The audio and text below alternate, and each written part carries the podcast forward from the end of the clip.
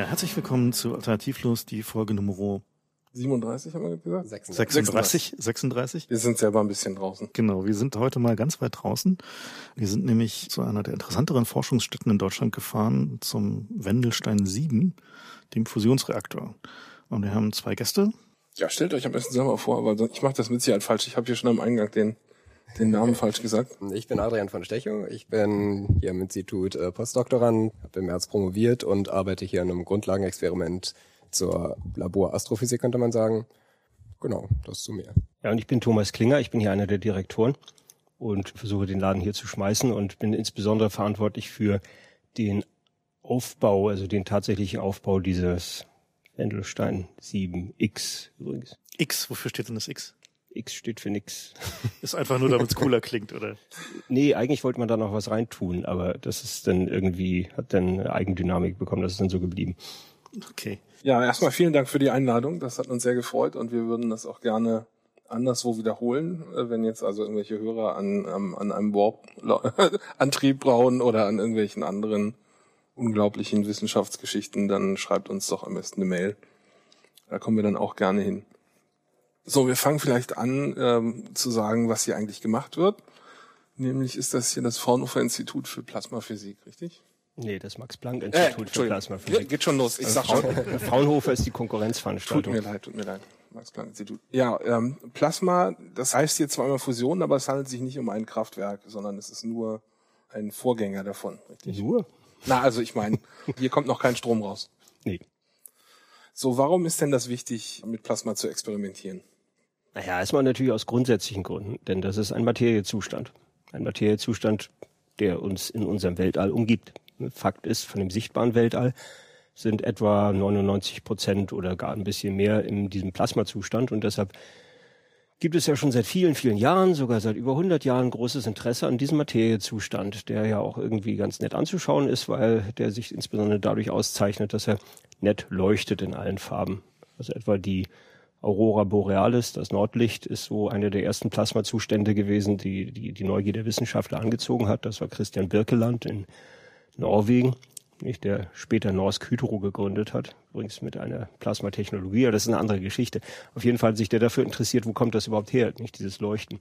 Und da hat er eben festgestellt, dass diese Nordlichter eben durch den Sonnenwind, der in die Magnetosphäre der Erde eindringt, dort Ströme erzeugt, diese Ströme das Gas der oberen Atmosphäre ionisieren und damit dann diese verschiedenen Leuchterscheinungen je nach Gasart hervorrufen, dass das die Erklärung dafür ist, dass es gar nichts mit Magie und Göttern, den nordischen Göttern zu tun hatte, was man bis dahin dachte.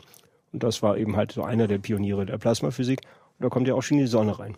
Denn die Sonne ist dann ja wiederum etwas später, ist das so gekommen, so in den 20er, 30er Jahren, hat man festgestellt, dass die Sonne in einem Plasmazustand ist und dass die Energie der Sonne, also das, was sie überhaupt in diesen heißen Zustand fällt, ein Plasma ist ein heißes Gas, dass das ein Fusionsprozess ist, wo wir ja noch reden werden.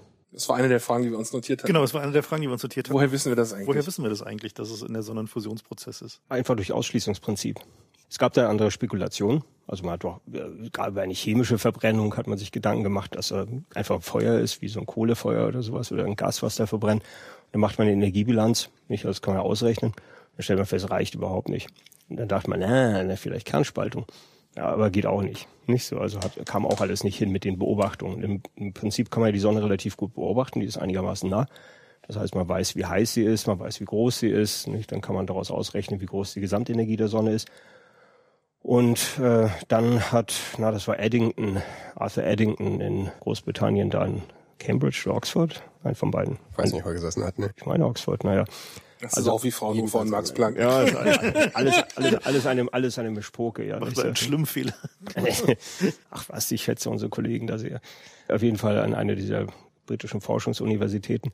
Der hat das dann letztlich mal so zusammengebastelt und dann konnte er zeigen, dass das mit den Beobachtungen am vernünftigsten übereinstimmt. Natürlich in dem Sinne endgültig wissen kann man es gar nicht, weil man nicht die Sonne von innen untersucht, aber es, mit allen Beobachtungsdaten ist das am aller, aller stimmigsten und es gibt einfach keinen anderen vernünftigen Vorschlag als die Fusion von Protonen. Und da gibt es eben mehrere verschiedene Fusionsprozesse. Also hier bei der Sonne, bei diesem Typ Stern, den wir da oben hängen haben, da ist die Proton-Proton-Fusion, also der Proton-Proton-Zyklus ist dort der entscheidende Prozess. Das ist so eine längere Kette, die fängt mit zwei Protonen an, da gibt es mehrere Zwischenstufen. Am Ende kommt ein Heliumbau raus und wieder zwei Protonen, dann geht's wieder von vorne los. Nicht so, dass die Sonne langsam ihr gesamtes äh, Wasserstoff, also die Protonen alle auffrisst und sich dann immer mehr in einen Heliumball verwandelt, bis sie dann halt irgendwann krepiert. Und unser Vorteil dabei ist, dass dieser Prozess unglaublich ineffizient ist. Das heißt, mit einer sehr geringen Wahrscheinlichkeit letztendlich auftritt und dadurch unsere Sonne auch nicht zu heiß ist, sonst wäre sie auch schon längst ausgebrannt. Und die Kernfusion hat man ja immer so in der, in der Presse so, ist immer so diese magische Energietechnologie, die immer noch so, die immer so, eigentlich immer so 20 Jahre konstant in der Zukunft ist. Ne? Also so seit, seit man damit angefangen hat, ist es eigentlich immer so, mhm. in 20 Jahren sind wir damit fertig. So. Stichwort Moving Target. Ne? Ja, genau. so, so wie der Esel mit, wie der Esel mit der Möhre. Was ihr ja gemacht habt, aber hier mit euren Experimenten, die ja dann auch durch die Presse gegangen sind, erweckt ihr ja schon so den Anschein, als wäre man jetzt plötzlich doch wieder ein ganzes Stück weiter. Ach, mit jeder Maschine ist man einen Schritt weiter. Aber es ist ein ganz mühsames Geschäft. Diese, das ist insgesamt immer heikel in der Wissenschaft zu sagen, ja, dann und dann haben wir das rausgefunden. Die Natur der Wissenschaft ist ja das Unbekannte. Und man tappt da immer in unbekannten Gegenden rum, so auf irgendeiner weißen Landkarte. Und macht sich gewisse Vorstellungen, wie das so aussehen könnte darauf. Aber dann erlebt man eben allzu oft Überraschungen. Also deshalb, ich scheue mich da auch, irgendwelche Zeitangaben da zu machen. Man muss es halt vorantreiben nicht? und dann eben sehen. Und man muss der Überzeugung sein, dass es nicht hoffnungslos ist. Das ist wichtig, dass man nicht irgendwas hinterherläuft, was totaler Käse ist. Dann verschwendet man seine Zeit und verschwendet das Geld anderer Leute. Nicht? Das heißt, da muss man sich immer wieder selber prüfen. Also, wie kam es denn mal zu diesen 20 Jahren? Da ist auch ein bisschen Psychologie dabei, das ist ganz interessant. ich, denn, denn Wissenschaftler sind ja auch euphorische Menschen, nicht? sonst würden sie nicht für so wenig Geld so hart arbeiten. nicht? Also sind also relativ leicht, relativ leicht in Begeisterung zu versetzen. Und die Erkenntnis, dass man diesen irren Prozess da oben auf der Sonne, dass man das in einer modifizierten Form auch auf der Erde machen kann, nämlich äh, in der modifizierten Form mit schweren und superschweren Wasserstoff. Das ist, besprechen wir vielleicht noch ein bisschen. Mhm. Dass man das eventuell auf der Erde hinbekommen kann, unter vernünftigen Bedingungen, unter technisch beherrschbaren Bedingungen. Das hat alle unheimlich angesprochen. Hm, weil, wow, insbesondere wenn man dann mal so auf dem, auf dem Bierfilz ausrechnet, wie viel Energie dabei rauskommt, nicht, das haut einen um, nicht, das haut einen vom Schlitten. Da waren alle total begeistert, das sah eben auch wirklich sehr, sehr gut aus, nicht so im Prinzip mit diesen einfachen Vorstellungen, die man sich gemacht hat. Und mit diesen einfachen Vorstellungen, da wäre es auch eine Sache von 20 Jahren gewesen. Nicht? Leider. Nicht? Leider, Im Detail doch ein bisschen leider schwieriger. Hat man, hat man genauer hingeguckt und das funktionierte alles überhaupt nicht. Das ging so gar nicht. Also entgegen dem Verständnis, wie es eigentlich sein müsste. Das mhm. hat man ja ganz oft in der Physik. Man überlegt sich was, so und so müsste das sein und dann ist das erstmal ganz anders, nicht? Dann verhält sich das überhaupt nicht so. Gerade dieser Materiezustand Plasma, der hat viele Tricks drauf, einem ja, das Leben schwer zu machen. das Leben sehr, sehr schwer zu machen. Und genau das hat es getan. Und dann gibt es immer so Zyklen. Das heißt, dann gab es erstmal so in den Ende der 50ern oder in den 50ern eine große Euphorie. Dann gab es eine große Frustration in den 70ern. Da waren alle ganz niedergeschlagen, so, was das für ein Mist ist und so, und sind dann auch schon wieder einige ausgestiegen, nicht? Dann haben wir auch schon wieder so Labors dazu gemacht und sowas und wurden Projekte eingestellt. Und dann gab es plötzlich wieder, wieder einen großen Hoffnungsschimmer. Und das war wieder eine Maschine. Das ist oft mit, Masch mit Maschinen, mit Instrumenten dann verbunden. Mhm. Und damit kommen wir dann auch mhm. gleich zu unserer Maschine. Maschinen verbunden, das war der T1, der T1 Tokamak am Kurtschatow-Institut in Moskau. Mhm. Und dieser T1, das war eine Fusionsmaschine, die hört auf den schönen Namen Tokamak. Und damit wurden, wurde das erste Mal überhaupt ein 10 Millionen Grad heißes Plasma erzeugt. Jetzt hatte bis vorher, vorher kein Mensch hinbekommen. Ich hatte immer nicht geklappt, obwohl es hätte klappen müssen. Plötzlich haben es die Russen geschafft und das war so ein freudiger Schock für alle, dass die dass die Engländer wiederum, nicht, da wieder aus Callum bei Oxford, nicht, dass die sofort ihre Sachen gepackt haben, haben Koffer und Kisten vollgeladen mit Messgeräten, sind nach Moskau gereist und haben das nachgemessen. Was sie es erstmal nicht geglaubt haben. Was sie es natürlich nicht geglaubt klar, haben. Die okay. gesagt, ja, die Russen mit ihrem Wodka. Nicht so, nicht. Und, und in der Tat, nicht, hat sich bestätigt. Nicht? Also 10 mhm. Millionen Grad Ionentemperatur hatte man dann dort. Und da waren alle natürlich total, wieder total euphorisiert. Und auf der ganzen Welt sind sofort Tokamaks gebaut worden oder nicht, wo andere Anlagen waren, zum Beispiel Stellaratoren, nicht, das ist das andere Konzept. Da wurden die sofort umgebaut in Tokamaks und haben sich da alle drauf gestürzt. Und dann, dann wähnte man sich wieder, ja, jetzt sind wir durch, nicht so jetzt. Noch 20 Jahre für die technischen Jetzt Details. haben wir noch 20 Jahre, nicht, das müssen wir jetzt vorantreiben und dann haben wir das. Ja, und dann kamen so die nächsten, die nächsten Dinger, wo man dann so plötzlich feststellen musste, das ist ja wieder alles ganz anders, ganz blöd.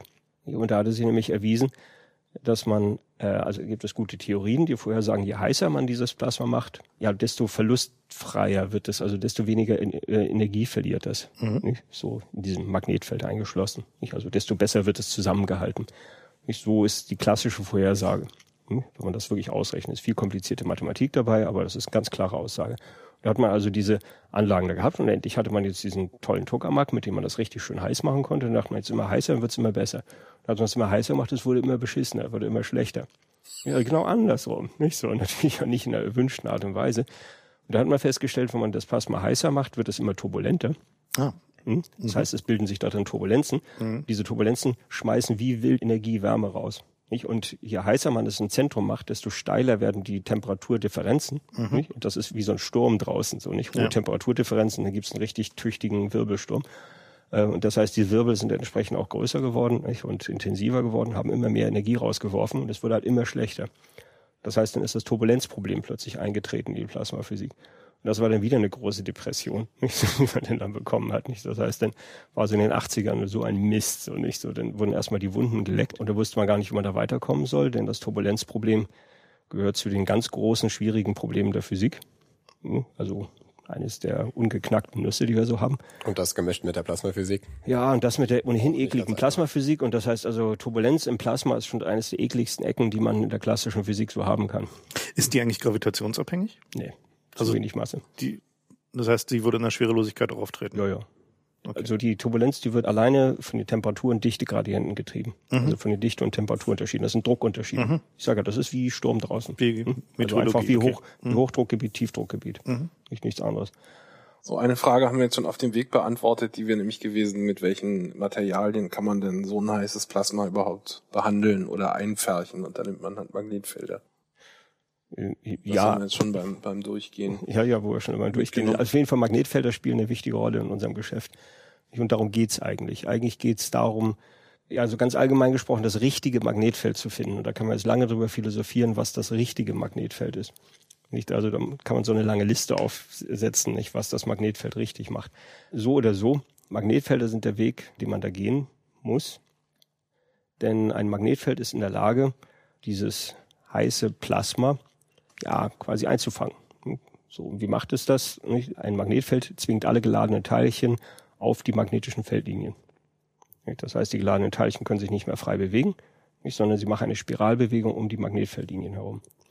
Und damit, wenn man diese Magnetfeldlinien, wenn man die jetzt geschickt formt, und etwa eine geschickte Form ist ein Ring, wir reden von einem Torus, dann sind die Magnetfeldlinien in sich geschlossen und die Teilchen laufen bloß noch auf diesem Ring herum, berühren nicht mehr die Wände. Das ist gut. Das ist dann schon mal gut. Denn, Weil man keine Wärme los wird. Denn wenn, sobald, also ich meine, so ein Plasma ist ein zartes Ding, das ist ein super dünnes Gas. Hm? Mhm. Das ist etwa Faktor 10 Millionen runter verdünnt gegenüber dem atmosphärischen Gas, was wir hier atmen. Also es ist wirklich ein ganz wenig Gasteilchen in, in diesem Volumen drin. Und sobald das auch nur in geringsten Kontakt mit der Wand kommt, kühlt es sofort einfach ab und verliert den Plasmazustand und wird neutral. Und da hat man einfach nur so ein hauchneutrales Gas am Ende übrig. Das heißt, also wenn ich das mal mit so einer Neonröhre vergleiche, was ja sozusagen so das Plasma ist, was die meisten Leute mhm. äh, kennen, dann ist es noch viel dünner. Noch viel dünner, ja. Okay. Das heißt also ganz viel von eurem, von dem, was ihr so tut oder erforscht, hat damit zu tun, wie man Magnetfelder. Richtig. Eigentlich ist das, eigentlich ist es das, das ganze Geschäft. Also das richtige Magnetfeld zu finden. Und das ist das Schwierige dabei. Und eure Anlage heißt der Wendelstein auch deswegen, weil sie ja so eine, so eine lustige Form hat, die halt eben nicht nur so ein einfacher Donatorus ist. Mhm. Und wieso ist die so gebogen? Ja, genau aus diesem Grund.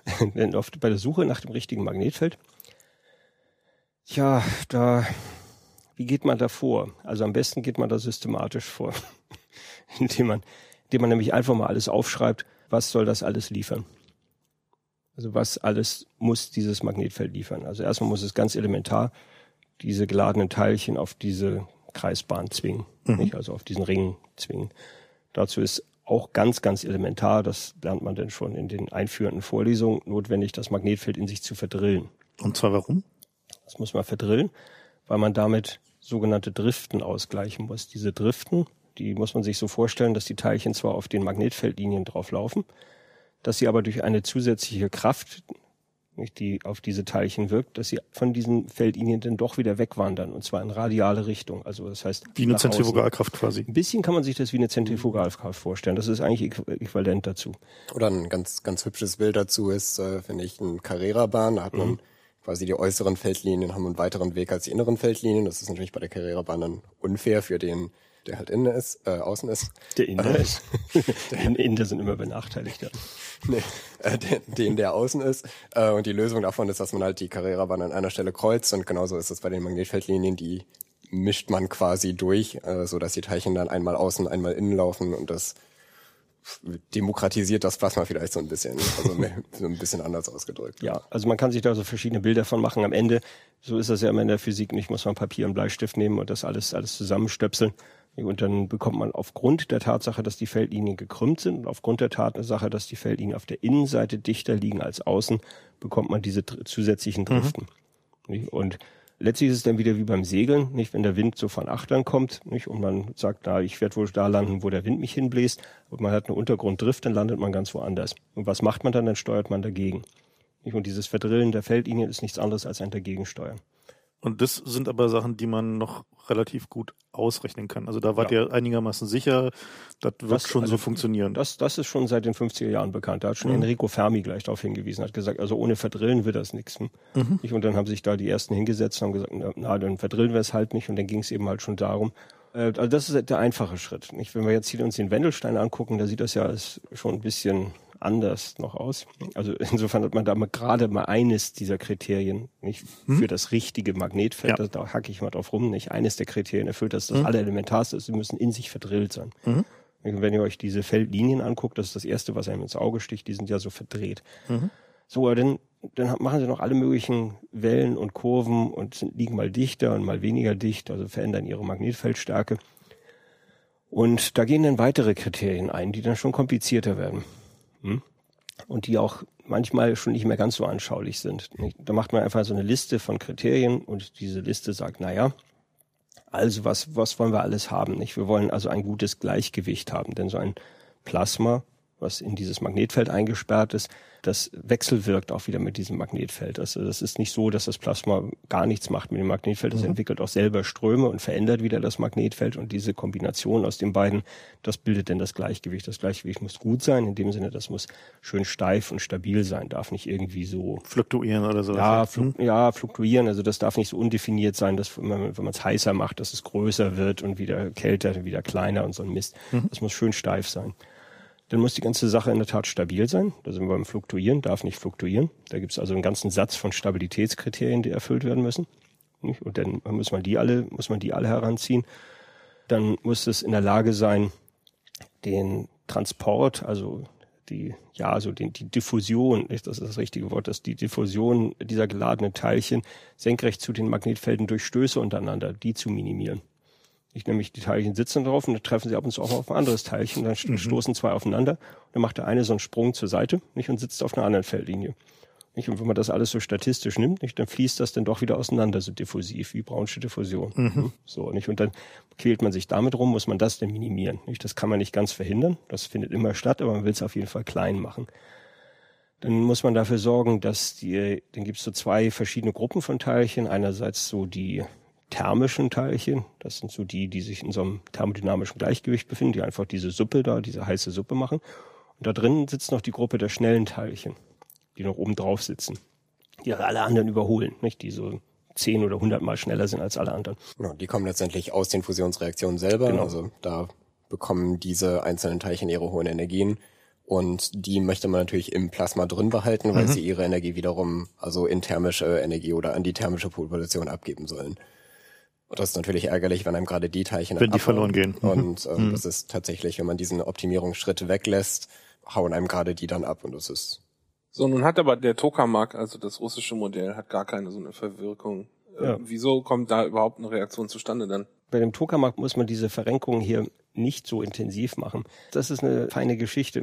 War das eher das Zufall, dass sie das noch nicht wussten und es hat zufällig funktioniert und alle haben naja, gestaunt? Naja, Oder war das eher so eine Sache? Na, teils, teils. Die Geschichte ist eigentlich andersrum. Der Tokamak hat sehr überraschend sehr gut funktioniert. Gleichzeitig der Stellarator, also dieses Ding mit diesen komplizierteren Formen, der hat überraschend schlecht funktioniert. Hm? Nicht so sah es dann erstmal aus. Das heißt, man war vom Stellarator erstmal sehr enttäuscht, aber wusste gar nicht, warum, was denn da los ist. Also warum der jetzt eigentlich so schlecht ist. So schlecht in dem Sinne, Man kann das so im übertragenen Sinne so sehen, dass es eine also man kann dieses Magnetfeld als so ein Gefäß ansehen, als so eine Flasche, in die man das Plasma reinfüllt, nicht einfach eine ringförmige Flasche. Also das ist kein Beschleuniger. Das geht nicht darum, irgendwie Teilchen möglichst schnell zu machen. Das muss man genau unterscheiden. So, das ist einfach eine ringförmige Flasche. Die ist ringförmig, damit sie keine Wände berührt. Man kann sich das so vorstellen, dass diese Flasche, dass die mehr oder weniger löcherig ist. Und die Stellaratorflasche war halt einfach unheimlich löcherig. Da war man erstmal enttäuscht und hat überhaupt nicht verstanden, warum. Gut, da hat sich eben alles auf den Tokamak gestürzt und da waren alle diese genannten Kriterien ganz gut erfüllt. Hm? Also das lief einfach so. Kann man darüber streiten, ob es ja Zufall war oder ein bisschen Glück oder ob man sich das schon gut überlegt hat. Das ist immer ein Mischmasch da draus. Nicht? Ein Teil war gewiss Glück, ein Teil hat man gesagt, naja, das hätte man, wussten wir ja schon, das ist auch klar. Nicht auch die Mathematik hat dann da schon sehr geholfen. Da kann man auch viel wirklich auf dem Papier ausrechnen. Und insofern, insofern hatte man den, den Tokamak schon mal viel besser verstanden und hatte dann ziemlich schnell, nicht ziemlich schnell, also ohne, also einfach mit Papier und Bleistift Physik konnte man ziemlich schnell so die ganzen Kriterien durchgehen und sagen, okay, check, check, check, check, das ist ja alles hier bestens gegeben. Nicht? Und dann konnte man das wunderbar vorantreiben. Da war der Stellarator immer so das Schmuddelkinn. Nicht so, hä, da stimmt doch irgendwas nicht. nicht? Und der geht ja gar nicht gut. Aber man wusste überhaupt gar nicht warum. Irgendwas ist da faul. Haben eben, die meisten haben aufgegeben, haben gesagt, Stellarator ist halt scheiß. Welches war denn das frühere Konzept oder sind die, die sind beide ziemlich alt? gleich, ziemlich gleich alt, ziemlich um die gleiche Zeit sind die vorgeschlagen worden. Lustigerweise, also im gleichen Jahr tatsächlich 1951 und es war auch beide damals geheim gehalten, weil das eine Kalter Krieg halt. genau, ja, das ja. eine war amerikanisch, das andere war ein russisches Konzept und es war auch eins der ersten Projekte, wo die Wissenschaft tatsächlich kollaboriert hat über also durch den Eisernen Vorhang durch ähm, schon. Obwohl es geheim gehalten war? Ähm, dann nicht mehr, also aber schon fünf Jahre danach, also 51 wurden beide Konzepte entwickelt und schon, ich glaube, 56 oder 57 gab es dann eine Tagung in Großbritannien, bei der 59 war die in Genf. Alles falsch. Ich Echt? dachte in Großbritannien.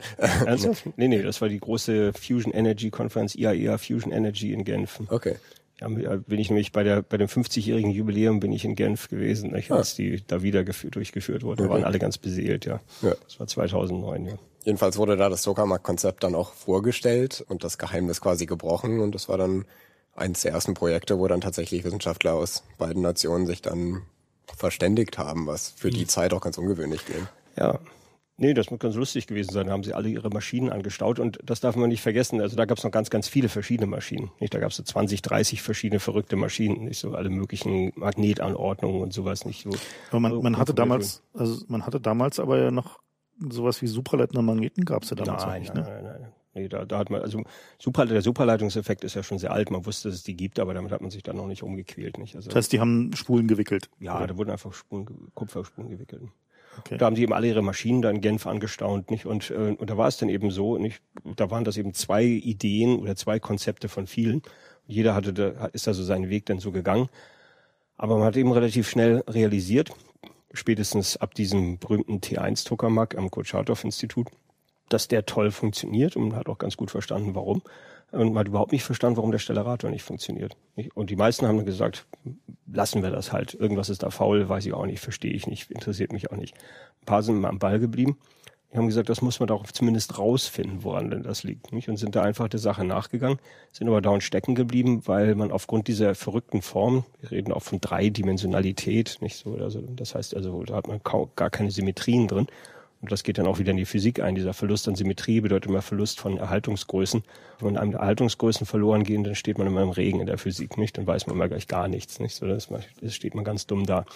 Das heißt, da ist man dauernd auch stecken geblieben dabei mit Papier und Bleistift. Und erst als so die ersten vernünftigen Rechner zur Verfügung standen, das war allem voran die IBM 360, das war so die erste, die sich damit beschäftigen konnte.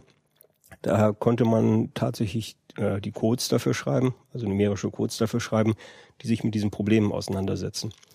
Und da rede ich von der Mehrzahl Codes, weil dieses, dieser Kriterienkatalog für das gute, für das richtige Magnetfeld, jedes von diesen Kriterien braucht eigentlich einen eigenen Code, nicht, um dieses Problem zu untersuchen. Nicht Stabilität, Gleichgewicht, Diffusion und so, braucht eine Diffusionsgleichung. Stark unterschiedliche Magnetohydrodynamischen Mhm. Gleichungen und sowas. Das sind alles verschiedene Codes. So, und das heißt, wurden, an diesen Codes wurden alle so entwickelt, wurden so geschrieben und getestet validiert. Ähm, und dann muss, konnten die alle jeder für sich laufen und die mussten alle gleichzeitig laufen, mussten miteinander kommunizieren. Nicht, weil ja alle Kriterien sollten gleichzeitig erfüllt werden. Das heißt, du musste gekoppelte Codes laufen lassen. Das wurde natürlich irre aufwendig. Nicht? Und eben halt auch schwieriges Code-Management, was gemacht werden musste. Und da ist man so mit diesen ersten sogenannten Supercomputern heute natürlich lächerlich, so eine IBM 360, äh, konnte man schon mal so in die Richtung manövrieren. Also konnte man so teiloptimieren. Und da hat man festgestellt, aha, jetzt verstehen wir langsam, woran das liegt, was da eigentlich wirklich faul ist. Äh, das hat eben viel mit dem Brechen der Symmetrie zu tun, mit dem Verlust von Erhaltungsgrößen. Das hat mit Krümmung und äh, Modulation der Magnetfeldstärke zu tun. Viele, viele Dinge gehen mal so rein. Das hat man ja alles auseinandergepuzzelt.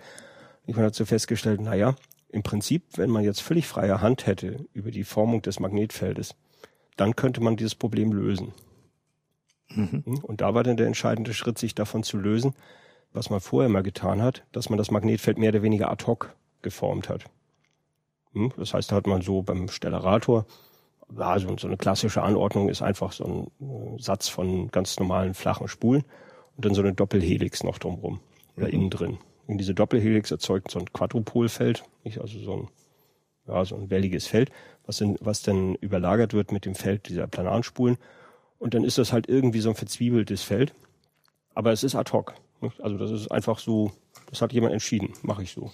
Also ohne eine, tatsächlich eine richtige Modellierung da drin. Ja, natürlich, also quasi ohne nachzudenken. Mhm. Nicht, sondern das ist ein bisschen ein Gefühl, ein Wellenschlag, das machen wir so, das nennen wir dann Konfiguration ganz vornehmlich, aber in Wirklichkeit ist es einfach irgendwas, irgendwas hingesetzt.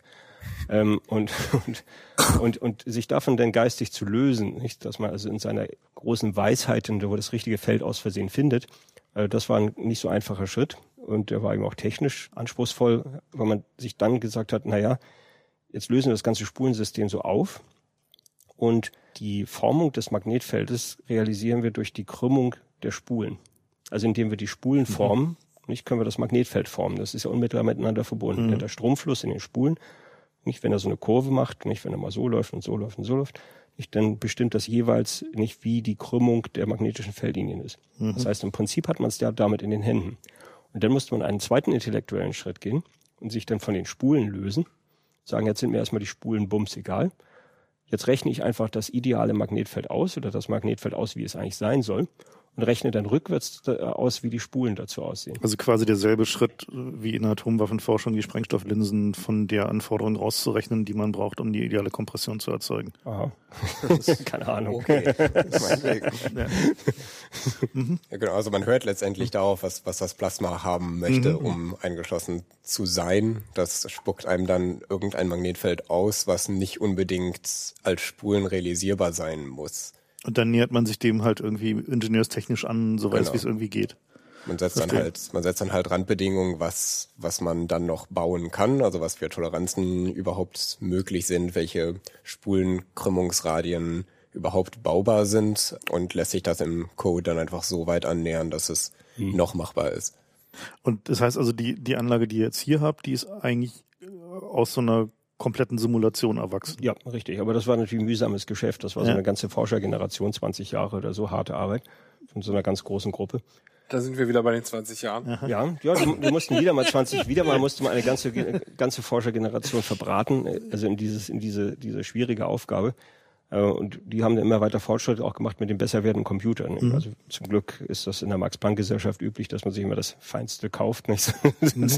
Also das heißt, da wurden, wurden schon immer vernünftig schnelle Computer angeschafft. Das war dann so die Cray XMP, Cray YMP, diese ganzen mhm. legendären mhm. Anlagen, nicht? Dann später große IBM-Systeme, so Multiprozessorsysteme, wurde auch mal auf äh, auf Vektorcomputer waren auch mal in, nicht, sind dann aber wieder beiseite geschoben worden. Also es wurde auch im Hinblick auf Computerphysik und auf ähm, Hochleistungsrechnen wurde an sich auch mal sich an die Spitze gesetzt und damit konnte man das Problem immer weiter verfeinern. Nicht? Das heißt, da hatte man einfach mehr Rechenpower und da konnte man genauer hingucken, die Sachen. Und am Endeffekt, das war so Ende der 90er etwa, nicht, da hatte man das Wendelstein 7X-Feld dann eigentlich ziemlich gut bestimmt, wo man sagen konnte, Jetzt ist es so weit, dass wir das Ding bauen können.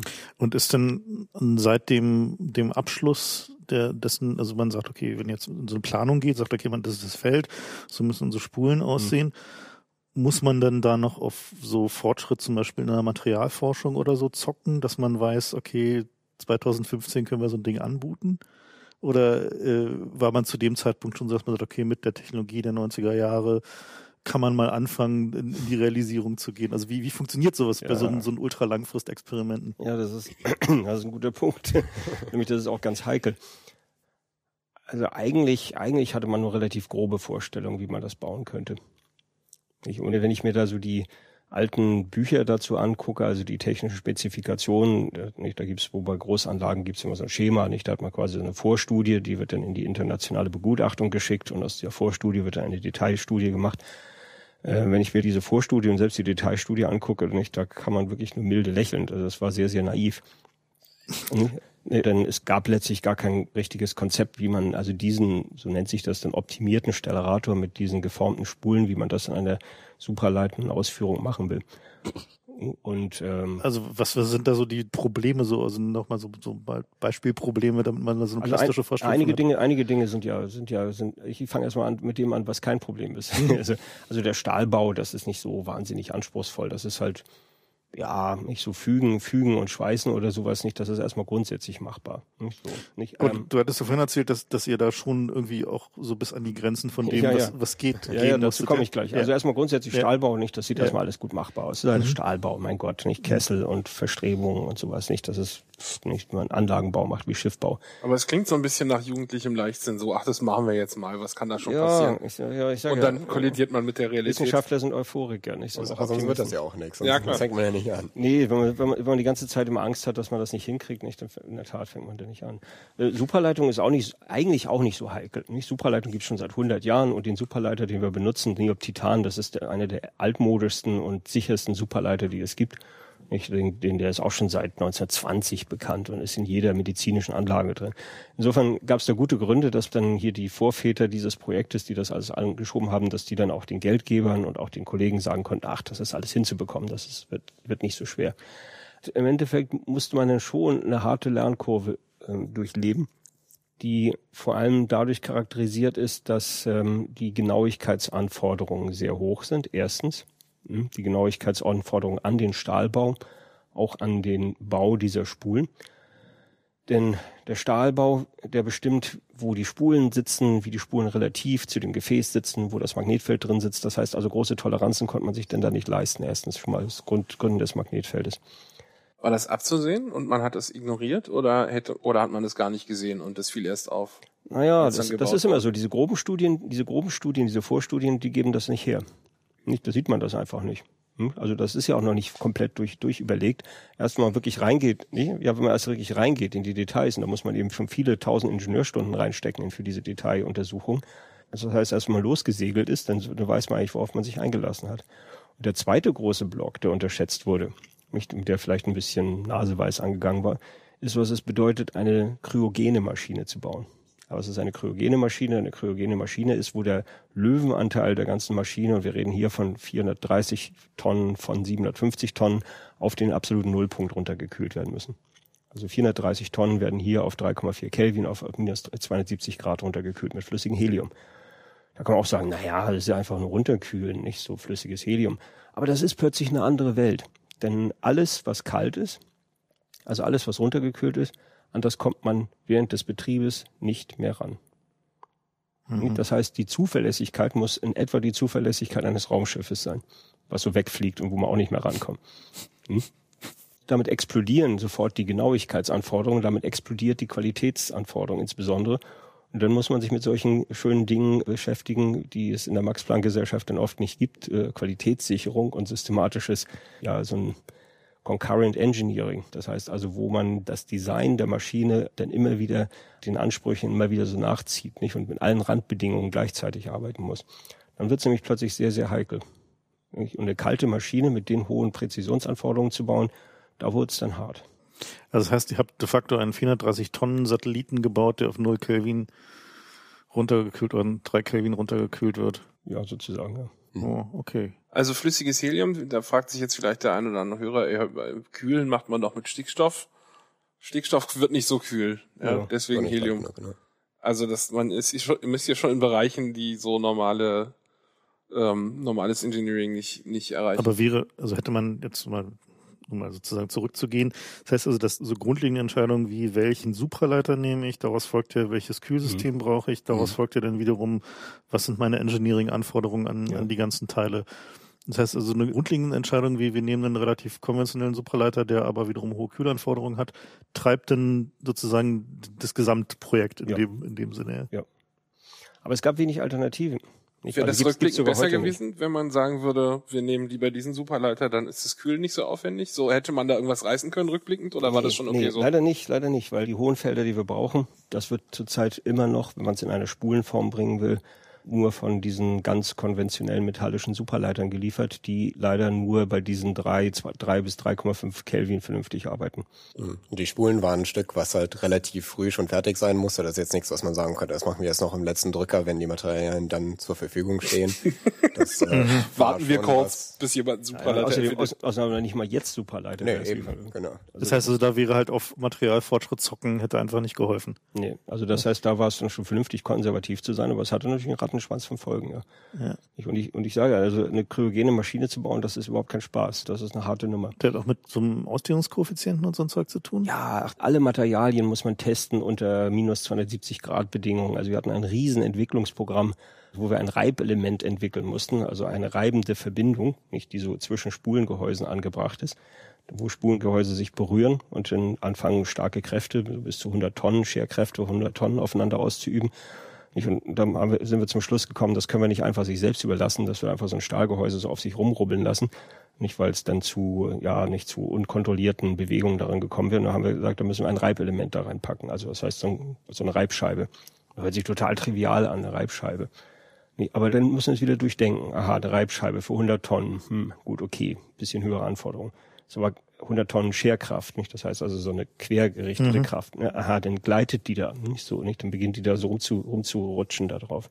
Und Also das bei minus 270 Grad. das ist auch in Ordnung. Und es muss das bei minus 270 Grad muss es auch noch funktionieren. Ja, und man kommt auch nie wieder ran, nicht? Weil das ist da ganz tief hinten Zwischen drin. den Spulen, okay. Zwischen den Spulen. Man wird also nie wieder rankommen, nicht? Das heißt, die muss 20 Jahre halten und muss mindestens 5000 Lastzyklen, also 5000 Mal Magnetfeld hoch und wieder runterfahren aushalten. Oh, ja, da wurde es dann nicht, da wurde es die Luft ein bisschen dünner. bisschen eng hier. Nicht? Und am Ende ist Ja. es dann so eine Lösung geworden. Da haben wir dann eine Aluminiumbronze gefunden. Die musste dann auf äh, ein Mikrometer genau ge- geschliffen werden, nicht? also wie so eine Linse. Nicht? Und hat auch in der Tat so eine ganz leichte Linsenform, so eine ganz leichte Krümmung, damit die nicht rutscht, sondern so abrollt.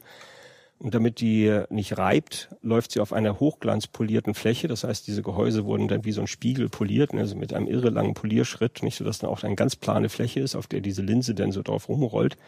Äh, und damit es noch weniger reibt, ist denn diese Aluminium-Bronze-Pad ist dann dort mit äh, Molybden-Disulfid, also mit Caramba, nicht, das kennen wir aus dem Auto, nicht so, nicht beschichtet worden, aber mit einer festen Schicht. Und das geht nur mit einer Plasma-Sputter-Anlage. Nicht? Und das heißt, da mussten wir also 200 solche Pads dann selber sputtern, nicht, nachdem wir die dann hergestellt haben. Und das Ganze, damit Nachweis, dass die funktionieren, haben wir in Österreich extra einen Teststand aufgebaut, der so aus zwei großen hydraulischen Stempeln besteht, nicht, die dann so in flüssiges Stickstoff eintauchen und dort dann 5000 Mal nicht mit Querkräften und dort drauf und dann wieder Querkraft dann diese, diese Pads durchgeschaukelt haben und dabei permanent den Reibungskoeffizienten gemessen. Und das ist nur eine winzige technische Lösung von Hunderten. Ne? Also das bedeutet das, ne? wenn man so eine Maschine hat, wo große Kräfte, hohe Präzision, tiefe Temperaturen. Das, Das heißt alles also- aufeinander. Ihr seid, was so das Engineering angeht, schon so echt an der vordersten Kante von dem, was gerade so geht. Ja, wir haben eigentlich während des Baus dieser Maschine erforscht, wie man so eine Maschine baut. Das war am Anfang nicht bekannt. Und äh, wir haben auch Schwein gehabt. An mehreren Stellen haben wir Schwein gehabt. Weil viele Technologien, die wir gebraucht haben, sind eigentlich erst verfügbar geworden, während wir gebaut haben. Also denn doch an gewisser Stelle habt ihr zwar nicht drauf gezockt, dass, dass die Forschung weitergeht, aber Probleme haben sich dann ergeben und Probleme haben sich gegeben. Wir sind panisch durch die Gegend gelaufen, haben nach Lösungen gesucht und haben dann hier und da mal so Leute gefunden, also Hersteller gefunden, die haben gesagt, ja, gerade ganz frisch aus der Entwicklung haben wir das hier. Und dann, es könnte knapp reichen. okay. Also vielleicht, um das Ganze nochmal kurz zu visualisieren, wir haben also insgesamt drei toroidale Systeme ineinander. Also im Inneren ist halt das Plasmagefäß.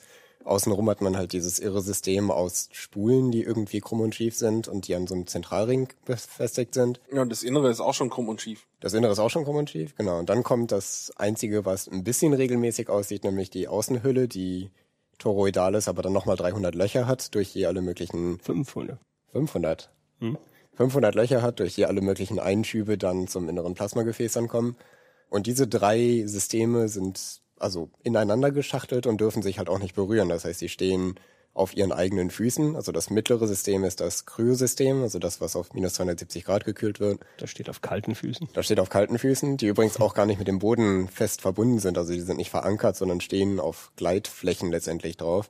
Und beim Runterkühlen, der, Weil dies- sich die Größe verändert während des Kühlens. Genau. Also beim Runterkühlen zieht sich also diese gesamte Ring um mehrere Zentimeter zusammen und verschiebt sich halt gegen alle anderen Teile, die da auch eingebaut sind und die halt warm bleiben, wie zum Beispiel das Plasmagefäß, was ja auch wärmer wird durch das Plasma im Inneren. Und das Außengefäß, was halt im Vergleich zu den Spulen äh, 300 Grad heiß ist. Das heißt, das ist schon ein irre komplexes System, was sich beim Kühlen und dann auch noch im Betrieb gegen sich selbst verschiebt. Also, Und so ergeben sich dann auch die Toleranzen, die man dann braucht, genau. weil man noch die Verschiebungen kompensieren muss. Wie kriegt man denn so ein Plasma überhaupt auf mehrere Millionen Grad? Oder wie, wie kriegt man überhaupt ein Plasma? Stelle ich mir da so einen Typ vor mit einer Pinzette, der da so ein Gramm irgendwie in, ins Vakuum reinmacht? Oder wie, wie funktioniert das? Das äh, machen wir letztendlich einfach mit Mikrowellen. Also das ist nicht groß anders als so eine Haushaltsmikrowelle, nur dass unsere Mikrowelle sehr viel Leistung kann, was, wenn ich jetzt richtig verstanden habe, zum Anfang der Entwicklung auch noch nicht so ganz klar war, ob das in dem Maßstab gehen würde. Also unsere Mikrowellen haben Megawatt Nennleistung, an die sie auch, naja, fast rankommen inzwischen. Das sind äh, Gyrotrons, das heißt, da wird ein Elektronenstrahl beschleunigt, der durch wieder einen supraleitenden Magneten durchgeht. Und beim Eintreten in dieses supraleitende, also durch den supraleitenden Magneten erzeugte Feld, fangen die Elektronen an zu gyrieren und geben dabei halt äh, mit der Frequenz ihrer Gyration dann Mikrowellenstrahlen ab. Die stehen in einer anderen Halle, die von uns aus gesehen da drüben ist, also ein paar hundert, naja, hundert Meter vielleicht vom Plasmagefäß entfernt. Die werden dann alle erstmal aus der Mikrowelle ausgekoppelt, was äh, auch gar nicht so leicht ist, weil das ja immerhin Megawatt ist. Unser Langzeitziel ist, eine halbe Stunde lang Plasma zu fahren. Das bedeutet, Megawatt eine halbe Stunde lang durch so ein kleines Fenster irgendwo durchzukriegen. Das ist technisch eine ziemlich große Herausforderung und hat letztendlich dazu geführt, dass bei uns leider Diamantscheiben sein müssen. Das heißt, normales Glas oder auch nur Quarzglas funktioniert halt nicht, sondern da müssen halt tatsächlich so, wie groß sind die im Durchmesser, Thomas, weißt du das? Ähm, na, so knapp 10 Zentimeter, ja. Genau, also richtig fette Diamanten. Ähm, Das heißt, ihr habt dann einen fetten Hohlleiter von dem Mikrowellenerzeuger hier ähm, rüber, oder wie? Tatsächlich, die Mikrowellen selber werden einfach durch Luft transportiert. Die werden nur aus dem eigentlichen Gyrotron, in dem ein Vakuum ist, dann ausgekoppelt einfach in Luft. Und dann gibt's ein irre kompliziertes Spiegelsystem. Ein Spiegelsystem, Ja. okay. Gespiegelt, ja. Das sieht ein bisschen so Todessternmäßig aus. Das sind echt sehr abgefahrene Teile, die. Es ähm, klingt auch wie Todesstern, wenn man da dann Ja, ne? versehentlich in den Strahl reinrennt. Also, wenn ist ich auch Ende, so- ne? so ein genau. Das, das ist ein Todesstern, ja. ja. Natürlich ist Zugang da auch nicht erlaubt während des Betriebes, ja. Also es ist so ein Untergrundtunnel. Die werden dann runtergespiegelt in den Keller, wo die ganzen, also diese insgesamt acht Strahlen dann äh, gebündelt werden in zwei große Strahlen. Diese Strahlen, die gehen dann den Strahlentunnel lang, werden mehrmals umgelenkt über Spiegel und refokussiert und letztendlich dann über einen Turm, der neben dem Plasmagefäß steht, dann über einen sogenannten Launcher, der auch nochmal aus solchen Kupferspiegeln besteht, die verfahrbar sind und mit dem man genau steuern kann, auf welchen Punkt genau die Mikrowellenleistung gesteuert wird. Genau, dann ins Plasmagefäß reingepackt. Krass. Und es gibt dann einen Punkt, so ein Magnetfeld, bei dem die Mikrowelle resonant ist, das heißt, wo die Frequenz der Mikrowelle gerade der Gyrationsfrequenz der Elektronen entspricht im Plasma.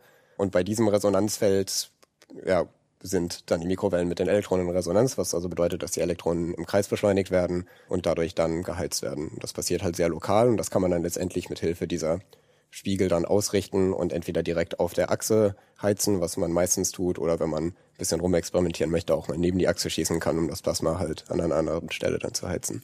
Also nochmal so zur Veranschaulichung, was klein bedeutet tatsächlich. Die Wellenlänge dieser Mikrowellen, das ist zwei Millimeter. Und dieser Resonanzpunkt, den Adrian da beschrieben hat, also dieses Volumen, in dem tatsächlich diese Resonanz passiert, die ist auf der gleichen Größenordnung der Wellenlänge. Das heißt also im Prinzip, diese zweieinhalb Megawatt nicht pro vereinigten Strahl von Mikrowellen werden so auf eine Daumengröße, werden die so zusammen fokussiert da an dem Punkt. Nicht? Und da, da passiert dann die Energieübertragung von den Mikrowellen auf die Elektronen, nicht? Und die Elektronen geben dann ihre, die werden ordentlich tüchtig auf Tempo gebracht und die bringen, geben das dann wieder weiter an die Ionen und dann wird dann am Ende das Plasma heiß. So einfach ist das. Bleibt das denn heiß von sich aus oder muss ich immer nachheizen? Das klingt jetzt so, als wenn ich die ganze Zeit die Mikrowelle betreiben muss. Genau, muss man auch. Ist so, Ähm, wenn die ausgeht, was passiert dann? Macht's Puff und das Plasma ist weg. äh, nicht ganz Puff, aber aber also doch Puff. Im also Sinne Puff, aber Es macht, nicht es macht, es macht eher so. äh. Also man spricht da von, von zum Beispiel von Energieeinschlusszeit, die möchte man möglichst groß haben. Das ist also die Zeit, die das Plasma braucht, um seine Energie zu verlieren an die Wände. Und je besser der Einschluss durch das Magnetfeld ist, desto höher ist halt diese Energieeinschlussseiten. Die will man natürlich so groß wie möglich haben. Das heißt, äh, dass die Wärmeverluste des Plasmas an die Wand möglichst klein sind. Und das also habt aber so einige Zehntelsekunden, so eine knappe halbe Sekunde. Genau. Also das heißt, dann kann man so zu, man kann so zugucken auf dem Bildschirm, wenn wir die Mikrowelle abschalten, das ist wirklich so ein, so ein nicht ein verglimmtes, so nicht ein, so ganz hübsch. Also ich versuche immer das immer so ein bisschen das zu, zu betrachten wie äh, im Vergleich zu irgendwelchen Spaltungskraftwerken und frage mich jetzt, kann man da irgendwie zu viel Mikrowelle zuführen und dann geht irgendwas kaputt oder ist es total stabil alles? Das ist ähm, passiert irgendwas, wenn ich da mehr Energie zuführe? Es wird erstmal heißer. Und dann so passiert aber nichts. Dann passiert erstmal nichts. Also man kriegt dann, wenn man jetzt einen Fusionsreaktor hat, dann kriegt man unter Umständen mehr Fusionsreaktionen. Ja, aber das war's dann. Also es kann einem nicht quasi weglaufen plötzlich. Das ja, und es kommt noch dazu, also diese, diese Temperatur, die wir da anstreben, hm. das sind ähm, die berühmten 100 Millionen Grad oder eben in einer vernünftigeren Einheit 10 äh, Kilo Elektronenvolt, 10 bis 20 Kilo Elektronenvolt. Das ist gerade beim Maximum. Das heißt also, da hat man die höchste Wahrscheinlichkeit für Fusionsstöße. Wenn man es also viel heißer machen würde, dann würde man da wieder runterlaufen. Dann, heißt das, dann würde man wieder weniger Fusion bekommen. Das ist also der berühmte Sweet Point. Ne? Vielleicht sollten wir genau den, den Punkt jetzt mal nutzen und noch mal ein bisschen genauer in diese Kernfusion reingehen. Ja, ja. Also mhm. warum macht ihr das eigentlich alles? Ja, wo wir gar keine Kernphysiker sind. Nicht? Ja. Die Kernphysik ist eigentlich das Uninteressante daran. Das, das sagt wahrscheinlich auch nur ihr, wenn man jetzt Kernphysiker Nee, das ist schon alles gut bekannt. Ne? Da ist nichts Neues rauszufinden. Da forscht auch keiner dran an Kernfusion. Das ist tatsächlich relativ langweiliger Prozess, also was, was man da machen ja gut, muss. Dann lass uns, lass uns trotzdem, trotzdem mal kurz durchgehen, damit ja, wir irgendwie für die Hörer wissen, äh, also weil das Ziel am Ende, auch wenn es langweilig ist, muss ja, ja doch zumindest Boring. klar sein. also was man letztendlich einfach machen muss, ist, man muss sich zwei Teilchen nehmen, die am besten leicht sind. Also Wasserstoff bietet sich da an und man muss sie mit genug Energie aufeinander knallen. Also mit gibt's ein Optimum an Energie und dann hat man auch schon die Kernfusion. Also also eigentlich ist das wirklich kein Hexenwerk. Die es geht, es geht, es geht, Sagen wir heute. Ja, ja. Es geht, es geht ja darum, diese positiv geladenen Wasserstoffkerne, nicht ob jetzt äh, ja den ganz normalen Wasserstoff oder den schweren oder den superschweren Wasserstoff, das sind die Isotope, nicht die drei Wasserstoffisotope von Interesse hier. Also das ist dann Tritium und Deuterium. Ja, genau, mhm. nicht schwerer und superschwer, nicht. Also Tritium mhm. ist schwerer Wasserstoff, superschwerer Wasserstoff ist. Ah, andersrum. Äh, Quatsch, schwerer Wasserstoff ist äh, Deuterium und superschwerer Wasserstoff ist Tritium. So, jetzt haben wir es. Also auf jeden Fall reden wir hier von Wasserstoffkernen. Die sind einfach positiv geladen und positiv geladene Teilchen stoßen sich ab. Das ist die sogenannte Coulomb-Abstoßung, Coulomb-Kraft. Hm, und das heißt also, wenn man, wenn man die jetzt zum Kollidieren bringen will, und irgendwas hat, Fusion hat was mit Kollidieren zu tun, dann hat man erstmal diese, diese abstoßende Kraft. Und damit man die überwinden kann, brauchen sie erstmal Tempo. So. Ne? Und dann sagt man sich, dann kennt man das Coulomb-Gesetz nicht, die Kraft wird immer stärker, je mehr man sich annähert. Also eigentlich hört sich das ja so an, als könnte man das gar nicht erreichen. Die kriegt man ja niemals irgendwie auf einen Punkt. Aber da gibt's, ähm, da kommt die einzige Kernphysik, die einzige relevante Kernphysik dann rein. Da gibt es sozusagen so einen Umkehrpunkt, nicht, wo dann plötzlich die starke Wechselwirkung übernimmt. Nicht? Und das ist eine Kernkraft. Nicht? Also die wirkliche Kernkraft, die die Kerne zusammenhält, nicht? die dafür sorgt, dass Kerne zusammenpappen. Und die übernimmt ab einem bestimmten Punkt. Nicht? Das ist so im Bereich von äh, ähm, Pikometer, glaube ich, so, und ich glaube 50 Pikometer oder sowas, nicht? Also ziemlich nah beieinander schon. Mhm. So, und damit man diese, diese große Annäherung, damit man die erreicht, nicht, muss man die auf Tempo bringen. Und dann braucht man nochmal Quantenphysik dabei, nämlich den Tunneleffekt. Letztlich ist diese Coulomb-Abstoßung ist ein Potenzial, also ist ein Wall, den man überwinden muss, also wie so ein Hügel, über den man rüber muss. Aber in der Quantenphysik läuft das ja ein bisschen anders, da muss man über Hügel nicht rüber, nicht? sondern man muss ihn bloß hinreichend also hinreichend hochklettern, dass man nah genug dran ist, sodass man durchtunneln kann, dass man durchwutschen kann. Und das heißt, durch den Tunneleffekt nicht schafft man das, dass man nicht ganz über den Hügel rüber muss, nicht, sondern man kann einfach durch, nicht so, nicht wo, wenn man weit genug rangekommen ist. So, und das ist eigentlich dann der Elementarprozess, der dafür notwendig ist und der ist auch wirklich gut verstanden, der ist auch gut vermessen. Das heißt, da kennen wir alle Reaktionswirkungsquerschnitte, alle Reaktionsraten und sowas. Das steht alles in dicken Büchern drin, ist mit plus minus plus minus paar Prozent oder sowas ist das alles ja völlig in Ordnung. Wir lagen bei der Reichweite der starken Wechselwirkung komplett falsch, sind zweieinhalb Femtometer. Ach, Femtometer. Ja. Nicht Pico, sondern Femto, so verflixt, ja. Jedenfalls müssen sie sehr nah aneinander ran. Ja, ja, irgendwie, irgendwie, war, mir auch schon so, dass Pico zu viel ist, ja. Nicht so, nicht, also Pico ist ja gar nicht so viel. Okay, Also es ist ja ziemlich viel für die Atome, ja. Okay. Ja gut, und also das heißt, das ist der eigentliche Elementarprozess. Nicht? Und wenn denn die starke Wechselung übernommen hat, dann, nicht, dann, dann äh, verschmelzen die ja nicht und dann wird da drin umsortiert und dann kommt es zu dem Massedefekt, also zu der Differenz in der Masse bei den Endprodukten. Was dabei rauskommt, ist dann ein Heliumkern, nicht mit zwei Neutronen und zwei Protonen. Das bildet einen Heliumkern von dem ganz stinknormalen Heliumgas, dem Edelgas, und ein freies Neutron. Wo kommt da jetzt die Energie bei raus? Wenn man also das Gewicht, Gesamtgewicht von dem Neutron und dem Helium vergleicht mit dem Gesamtgewicht von dem Deuterium und dem Tritium, hat man da einen Masseunterschied. Und dieser Masseunterschied nach der berühmtesten Formel der Physik, nach E gleich mc Quadrat, der gibt dann eben das E, die Energie, und diese Energie ist dann Bewegungsenergie, kinetische Energie, die sich dann verteilt auf das, den Heliumkern und auf das Neutron. Und um das wieder in ein Verhältnis miteinander zu setzen, gegenüber der Eingangsgeschwindigkeit von Deuterium und Tritium, ist die kinetische Energie nach dem Fusionsstoß der beiden neuen Teilchen so grob, also als Größenordnung Faktor 1000 höher. Nicht? Das heißt, erfahren einen Faktor 1000 Beschleunigung. Und um dahin zu kommen, müsst ihr euer geliebtes Plasma erzeugen. Naja, das, das Plasma braucht man da noch nicht. Also im Prinzip, Ja. Prinzip könnte man das machen, dass man einfach immer ein Deuterium, ein Tritium nimmt, beschleunigt die, patsch aufeinander, machen Fusion, fliegen auseinander. Kein Problem. Kann, kann man auch sofort aufbauen. Könnte ich hier auf den Tisch aufbauen, wird wahrscheinlich zwei Stunden dauern oder sowas. Nicht? Wäre nur ein elektrostatischer Beschleuniger. Und da würden schon ein paar Neutronen würden da schon bei rauskommen. Man kann tatsächlich Fusionsreaktoren, also auch einen funktionierenden, kaufen. Also die gibt's auch als für Schulen tatsächlich. äh, ähm, und äh, das Ganze nennt sich der Farnsworth Fuser, übrigens nachdem auch der Professor Farnsworth bei, bei Futurama benannt ist. ähm, genau, das ist so ein Hast du so ein Ding? Hm, Leider nicht. Ne? Also kostet dann immerhin ein paar 10.000 Euro, aber das ist so ein, so ein Teil, also mit Vakuumgefäß kann man auch angucken dann und kann man einen Neutronenzähler daneben stellen und der, der macht Fusion. Also das ist jetzt nicht so das Problem tatsächlich. Also deshalb Fusion machen ist wirklich nicht schwierig. Das kann die, das, das kann man so in Schulen. So. Ähm, was ist jetzt das Schwierige? Das Schwierige ist, oft Fusion zu machen. Nicht, nämlich einerseits sagen wir mal, das ist ja ein toller Prozess, nicht so hier diese Kernfusion erzeugt ganz viel Energie, aber wenn jemand jeden einzelnen Prozess sich anguckt, ist das natürlich lächerlich wenig. Nicht? Und da hilft es auch gar nichts, irgendwie pro Sekunde eine Milliarde Fusionsprozesse zu machen. Nicht, sondern in Wirklichkeit muss man für ein Kraftwerk, wenn man das mal die Zahlen reingeht, braucht man pro Sekunde 10 hoch 18 Fusionsreaktionen pro Sekunde. Also es verflixt viele, nicht? Und da hilft es nichts, wenn man da eins, so immer eins, einen nach dem anderen diese Pillen da aufeinander schießt.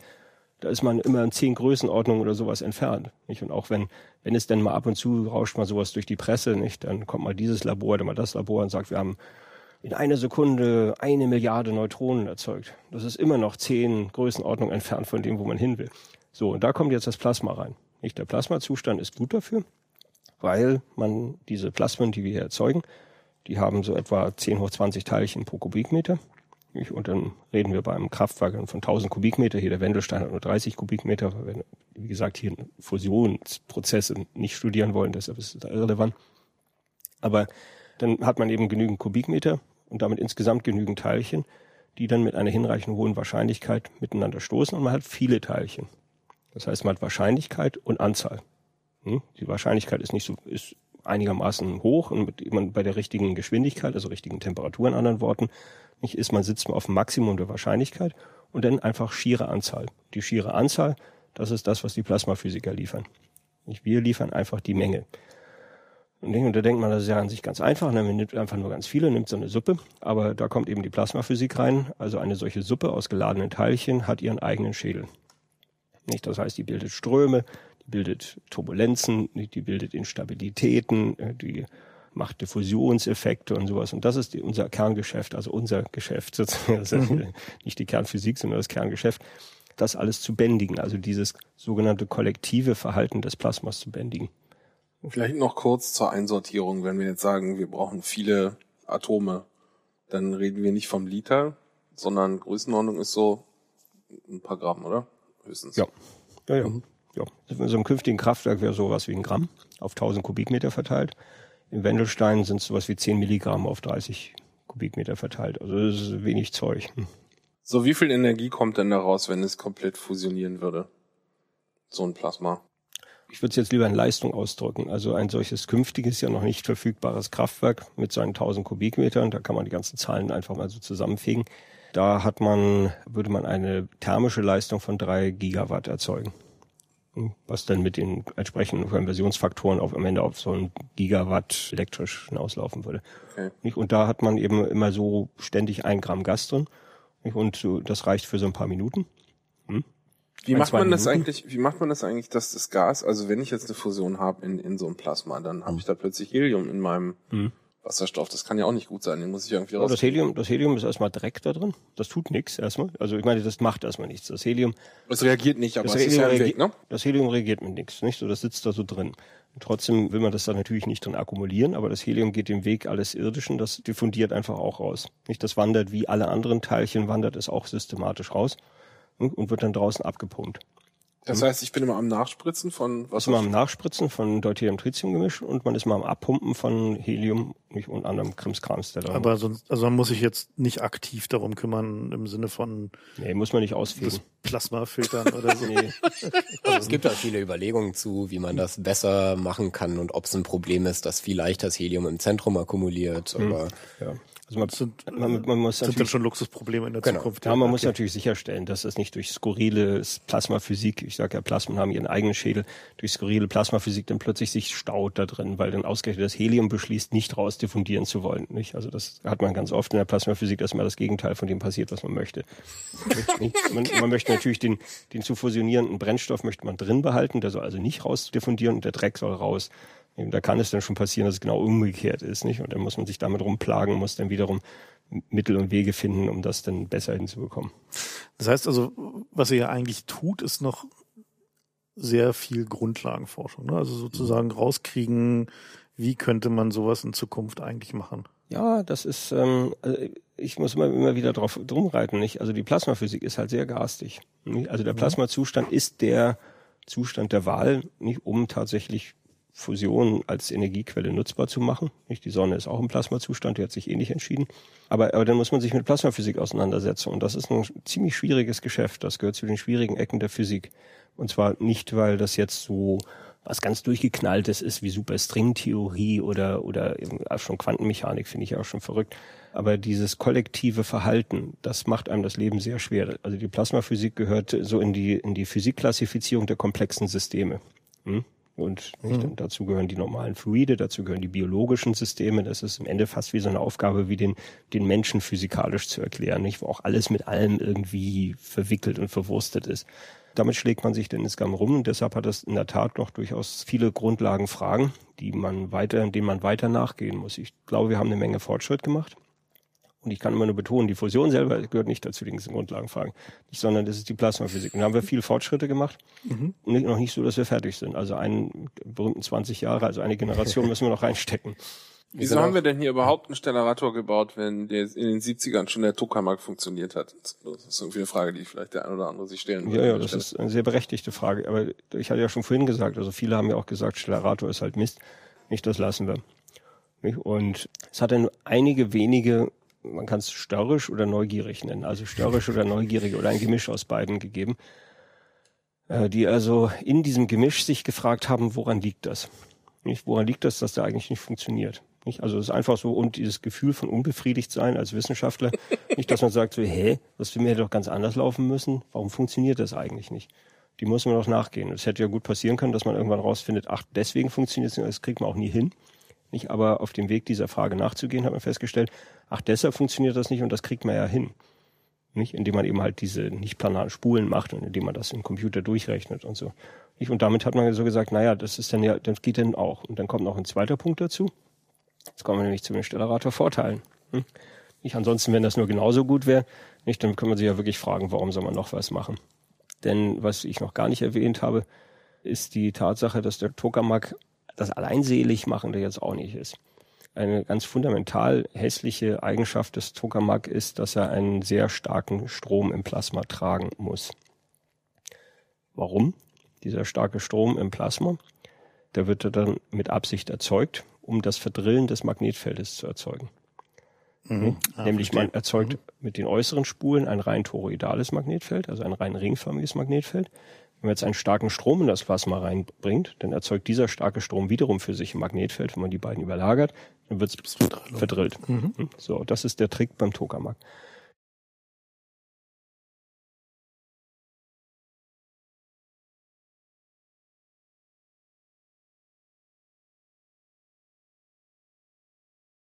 Also der, das also das Plasma ist ein unglaublich guter Leiter. Das ist also Aha. vergleichbar mit Kupfer. Ähm, Und genau, Besser, viel besser. viel besser. Tausendmal, tausendmal bessere Leistungsfähigkeit als Gold. Okay. Hm? Ja, ja. Also man hat ein sehr gut leitfähiges Medium. Man hat äh, eine Spule im Inneren, die halt sehr oft gewickelt ist und durch die man dann letztendlich einen Primärstrom treibt. Das große Problem dabei ist, man kann den Strom im Plasma nur so lange aufrechterhalten, wie man den Strom in der Primärspule halt ändert. Also genau wie bei einem Haushaltstrafo. Und das führt halt zu der grundsätzlichen Eigenschaft des Tokamaks, dass er halt nur gepulsbetreibbar ist, weil irgendwann kommt man an die Leistungsgrenze seiner äh, Stromversorgung, mit der man halt den Strom Ja, auß- außerdem, außerdem einfach ein, ein Trafo braucht Wechselstrom. Ja, Hm? genau. Also sonst, sonst funktioniert das Induktionsgesetz nicht, nicht so, nicht? Das ist ja ein DI nach DT, also eine Änderung des Stroms nach der Zeit, mit der induziert wird, nicht? Und das kann man nicht austricksen. Das ist ein grundsätzliches Physikproblem. Das heißt also beim Tokamak ist, da wird der Betrieb immer so sein, nicht, dass man ihm hochfährt, runterfährt, hochfährt, runterfährt. Und wenn wir jetzt wiederum über ein Tokamak-Kraftwerk reden, ist dieses Hochfahren, Runterfahren nicht, nicht in zehn Sekunden oder einer Sekunde, nicht, sondern da wird jetzt so in den Konzepten von sechs, acht Stunden geredet. Hm? Also sechs, acht Stunden wird er so hochgefahren, nicht, und dann kurz eine halbe Stunde wieder runtergefahren, die Spule wieder entladen.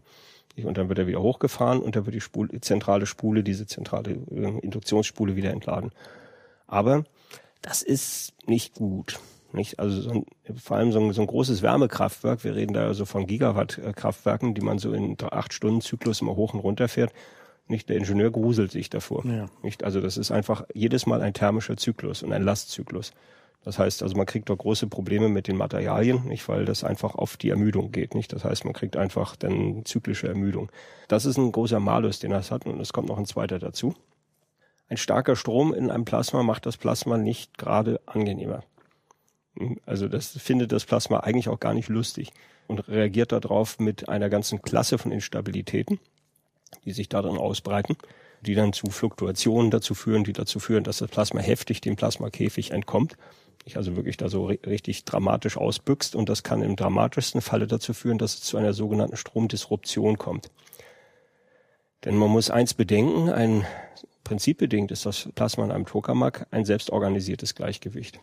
Man beginnt ja mit einfach mit einem Nichts, mit, mit Gas, nicht? also mit einem Magnetfeld und Gas. Und da muss man so ein bisschen Plasma erzeugen, mit Mikrowellen zum Beispiel, was dann in der Lage ist, überhaupt ein bisschen Strom zu führen. Das ist erstmal noch ein ganz mieses Plasma mit ganz schlechter Leitfähigkeit, überhaupt ein bisschen Strom zu führen.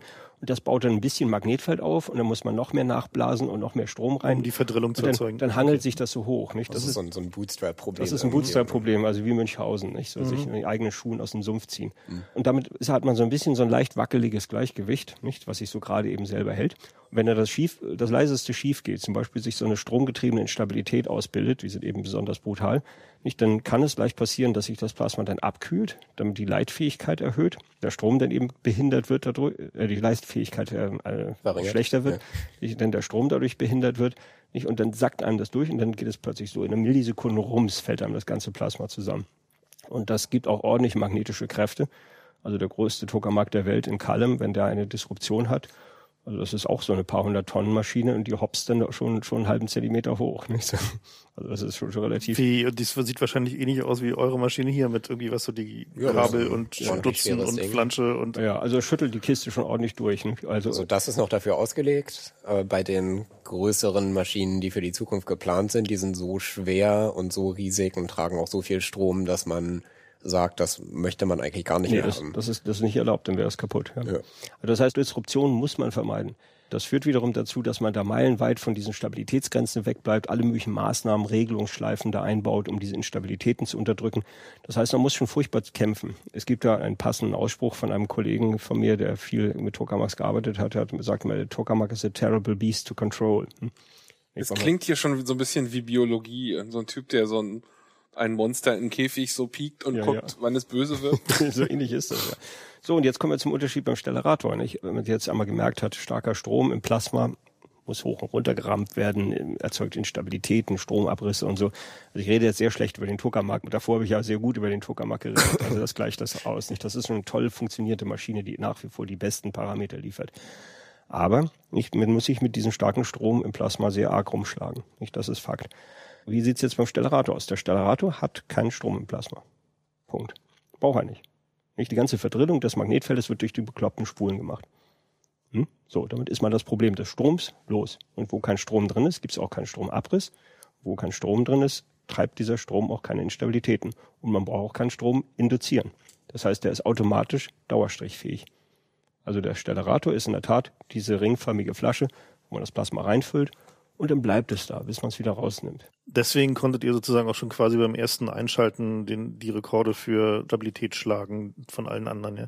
Naja, also viele Rekorde haben wir damit nicht geschlagen. weil, weil wir, wir, sind froh, dass er funktioniert. Weil, naja, weil wir erstmal, weil wir erstmal nichts kaputt machen wollten. Mhm. Also das heißt, wir haben erstmal als erstes so per Verordnung, per interne Verordnung haben wir die, die einzukoppeln der Heizenergie sehr beschränkt. Mhm. Nämlich, wir, das ist ja so, wir haben den Wendelstein jetzt in einen Zustand gebracht, wo wir damit so mal erste Testplasmen erzeugen können. Und vor allem die erste Wand, das heißt die Wand, die direkt mit dem Plasma in Kontakt ist im Inneren des Gefäßes. Das, das ist ja nicht so, dass das irgendwie eine Stahlwand ist oder sowas, sondern das ist eine Hightech-Wand. Die ist noch nicht fertig ausgebaut. Die ist also noch relativ empfindlich. Mhm. Nicht, sondern da haben wir jetzt so Strukturen, Kühlstrukturen, auf die wir jetzt noch in diesem weiteren Ausbauschritt, den wir jetzt gerade anfangen, noch 2000 Graphitkacheln, sehr genau gearbeitet, Graphitkacheln ranschrauben müssen. Und erst diese Graphitkacheln sind widerstandsfähig genug, dass wir da mehr Energie in die Maschine reinstecken können. Aber beim Test hattet ihr doch jetzt schon tatsächlich Fusionen erreicht. Hm, nein, wir werden nie Fusion erreichen. Also, also wir, wir, haben ja, wir, haben, wir arbeiten ja auch ausschließlich mit Wasserstoff und Deuterium. Ja. Tritium machen wir nie hier. Nicht? Okay. Da haben wir gar keine Genehmigung für. Das ist auch nicht Sinn dieser Maschine. Das wäre auch sinnlos, das mit dieser Maschine zu machen. Nicht, also, nicht, äh, die ist zu klein, um wirklich daraus was zu lernen. Die müsste man größer machen, um wirklich mhm. mit Tritium zu arbeiten, sonst lernt man da nichts draus. Können wir auch nochmal drüber reden. Mhm. Ähm, also, das heißt, Fusion wollen wir hier nicht machen, sondern wir machen hier die Plasmaphysik für die Fusion. Unser Ziel ist es, Plasmen zu erzeugen, die relevant sind für Fusionsbedingungen. Nicht, also das heißt den schwierigen Teil von der Fusion, mhm. nicht den leichten. Okay. Also letztendlich die Temperatur zu erreichen, die wir dafür brauchen ja. und mhm. die und was, Temperatur was wir, was wir zu unserer eigenen Überraschung in der Tat schon erreicht haben, ist mit sehr wenig injizierter Energie haben wir schon sehr hohe Elektronentemperaturwerten be bekommen. Nicht, also unsere Elektronen, also die leichte Spezies, die haben also locker die 100 Millionen Grad erreicht. Hm? Aber wohlgemerkt, das sind die leichten. Das ist auch noch das etwas leichtere, insbesondere heizen wir mit diesen Mikrowellen direkte Elektronen. Nicht? Also die Mikrowellen koppeln unmittelbar an die Elektronen ran, das heißt, die kriegen die volle Hitzeklatsche gleich ab. Nicht? Aber trotzdem haben wir da Berechnungen vorgehabt und die hatten allerlei konservative Annahmen. Nicht? Die waren davon ausgegangen, naja, nicht, also hier hat man noch da und da und da und da Verluste, da kühlt es noch wieder ein bisschen ab. Die haben eher mit der Hälfte gerechnet. Also das heißt, wir sind viel besser geworden, als, als wir gedacht haben. Und ähm, das hat dann zur Folge auch gehabt, wenn die Elektronen erstmal heiß sind, dann ziehen sie die, also durch einfach durch Bombardement, durch Wärmeweitergabe, ziehen sie die Ionen mit. Ähm, sind wir da bei den Ionen auch recht hoch gekommen. Da sind wir immerhin auf äh, mindestens 10 Millionen, eher 20 Millionen Grad gekommen. Und das bei ganz popelig wenig Heizung. Also wir haben ja gerade nur 4 Megawatt reingesteckt. Das ist ja noch lächerlich. Und war das, also habt ihr das vorher gewusst oder war, war es eine Überraschung? Das war eine Überraschung. Und also ein bisschen wisst, wie so. Wisst ihr warum? Nö, die Maschine funktioniert besser als gedacht. Ähm, aber, aber, aber ich sage ja, die, diese, diese, diese Computerberechnung, nicht, das sind ja alles Codes, nicht so. Und ein Computercode spiegelt ja niemals die ganze Wahrheit wider, sondern das ist eben halt ein Satz von Grundgleichungen, die ganz gewiss wahr sind. Aber das ist äh, in der Physik gerne mal so, dass die Lösung der Gleichung viel mehr von den Randbedingungen abhängt. Das heißt also, das, was man noch zusätzlich annimmt, was so, ja, nicht was an Rändern passiert, nicht, oder was als Anfangsbedingung passiert und so weiter nicht. Das heißt also, wie man, äh, also wie man an die Gleichung überhaupt rangeht, nicht, die zu lösen, was die Lösung bestimmt. Und das meine ich mit konservativ, nicht? Also da sind sehr vorsichtige Annahmen gemacht worden immer in den Codes. Hm? So damit man jetzt nicht zu viel verspricht. Okay, das heißt also die, dass es jetzt besser funktioniert hat als offiziell erwartet, ist aber auch tatsächlich ein, ein Ausweis davon, dass also das Engineering besser war als Ganz erwartet, gut. oder? Ja, nee, das Engineering ist so gut wie gefordert, mhm. so gut wie spezifiziert. Hm, die Spezifikation war natürlich sehr scharf. Generell ist es die Kombination daraus. Wenn also, wenn man ein sauberes Engineering macht, kombiniert mit den konservativen Erwartungen, also mit den Erwartungen, die auf konservativ programmierten oder konservativ ja, umgesetzten Codes basieren. Das beides kombiniert sich dann dazu, dass solche Maschinen in der Regel besser funktionieren. Ähm, wir haben auch in der Geschichte der Fusion Maschinen gehabt, die viel schlechter funktioniert haben als erwartet. Mhm. Da war entweder was faul in der Berechnung, also richtig ein Fehler in der Berechnung. Viel häufiger war es aber schlampiges Engineering. Mhm. Hm? Das einfach mistig gearbeitet wurde also hier so beim Rumlaufen hatte ich ohnehin den Eindruck, dass es also also erinnerte mich sehr an so mittelständischen Gerätebau, ja, so von, von allem, was so steht, so und so die, die Anlagentechnik und so sieht halt irgendwie alles aus, so wie, naja, wie man es halt so im High-End Mittelstand oder wissenschaftlichen Gerätebau halt so kennt. Wie, wie, Aber die Geschichten, die wir dann hören, sind doch so eher Raumschiff Enterprise mäßig so Geschichten wie, dass einfach eine Schweißnaht nicht gezogen werden kann, wie man das normalerweise macht, weil das dann Genau, eben, vielleicht willst du die Geschichte Genau, erzähl doch mal hier ein paar von den Engineering-Geschichten, weil die fand ich sehr faszinierend. Erzähl doch mal. Genau. So ein paar Engineering-Dönchen. Ja, so Sachen, die man vorher nicht kommen sah oder wo man, die man vielleicht schon kommen sah, aber nicht klar war, dass, wie man das dann kompensieren kann. So, da gab's ja hier einige so eine Geschichten. Ja, könnte ich abendfüllend erzählen. Also, also, also, das, ist- das, ist- die Maschine ist voll mit solchen Horror-Stories. Ja, also wenn man mal mit, der- mit der Schweißerei beginnt, das ist also, also Schweißen ist ja sowieso so eine Kunst und das ist so eine schwarze Kunst, so eine Alchemie, weil man, weil man so ganz genau auch nie weiß, was passiert.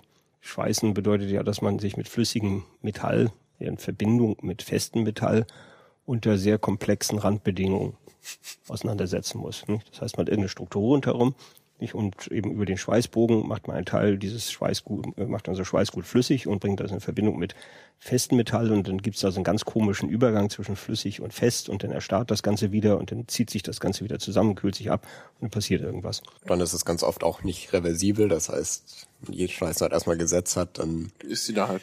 Ja, dann ist das auch hin, so nicht. Also dann verzieht, wenn sich da alles verzieht, das ist ein irre Aufwand, das alles wieder zu korrigieren, wieder auseinander zu äh, fräsen und wieder wieder gerade zu biegen und so. Also jeder, der selber mal geschweißt hat, weiß, dass das für eine Tücke ist.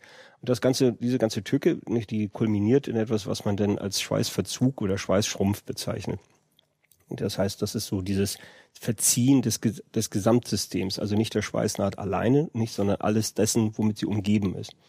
So, und das führt dann dazu, dass wenn man etwa Metalle miteinander verschweißt, nicht, also irgendwie einen großen Klotz auf ein Blech oder zwei Bleche aneinander, dass man höllisch aufpassen muss, was insgesamt mit dem gesamten zu schweißenden System passiert. Wenn man also eine solche Schweißnaht gesetzt hat, dann kann es passieren, dass danach alles rundherum ganz, also schon um mehrere Millimeter oder gar um Zentimeter anders ausgerichtet ist als vorher, sich verzogen hat.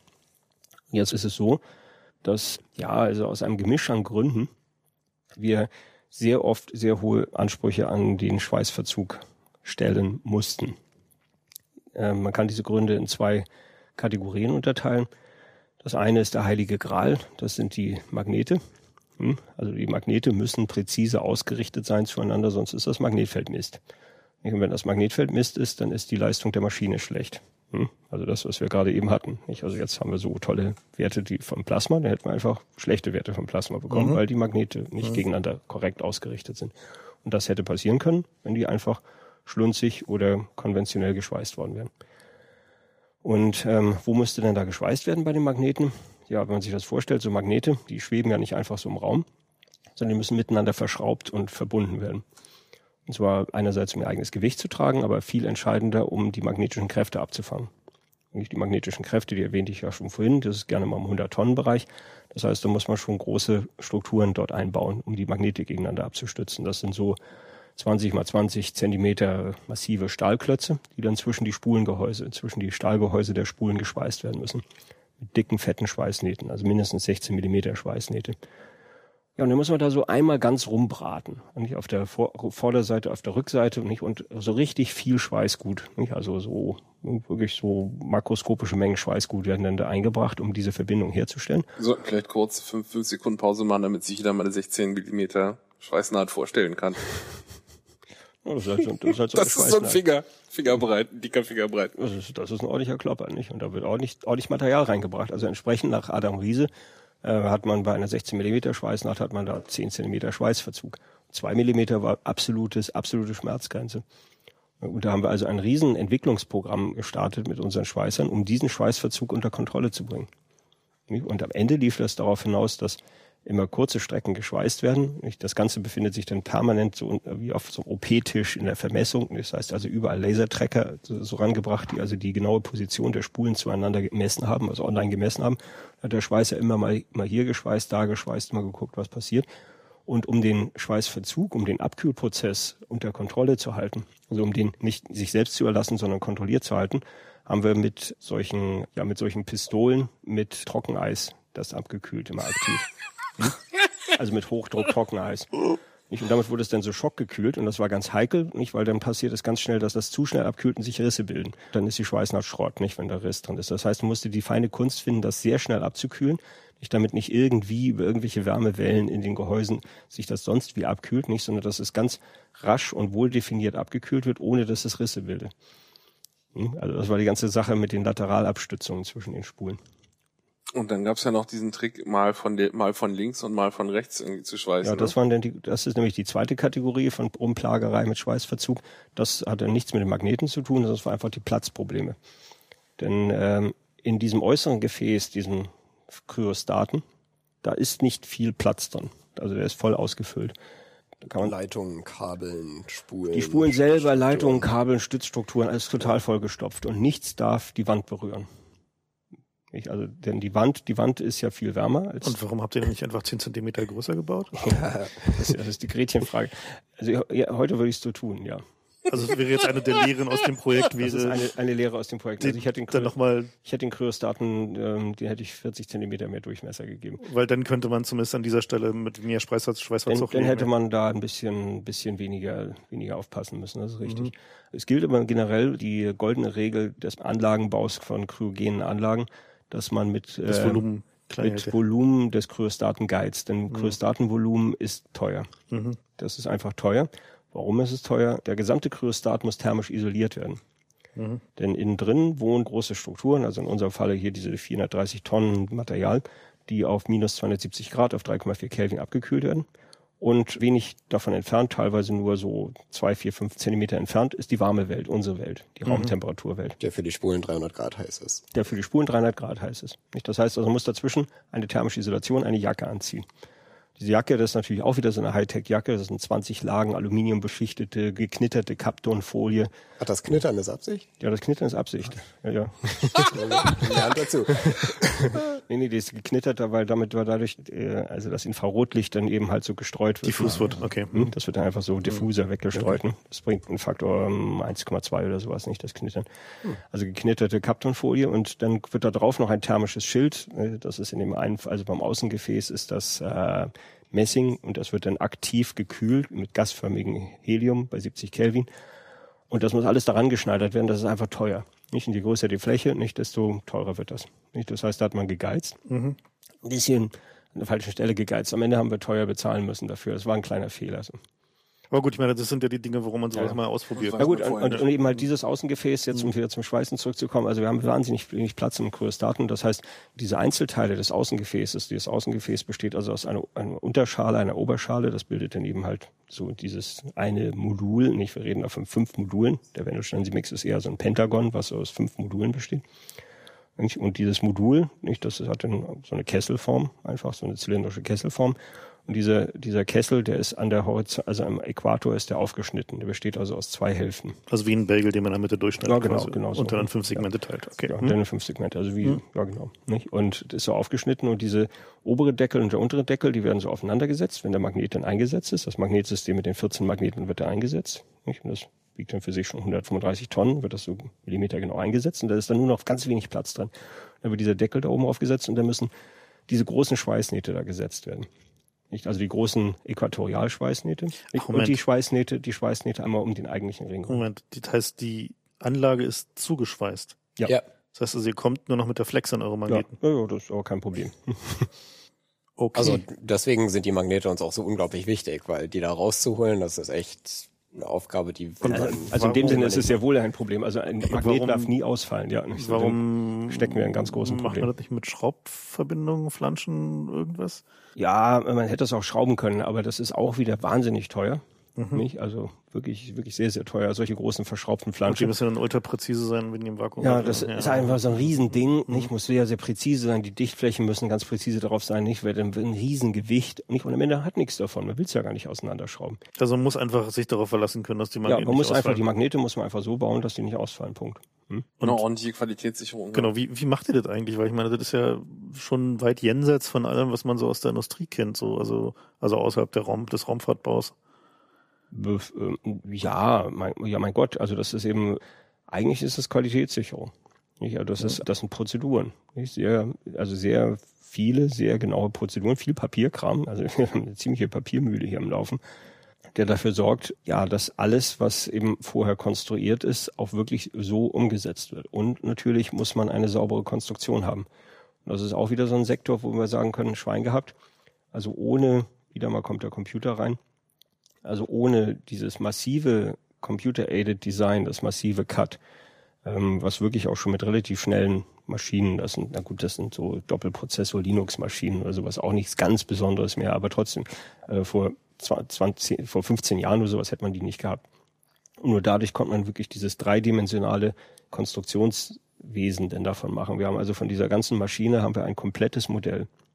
Also nichts, was man da sieht, ist nicht in dem Modell enthalten. Also kein einziges Rohr, kein einziges Kabel, was da dran ist, ist nicht im Modell enthalten.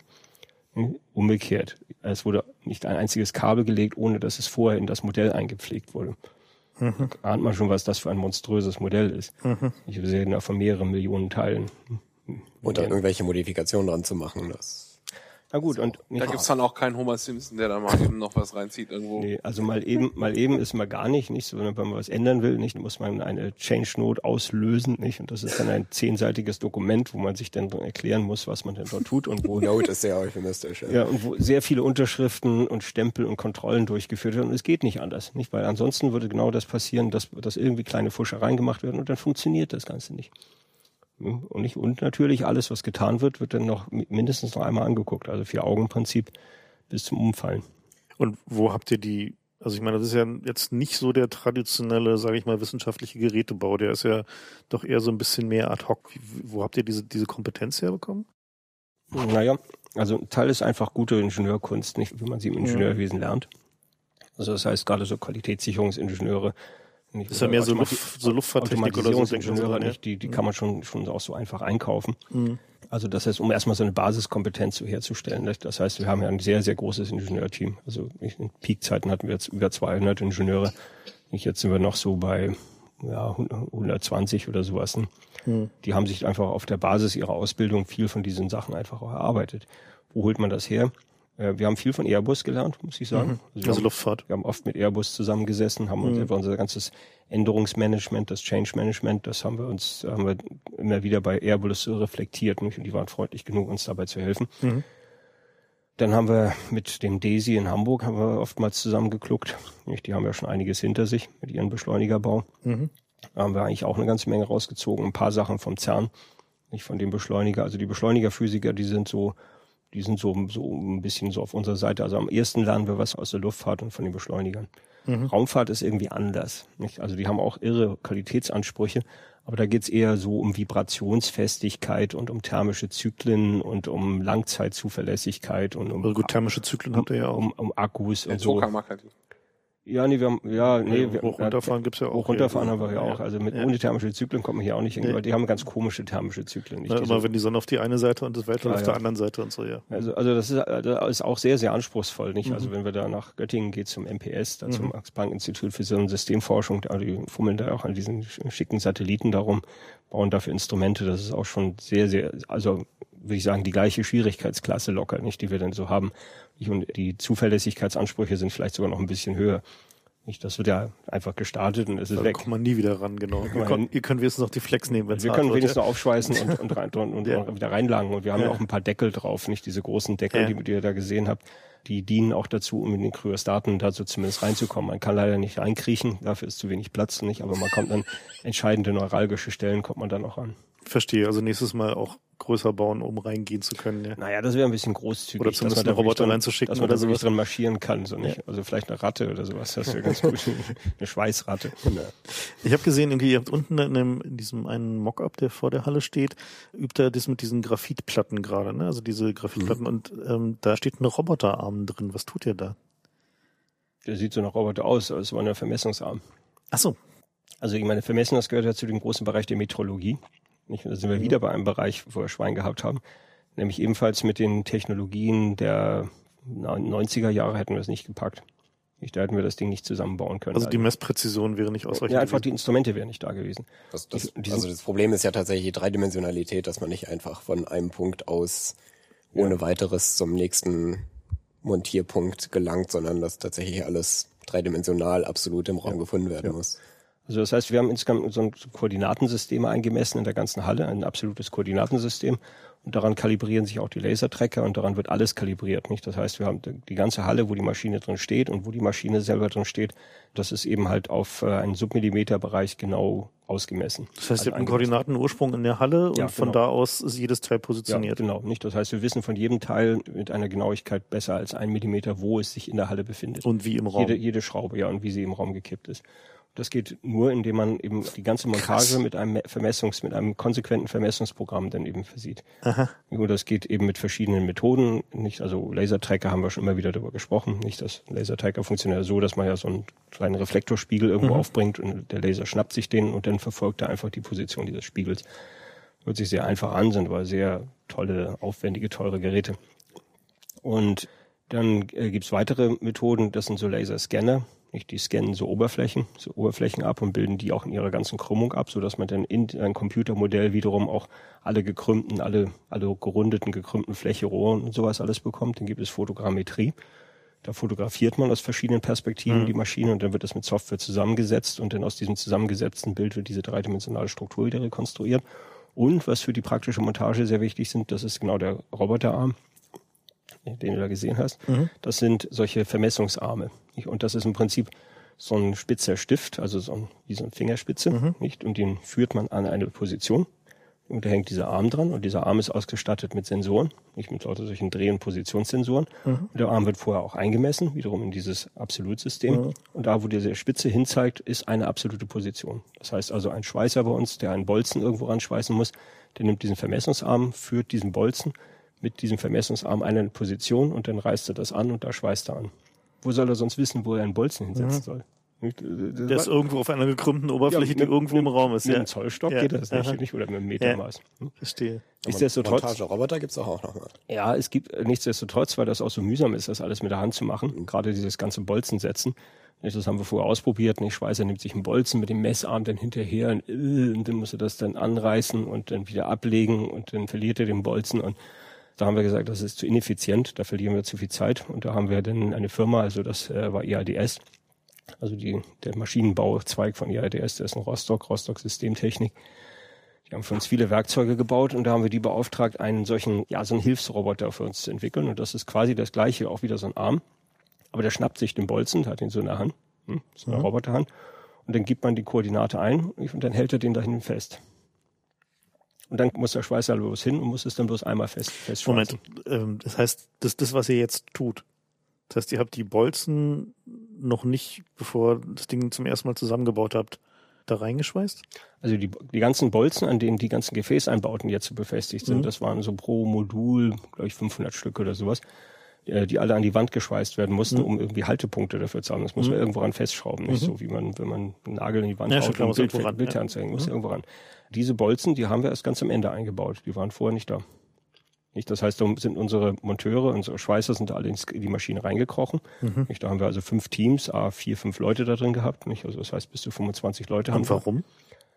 Ähm, ja, also ein bisschen, man, man, könnte sich ja denken, dass es praktischer ist, das vorher zu machen. Ich wollte gerade sagen, wenn man die Bleche in der Hand hat, bevor man sie zusammenbaut, ist doch viel einfacher, ja. Naja, gut, aber dagegen sprechen wieder Dinge. Nämlich diese Bolzen, das sind ja auch nicht so dicke Dinger, das sind solche relativ flimsigen Teile, nicht, damit man auch nicht so viel Masse wieder da drin hat, gibt auch wieder gute Gründe dafür.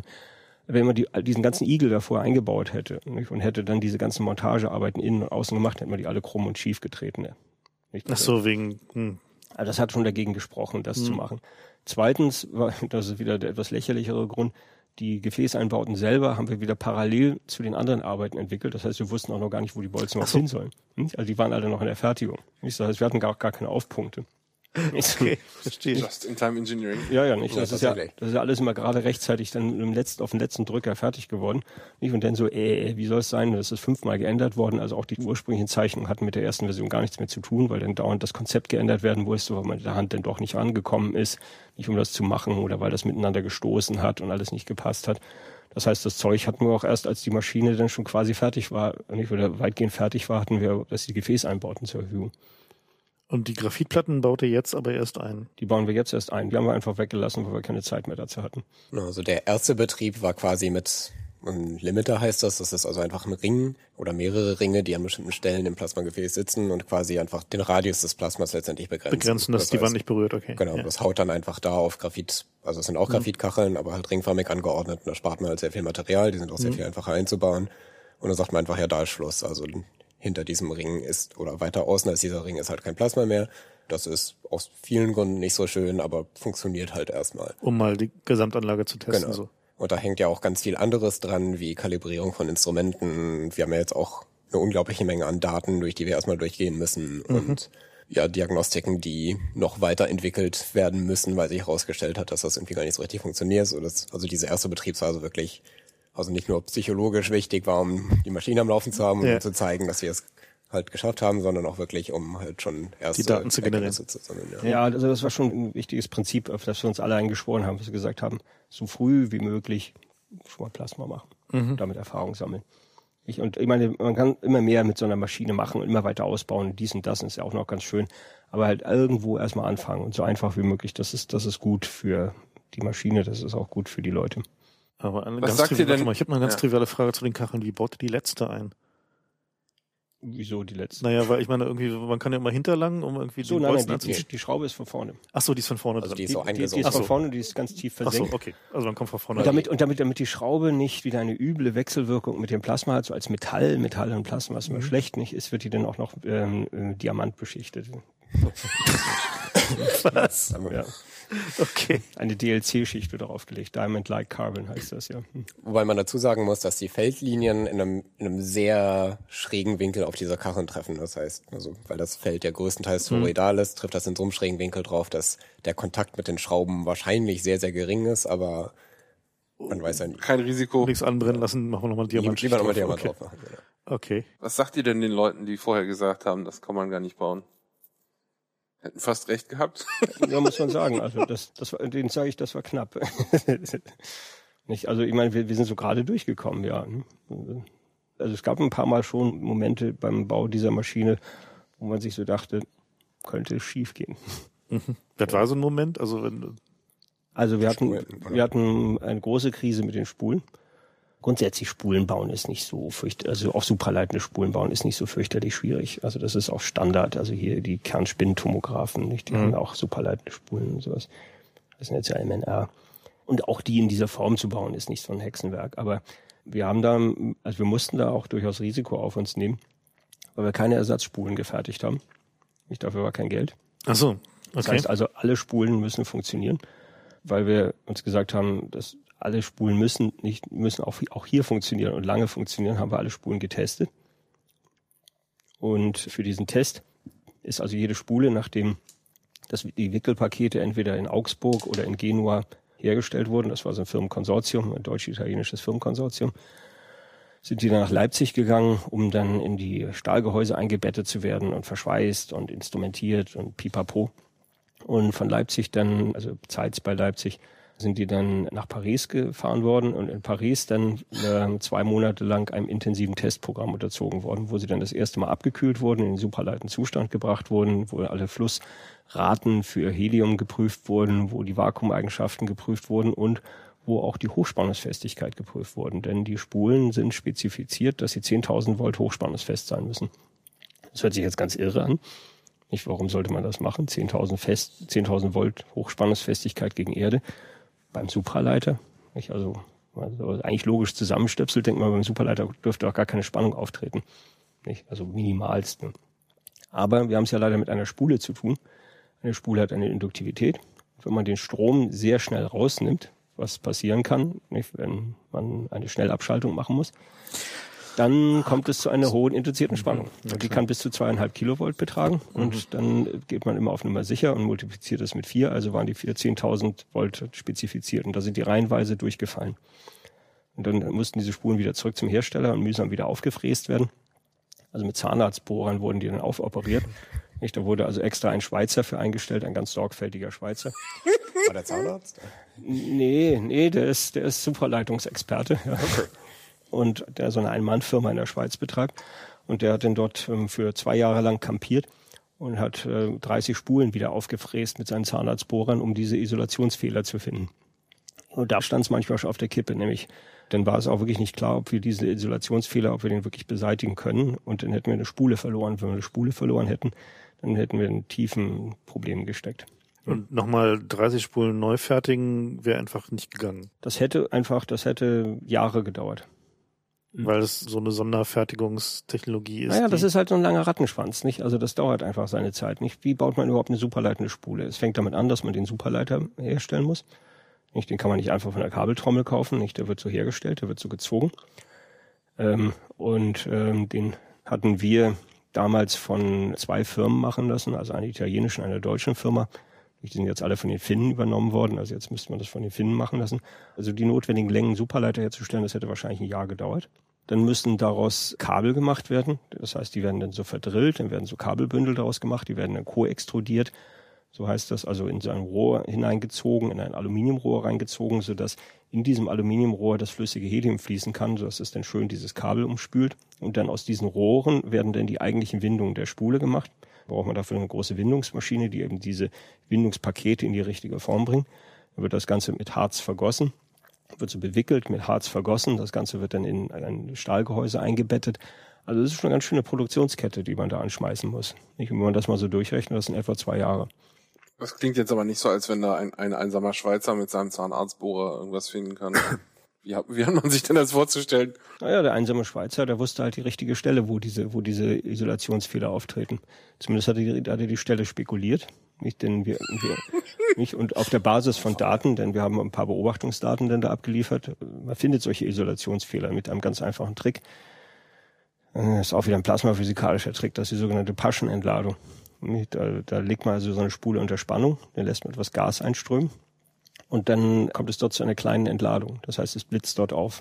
Nicht wo, an der Stelle, nicht wo quasi ein Kabel offen liegt oder sowas, nicht, oder wo ein elektrischer Kontakt offen liegt. Und dann guckt man mit der Kamera rauf und dann sieht man da so ein bisschen flackerndes Licht. Nicht? Und diese Kameradaten, die haben den Schweizer dann gesagt, da ist was faul. Und da ist er dann mit seinen Zahnarztbohrern rangegangen, hat sich dann das Harz so lange vorgebohrt, nicht, hat das alles wieder so freigelegt, bis er dort diese Risse oder diese Hohlräume gefunden hat, die der Übeltäter waren, wo Gaseinschluss war und damit dann es zu Isolationsschwächen gekommen ist. Und jetzt kann man sich noch fragen, da hätte die Trottel doch einfach verzichten können auf die Hochspannungsfestigkeit. Aber dann muss ich sagen, könnte ich eigentlich nicht mehr ruhig schlafen, weil nicht bei so einer Schnellentladung, also Die man ja macht, wenn man eh ein anderes Problem hat gerade. genau, nicht Schnellentladungen passieren, wenn ein anderes Problem ist. Und zum Beispiel ein Problem, dass in diesen Kryostaten, in diesem Volumen, wo die Magnete drin wohnen, dass es da zu einem Gaseinbruch kommt. Und dann ist das ganz automatisch verbunden mit einer Schnellabladung. Dann hat man genau diese Kombination. Gas strömt rein, es kommt eine Schnellabladung, die Spannung geht hoch und man zündet einen Schweißbogen. Hm? Und dieser Magnet, der speichert 600 Megajoule magnetische Energie. Das ist schon ein dicker Schweiß. Das haben wir mal, das haben wir mal so abgeschätzt. Also so ein ein Meter Loch ist da, lo ist da locker schnell gemacht und da wäre die ganze Anlage Schrott. Nicht? Die wäre also mit einer Schnellentladung wäre die Schrott. Da hat man mal so eben eine Milliarde versenkt. Das kann man nicht riskieren. Nicht? Also deshalb Nee. haben wir gesagt, nicht, diese Magnete müssen funktionieren. Und jetzt, wenn man jetzt die Komplexität von euren Magneten mit zu dem von so zum Beispiel vom Zorn vergleicht, Ach, das ist ganz anders. Die Zahnmagnete, das sind ja so Dipole und Quadrupole. Also das sind so entweder Vierleiter, Vierleiter, Quadrupole, nicht so durch die Strom durchfließt oder Dipole, Zweileiter. Das sind gar nicht solche geschlossenen Spulen. Also solche Stabmagnete Ja. quasi. Mhm. Und die arbeiten mit wesentlich weniger Strom, nebenbei gesagt. Also der, der Nennwert beim CERN, das sind 8000 Ampere. Nicht? Da- Das ist ganz lächerlich bei uns. Also wir haben 18.500 nicht und mehr Strom ist auch mal gleich heiklere G- Geschichte. Und was der entscheidende Unterschied auch ist, nicht die, also diese Dipole und Quadrupole sind alle gleich. Nicht, nicht, das bei heißt, euch also, ist jeder Magnet individuell oder wie? Nee, ist es nicht so. Wir haben fünf verschiedene Typen, Mhm. nicht, die aber so miteinander eben halt so ein bisschen komisch verschachtelt sind. Nicht? Das heißt, die gesamte Aufbaukomplexität, die ist schon ein bisschen höher. Nicht? Und nicht, die Zahnleute haben uns ja auch hier oft besucht und gerade mit den Magnetleuten haben wir viel zu tun gehabt. Nicht? Die haben uns auch beraten dann in verschiedenen Fragen. Und die haben, immer- haben immer gesagt, naja, das Ding ist ja verdammt klein, mit so vielen Verhältnisse. Aber es, mein Gott, ist das kompliziert. Nicht? So, nicht? Bei, bei denen ist das alles sehr groß, aber sehr repetitiv. Nicht? Die haben ihre Module nicht? und dann werden die einfach in Serie gemacht und aneinander gepappt. Nicht? Und dann macht man das halt im Umfang von, wie viel Umfang ist das, 50 Kilometer oder was. Nicht? So. Nochmal kurz zur Erklärung für die Hörer, die es nicht wissen, so ein supraleitender Magnet. Wie, wie funktioniert der eigentlich? Also wie Superleitung funktioniert. Okay, machen- können wir mal voraussetzen, aber wie baut man damit einen Magneten und warum macht man das so? Man nimmt sich einen Supraleiter, also quasi einen supraleitenden Strang und wickelt den letztendlich in eine Spulenform und schließt dann letztendlich sein Netzteil an das Ding an. Was auch nicht ganz trivial ist, weil man muss ja den komischen Übergang schaffen von Normalleiten zu Supraleiten, was bei uns auch ein ganz komplexes Bauteil ist, aber ja. Um den Strom dann wieder wegzunehmen, weil der sowieso im Kreis fließt, oder? Ähm, nee, unsere Supraleiter sind ständig an die Netzteile zum Nachregeln angeschlossen. Das heißt, die regeln die ganze Zeit den Strom auf genau diese 18.500 Ampere, die wir dann halt brauchen. Mhm. Das heißt, die werden nicht geschlossen. Aber und nur ganz klein bisschen, genau. so ein Prozent oder sowas führen die mhm. mal so nach. Mhm. Also im Detail wird das, also als Bauanleitung mal, wenn sich jemand das mal selber bauen will, so ein Stellarator, äh, läuft das im Prinzip so, dass so eine Spule, kann man ja sagen, dann macht man einfach ganz viele Wicklungen oder sowas. Nicht so würde man das zu Hause machen, einfach mit Kupferdraht ganz viele Wicklungen machen, eine Spule. Aber ganz so macht man es bei einer vernünftigen Superleitenspule nicht, sondern man macht sogenannte Pancakes. Das sind also Lagen. Das sind eigentlich Schnecken. Nicht? Das heißt, man macht eine Schnecke aus Superleiter. Und dieser Superleiter, das ist ja so ein relativ steifes Kabel, weil der eigentliche Leiter in so ein Alurohr drin ist. Wobei das Alurohr hier der Isolator ist. Also. Nö, der leitet schon, nicht? Aber, aber das. Ja, aber im Vergleich zur Superleitung, ja. ja. Ja, wenn der Superleiter in Ordnung ist, nicht, dann ist das ihm egal. Aber wenn, wenn der Superleitung nicht mehr Superleiten ist, dann ist das schon wichtig, dass mhm. der Strom daran fließen kann. Nicht? Also, nicht? Deshalb müssen die wiederum noch voneinander isoliert werden, die beiden. Naja, also auf jeden Fall ist das so eine Schnecke, nicht? Die so aus diesem Alurohr gemacht wird und in, in dem Alurohr ist das dicke Bündel Superleiter, das, äh, superleitendes Kabel drin. So, dann macht man also eine so eine Schnecke. Dort so 10 cm Breite etwa. Und das nennt sich dann Pancake. Weil es ein bisschen auch aussieht wie so ein Pfannkuchen halten. Und da werden fünf solche Schnecken übereinander gestapelt. Und die bilden dann insgesamt das Wickelpaket. Und diese einzelnen Pancakes, die sind dann jede für sich ja eine Spule, die werden dann alle miteinander verschaltet. Und dieses Verschalten geschieht dann in einem Bereich, der nennt sich dann Spulenkopf, wo dann all diese Supraleitenkabel so zusammenführen. Und da muss man dann diese Supraleitenkabel miteinander verbinden. Und das ist eben halt auch keine Lüsterklemme, sondern das ist schon auch ein, auch ein verflixt kompliziertes Ding, so Supraleiter miteinander zu verschalten, dass die bei 18.500 Ampere da keinen Unsinn machen. Das war auch ein irre langer Prozess. Also das ist wie, quasi genau, im, im Labor neben dem, wo wie, ich arbeite, passiert. Wie macht man das? Also ich meine, so 18.500 Ampere ist ja die, nun doch schon eher so ein bisschen... Ja, willst du wirklich wissen, wie man die verbindet? Ja, klar. Okay, dann kann ich mal erzählen. Nämlich, jetzt geht's ans Eingemachte. Nicht? Also jetzt geht's richtig an die Supraleitungs-Elektrotechnik.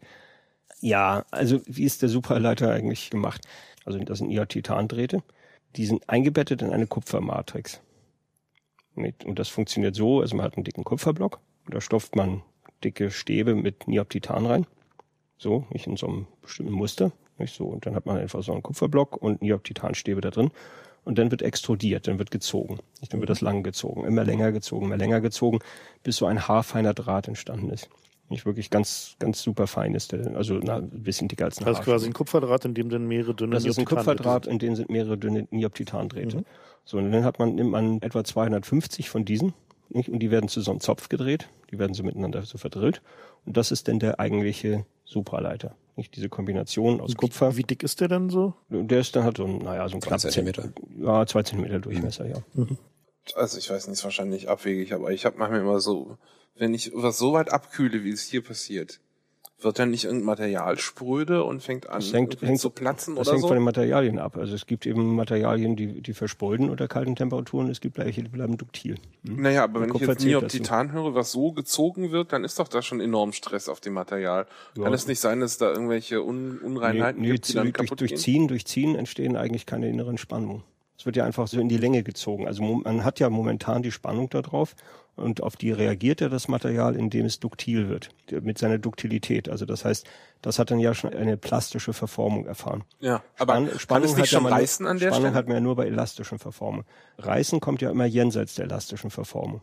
Nicht? Also das ist ja immer diese Materialeigenschaften, es kommt immer ganz lange elastische Verformung und dann kommt irgendwann der Riss. Ja. Das ist aber eine verstandene Technologie, die ist halt so Kabel ziehen. Ach so, du weißt ja. halt genau, wie viel du ziehen kannst. Ja, genau. genau. Nicht? Okay. Und das heißt, das macht man vor der Risskante. Natürlich, irgendwann würde man beim Extrudieren den Draht durchreißen, da muss man halt vorher aufhören. Aber das weiß man ja vorher, man mhm. weiß genau, wie diese Materialkurven ja, sind und zieht das dann in diesem Bereich. Also das ist gute Standardtechnik, das macht alles Otto Kumpu. Hm? Also heutzutage jetzt Otto Kumpu vor war es eben Eurometalli, haben die hergestellt. Okay, gut. Das heißt, wir haben jetzt diesen Nioptitan. So, und jetzt haben wir diesen, ja, ich muss also ausholen, damit man das, damit man das mhm. erklären kann, wie man die mhm. verbindet, nicht? Also das heißt, dann hat man also diesen Zopf, nicht? Und da ist eben dieses Kupfer, nicht? Und äh, in das Kupfer eingebettet sind diese Nioptitandrähte.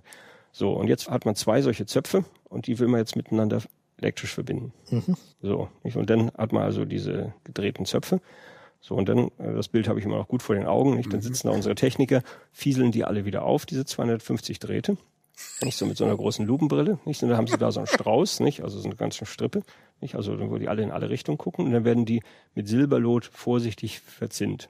Jeder einzelne von diesen Jeder einzelne von diesen Drähten und da es ja aus Kupfer besteht, dafür brauchen wir auch das Kupfer, nicht, ist dann eben gut verzinnbar. Also dann sind mhm. die alle miteinander verzinnt. So, und dann hat man eben zwei solche Bündel mit 250 Drähten und dann werden die nach einem ganz bestimmten Schema miteinander verflochten. Mhm. Nicht so zu so einem flachen Zopf werden die dann verflochten. Nicht also wirklich so ein planarer mhm. Zopf, nicht der dann so ganz lang ist. So, dieser miteinander verflochtene Zopf, der wird dann zwischen zwei Platten so zusammengequetscht. Und diese beiden Platten bilden dann aber noch genügend Raum, dass das flüssige Helium, was also aus dem einen Rohr nicht, also so neben einen Zopf fließt, dass das den Weg noch wieder finden kann zu dem anderen Zopf ohne großen Widerstand. Also quasi doch eine Lüsterklemme. Prinzip ist es, ist es dann, Ende ist es dann doch wieder eine Lüsterklemme, aber eine Lüsterklemme, in der auch noch flüssiges Helium fließt. Okay. Nicht? Und wo jeder Einzeldraht nicht miteinander, miteinander, ja. miteinander verfilmselt wird. Und das ist einfach irre viel Arbeit auch, weil das ja, ja. an jedem Pancake von jeder Spule passieren muss. Aha. Und noch in der, so. und in der Verschaltung der Spulen untereinander. Denn die sind ja alle noch in Serie miteinander geschaltet. Was teilweise auch über Kopf passieren musste, weil die Spulen dann ja schon verbaut waren, wenn sie miteinander verbunden Ach so, die müssen miteinander, ah, okay. genau, das heißt, äh, da mussten teilweise Leute unter dem Modul dann stehen und den ganzen Tag lang halt über Kopf dann diese blöden Dinge zusammenflechten. Und das sah schon echt nicht beneidenswert aus. Ja, das haben alles die Polen gemacht. Mhm. Heftig auf Polnisch geflucht, ja. ja. okay. Wir hatten ein super polnisches Ingenieursteam, die uns in kein gespendet? Ja, die wurden, die hat die polnische Regierung uns einfach geschickt und das Gehälter bezahlt. Und die haben vorher am CERN gearbeitet. Mhm. Und dann war der Beschleuniger am CERN dann fertig und hatten die dann so ein bisschen so, ja, nicht so so die Gedanken, was machen wir denn jetzt mit denen? Wenn man schon so ein Team hat, dann will man es genau, ja auch nicht. Die haben jetzt ganz viel Erfahrung. Nicht nicht, die, die rennen ja alle auseinander, wenn wir ja. die einfach loslassen. Nicht, und wir brauchen die noch für den nächsten Beschleuniger, also für Hamburg, nicht dafür den XFEL in Hamburg. Mhm. Ja, aber dazwischen war so eine paar Jahreslücke und da haben sie sie quasi bei uns zwischengeparkt. Mhm. Ja, ist doch gut, ich meine. Ja, ja, ja das war sehr gut. Sachen gemacht. Also es gibt, gibt offenbar überall so eine, so eine hochspezialisierten Teams. Ich kenne zum Beispiel aus dem Raffinerieanlagenbau, da gibt's auch so Teams, die machen halt nur so Gaskompressoren und so ein Zeug. Ja. Also die sind dann so Roving ja, ja, das, Engineers. Ja, ja, das ist so Spezialwissen, was man mit sich herumträgt. Ja. Das ist alles in den Köpfen der Menschen, ja. Also ich habe hier so den Eindruck gewonnen beim rumgeführt werden, dass hier an Probleme gedacht wurde, die so drei Indirektionsschichten jenseits dessen sind, wo ich an der Stelle gedacht hätte, so das ist jetzt hier auf der Liste der Sachen, an die man da denken muss. Und wir hatten vorhin so ein Ding, das will ich noch kurz erzählen, als wir unten standen, aber nicht so, gibt's hier irgendein Bauteil, was einfach normal ist, eine Stange oder so. Und dann, ja, hier ist eine Stange, ja, aber die ist doch auch aus Aluminium.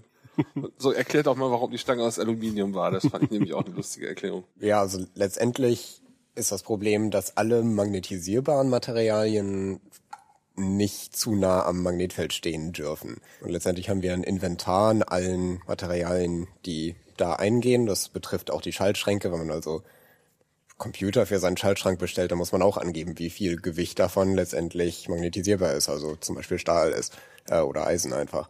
Das wird dann alles in eine große Datenbank eingetragen und dann wird letztendlich geguckt, wie sich das Magnetfeld verformt durch die ganzen Einzelmaterialien, die sich überall in der Halle befinden. Das ist zum Glück bei uns im Moment überhaupt nicht schlimm, aber hat halt dazu geführt, dass wir ganz oft auf komische Materialien ausweichen, wie zum Beispiel diese ganzen Gerüste, die da rumstehen, die halt auch aus Alu sein müssen dann einfach. Das bezieht sich auf Schrauben, das bezieht sich auf letztendlich jedes einzelne Bauteil, was ein zertifiziertes Material sein muss. Jede Unterlegscheibe, ja. Und das nicht deswegen, weil sie wie beim Kernspintomographen das Magnetfeld sozusagen die Teile beeinträchtigen würde, sondern weil die Teile euer Magnetfeld beeinträchtigen. Ja, ja, genau. Das Magnetfeld ist der heilige Gral, nicht? Also das heißt, das darf nicht verformt werden, das darf nicht unkontrolliert verformt werden, weil dann einfach die Leistungsparameter des Plasmas schlecht werden. Also das steht und fällt mit der Güte des Magnetfeldes. Und nachdem ja. wir uns da so viel Mühe gegeben haben, das im Produktionsprozess der Spulen richtig hinzubekommen, wäre das ziemlich hirnrig, das dann durch ein paar Eisenkomponenten ja, durch, durch, durch ein Gerüst. Dann draußen Gerüst, das ist, oh, da haben wir gar nicht dran gedacht an das Gerüst. Ja. Ne? Also so blöd sind wir dann nicht. Ne? Die, also die ganzen Stahlgerüste, die haben wir alle rausgerissen, haben dann einen Hersteller gefunden, der dann für uns ähm, Alugerüste geschweißt hat und gefertigt hat, die wir jetzt eingebaut haben. Das heißt, also ein ganz großer Teil des, des Wissens, was sie hier aufhäuft, ist aber eigentlich auch so ein wer kann denn eigentlich welche Teile in dieser Präzision oder in diesen esoterischen Materialien oder was ja. auch immer liefern? Ne? Insgesamt ist es so, dass eine unheimlich starke Industriekomponente daran haben. Das ist unsere Philosophie und es ist eine notwendige Philosophie, dass man ähm, fast nichts selber macht. Also der Eigenfertigungsanteil, der ist wahrscheinlich unter zehn Prozent. Hm? Also normalerweise würde man denken, naja, ein Forschungsinstitut, das hat eine Werkstatt, die basteln sich da ihre Anlagen so zurecht. Überhaupt nicht. nicht. Sondern das ist alles in Industrieverträge platziert, vorher spezifiziert, dann müssen, muss ein ganz systematisches Verfahren durchgeführt werden mit Design-Reviews, mit Projektteams, Projektteam-Meetings, mit Follow-ups, mit Wochenberichten, Tagesberichten, mit Abnahmeprüfungen, mit On-Site-Abnahme und so weiter, mit den ganzen, ganzen Sums, die man so haben muss, wenn man so ein verteiltes System hat. Wir haben so in den Hochzeiten des Aufbaus, haben wir da bestimmt 20, 30 Firmen so parallel auf Trab halten müssen, damit die alle in Time auch wieder liefern und eben eine einzige Komponente zu spät kommt, äh, die hat dann in der Montage dieses ganze Montagesystem rasselnd zum Anhalten gebracht. Und was heißt das praktisch? Das bedeutet, dass auf zwei Schichten verteilt 100 Leute rumstehen. Hm. Weil du kannst ja auch nicht nach Hause schicken, weil ja, ja, und dann sitzen sie da und nicht und stehen rum und kosten jede Stunde 35 Euro, jeder einzelne. Was ist denn mit den Sachen, die ihr jetzt hier rausgefunden habt? Gibt es da Sachen, wo man schon jetzt sagen kann, dass die in irgendwelchen anderen Fächern Vorteile gebracht haben oder Erkenntnisse, oder sind das alles so Spezialsachen, die eigentlich nur euch betreffen? Nee, diese Industriekomponente, die ich gerade eben erwähnte, die hat einen ganz interessanten indirekten Effekt. Nämlich unsere Industriepartner, also unsere Auftragnehmer, die haben sich also erstmal um so einen Auftrag beworben, um Geld damit zu verdienen. Hm? Die haben es nicht aus Altruismus gemacht, sondern die haben gesagt, oh, das ist ein schöner fetter Auftrag, den schnappen wir uns mal. Das ist immer so europaweit ausgeschrieben, kompetitiv. Deshalb die Firmen, mit denen wir da gearbeitet haben, über ganz Europa verstreut sind. Spanien, Italien, Frankreich, Schweiz, alles mögliche. Also ganz Europa ist da mit drin im Pool. So, die sind dann also da reingesegelt in diese Aufträge, haben sie erstmal gesagt, das ist ja schön, haben wir einen dicken Auftrag mit einer guten Marge, nicht? Ist ja auch ein Forschungsinstitut, da kann man ein bisschen mehr quetschen. Ja, und dann sind die halt so reingesegelt, nicht? Und dann am Anfang ist dann natürlich mal so eine Spezifikation, nicht so, und dann haben sich über ein paar Sachen vielleicht auch schon gewundert, wollten aber auf den Auftrag auf jeden Fall haben. Ähm, und dann ging es erstmal richtig ran, nicht? Wenn erstmal verstanden wurde, was das bedeutet, nicht? Dann war eben sehr oft, war dann Holland in Not, weil dann die Firma dann auch festgestellt hat, das geht über unsere Grenzen eigentlich hinweg. Das können wir gar nicht. Hm? Oder wir können diese Spezifikationen gar nicht erfüllen, diese Anforderungen gar nicht erfüllen. Und, dann gab es typischerweise eine Krise, nicht? weil wir haben gesagt, hier Vertrag ist Vertrag, ihr habt unterschrieben, wir können das jetzt nicht im Regen stehen lassen. Und was ist dann passiert? Also erstens haben die dann angefangen, ihre besten Leute denn dahin zu schaufeln. Wir mussten dann typischerweise anfangen, unsere besten Leute dahin zu schaufeln. Und dann hat man da zusammengesessen und diese Probleme gelöst. Nicht? Das heißt, sich das Schritt für Schritt angeguckt, was muss man machen, um das hinzubekommen. Nicht, da haben wir Tests durchgeführt, nicht, da haben wir manchmal beraten, dann haben wir mit gemeinsam da getüftelt, haben wir Berechnungen durchgeführt, dann sind wir durch die ganze Welt gereist, haben uns da verschiedene Lösungen denn da so angeguckt, nicht, und haben am Ende zusammen mit der Firma das irgendwie über die Ziellinie geschleppt. Und das war manchmal einfacher, manchmal schwerer. Wir hatten also sehr gute Firmen, nicht, die da sehr solide rangegangen sind. Manche sind auch einfach ganz naiv da so reingerannt und da war Holland in Not. Was aber immer der Fall war, war, dass diese Firmen, diese Auftragnehmer, dass die viel klüger rausgegangen sind, als sie reingegangen sind. Mhm. Und das heißt, wir das haben also wir nie wieder. entweder so die Art von Klugheit gab es auch, ja, aber auch technologisch oftmals klüger. Das heißt, wir haben dann einfach ihre eigenen Sachen, also das, was sie bis dahin konnten, mussten mhm. sie zwangsweise, um diesen Auftrag in irgendeine Ordnung zu bringen, mussten sie sehr, sehr verfeinern, dass sie einfach unheimlich viel dazugewonnen haben. Ne? Und das haben wir eben von den Firmen auch sehr oft bestätigt bekommen. Das haben wir auch in so einer Broschüre mal dokumentiert, haben wir es alles mal aufgeschrieben. Ist auf unserer Webseite, kann man diese runterladen sogar. Nämlich, dass dadurch einfach eine Weiterqualifizierung von Industrieunternehmen erfolgt ist, die die wiederum im Markt vorangebracht hat. Wettbewerbsfähiger mhm. gemacht hat. Mhm. Gutes Beispiel ist MAN in Deggendorf. Mit denen haben wir über zehn Jahre zusammengearbeitet. Das war immer eine extrem erfreuliche Zusammenarbeit, wo man wirklich richtig zusammengearbeitet hat als Ingenieur und technisches Team und immer wieder die verschiedenen Probleme dieser Schweißtechnologien, dieses Gefäßforms, der thermischen Isolation, alles das zusammen gelöst hat. Und das ist sowieso eine Firma, die auf höchstem Niveau so arbeitet, aber die ist auch manchmal in Bedrängnis gekommen. Dann haben wir immer gemeinsam Lösungen gefunden. Und die haben gesagt, sie haben aus diesen Aufträgen, die sie bei uns abgearbeitet haben, haben sie die ganze Dreidimensionalität für sich erschlossen. Mhm. Dreidimensionales Wasserschneiden, dreidimensionales Gefäßformen, dreidimensionale Metrologie, sehr präzises dreidimensionales Schweißen. Das alles hat in Deckendorf einen ganz festen Platz zu bekommen, ist dann auch wieder indirekt in ihre Serienproduktion, in ihre chemischen Reaktoren eingegangen, wo die, glaube ich, 60 Prozent Marktanteil Ja, oder sowas da haben. sind die ja Marktführer, ja. Ja. Mhm. Und äh, letztlich hat es auch wieder mit den Leuten zu tun. Das heißt also, da haben sie wieder sehr, sehr gute Ingenieure da angesetzt, die dann eine Weile da mitgearbeitet haben. Und das ist wie so ein Fitnessraum oder sowas, nicht? Mhm. So, das heißt, da kommt man dann schon ordentlich gestählt raus, nicht? Wenn man das alles mal gemacht hat, nicht? Und dann sind die, so die Serienprodukte dann wieder viel, da, die Probleme, die da auftreten, nicht? Die sind dann wieder klein. Aber ihr macht ja auch sozusagen Sachen für andere Projekte. So dein Experiment da unten, dieser, Mhm. erzähl doch mal, dieser, dieser Teilchenbeschleuniger. äh, äh, Ich beschleunige kein Zeichen, aber Ja. also was ich mir angucke, ist ein, ich sag Achso, das war das Experiment nebendran, richtig, ja, genau. Genau. Ja, kannst du mal beide erzählen vielleicht, ja. Ja, okay, klar. Ich selber mache ein Experiment zu magnetischer Rekonnektion. Das ist ein Prozess, der jetzt so aus der Grundlagenforschung der Plasmaphysik kommt. Und das ist, ich glaube, fürs Institut relativ wichtig, auch eine Anlage zu haben, die auch die ganze Zeit läuft. Also das ist ein kleines Laborexperiment, in dem immer was gemacht wird. Das heißt, fast jeden Tag kann man da hinkommen und da werden halt gerade Experimente gemacht. Und genau, das ist halt auch, ich glaube, für uns ein wichtiger Zweig, weil wir da wirklich so ganz in die Grundlagen gucken und mit ganz einfachen Mitteln quasi uns die Grundlagenprozesse angucken, die vielleicht auch ganz woanders eine Rolle spielen. Und sollte sagen, wenn Sie sagen kleines Experiment, dann meinen Sie sowas wie ein VW-Bus von der Größe. So ungefähr, genau. Also ist jetzt nicht was, was irgendwie auf dem Tisch steht. Also was wiegt's? Fünf Tonnen oder so, ne? Oder? Ja. Ja. Na gut, die spulen sieben Tonnen, aber. also, also zehn zusammen vielleicht. Also, ja, also ein kleines Zeichen. Für Plasmaphysik-Verhältnisse klein. Ja, wobei, Leute also für. Plasmaphysik ist es schon, also so mittelgroß, sage ich mal. Da gibt es sehr viel kleinere Experimente, gerade in der Niedertemperatur-Plasmaphysik. Aber was wir uns in unserem Labor, also in der gleichen Gruppe auch angucken, ist in Kollaboration mit CERN, die wollen auf Dauer wieder zurück zu Linearbeschleunigern, zu Leptonenbeschleunigern. Das heißt, die wollen zum Beispiel Elektronen sehr stark beschleunigen und können sich das auf Dauer nicht mehr leisten, das in den riesigen Ringbeschleunigern zu machen, weil die nämlich immer größer und immer teurer werden müssen. Das heißt, ein Linearbeschleuniger wäre da schön und was es da gibt als schönes Konzept ist der sogenannte Plasma Wakefield Accelerator. Da erzeugt man sich ein sehr dichtes Plasma, in das man ein Teilchen-Bunch reinschickt. Das erzeugt letztendlich hinter diesem Bunch, was da mit relativistischer Geschwindigkeit durchfliegt, so eine Art Bugwelle. Und in dieser Bugwelle, die also ein sehr starkes elektrisches Feld ist, kann man dann ein zweites Teilchen reinschicken, also ein einzelnes Elektron.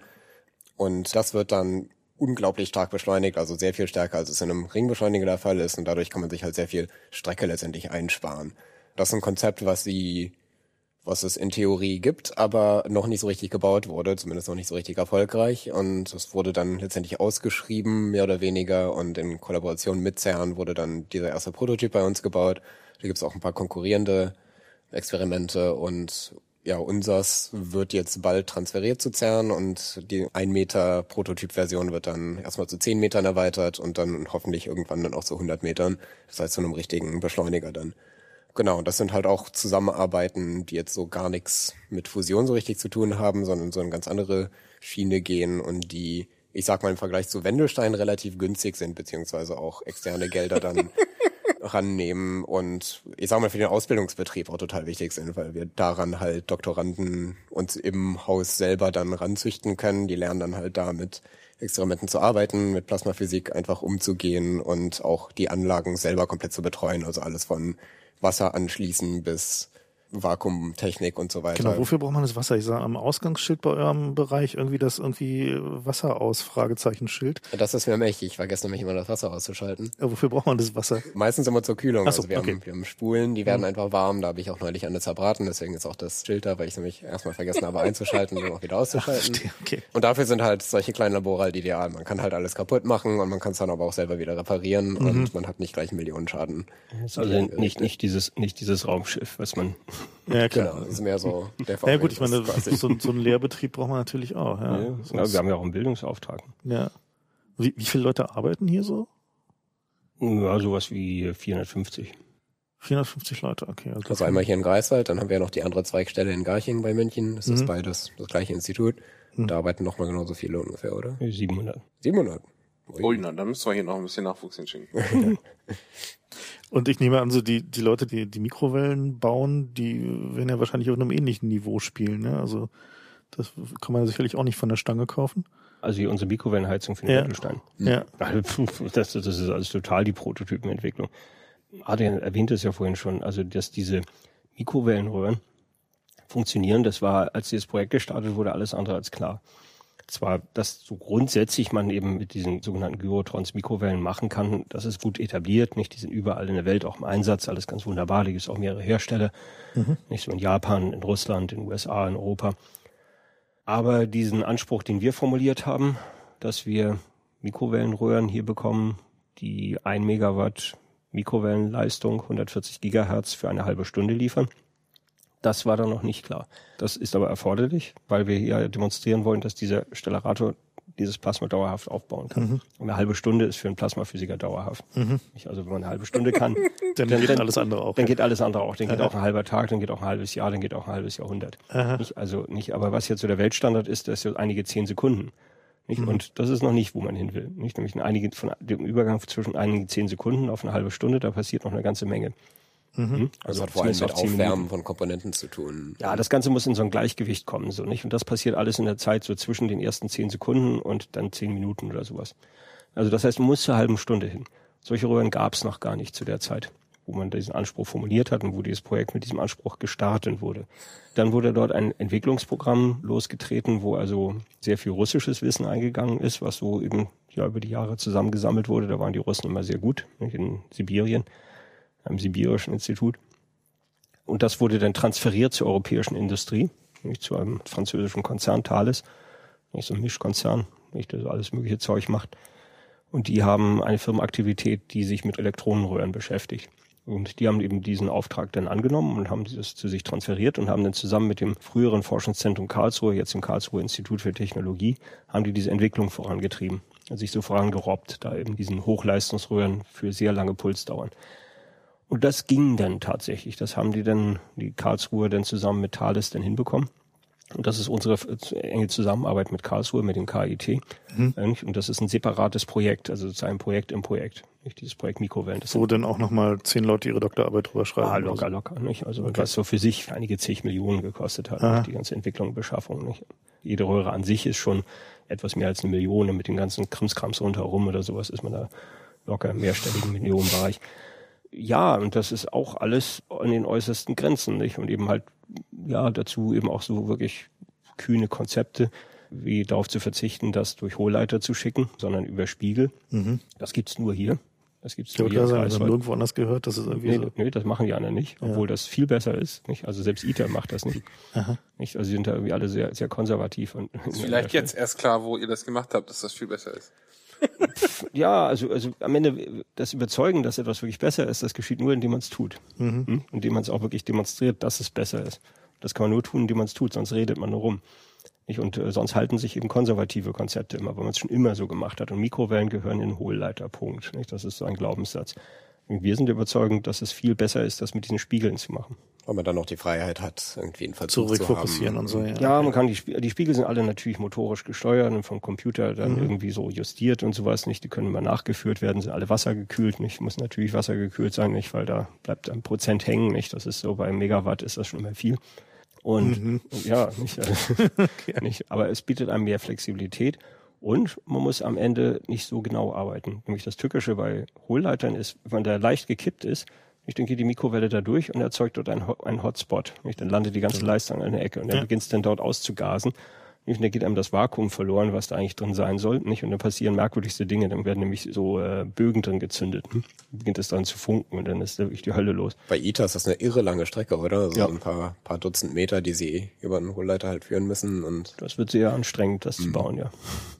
Äh, letzte Mal, also ich war vor ein paar Wochen schon mal hier, da gab es hier noch so eine andere Geschichte, dass in dem Plasmabehälter auch einzelne Atome ausgasen und das, das Plasma kaputt machen können. Genau. Das, also das noch kurz erzählen, weil ich finde es immer faszinierend, was einem hier so das Schicksal für Steine in den Weg wirft.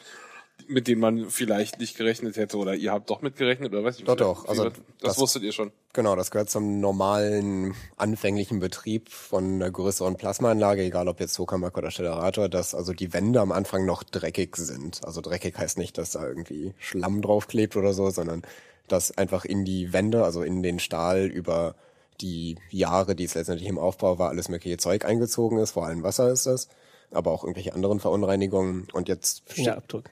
Fingerabdrücke, stimmt. Also ziemlich viel Fett und Zeug, was einfach an den Wänden klebt. Und pumpt man da die ganze Luft raus. Das heißt, vieles gast schon von alleine aus, aber man hat halt noch viel in Wänden äh, drin, was halt erst durch ja, Zufuhr von Energie letztendlich rauskommt. Das probiert man auch noch zu umgehen, indem man die ganze Maschine backt. Das wurde dann auch, wie lange, mehrere Wochen gemacht.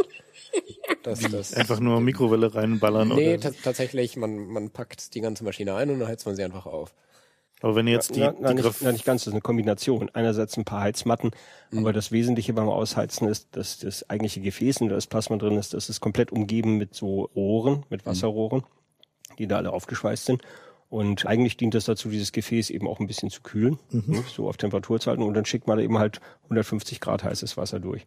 Und damit heizt man das ganze Gefäß dann auf 150 Grad aus. Aber wenn ihr jetzt die Graphitkacheln wieder einbaut, dann, also, dann müssen wir auch wieder ordentlich wieder ausheizen. Achso, dann ja. passiert das dann nochmal. Okay, verstehe.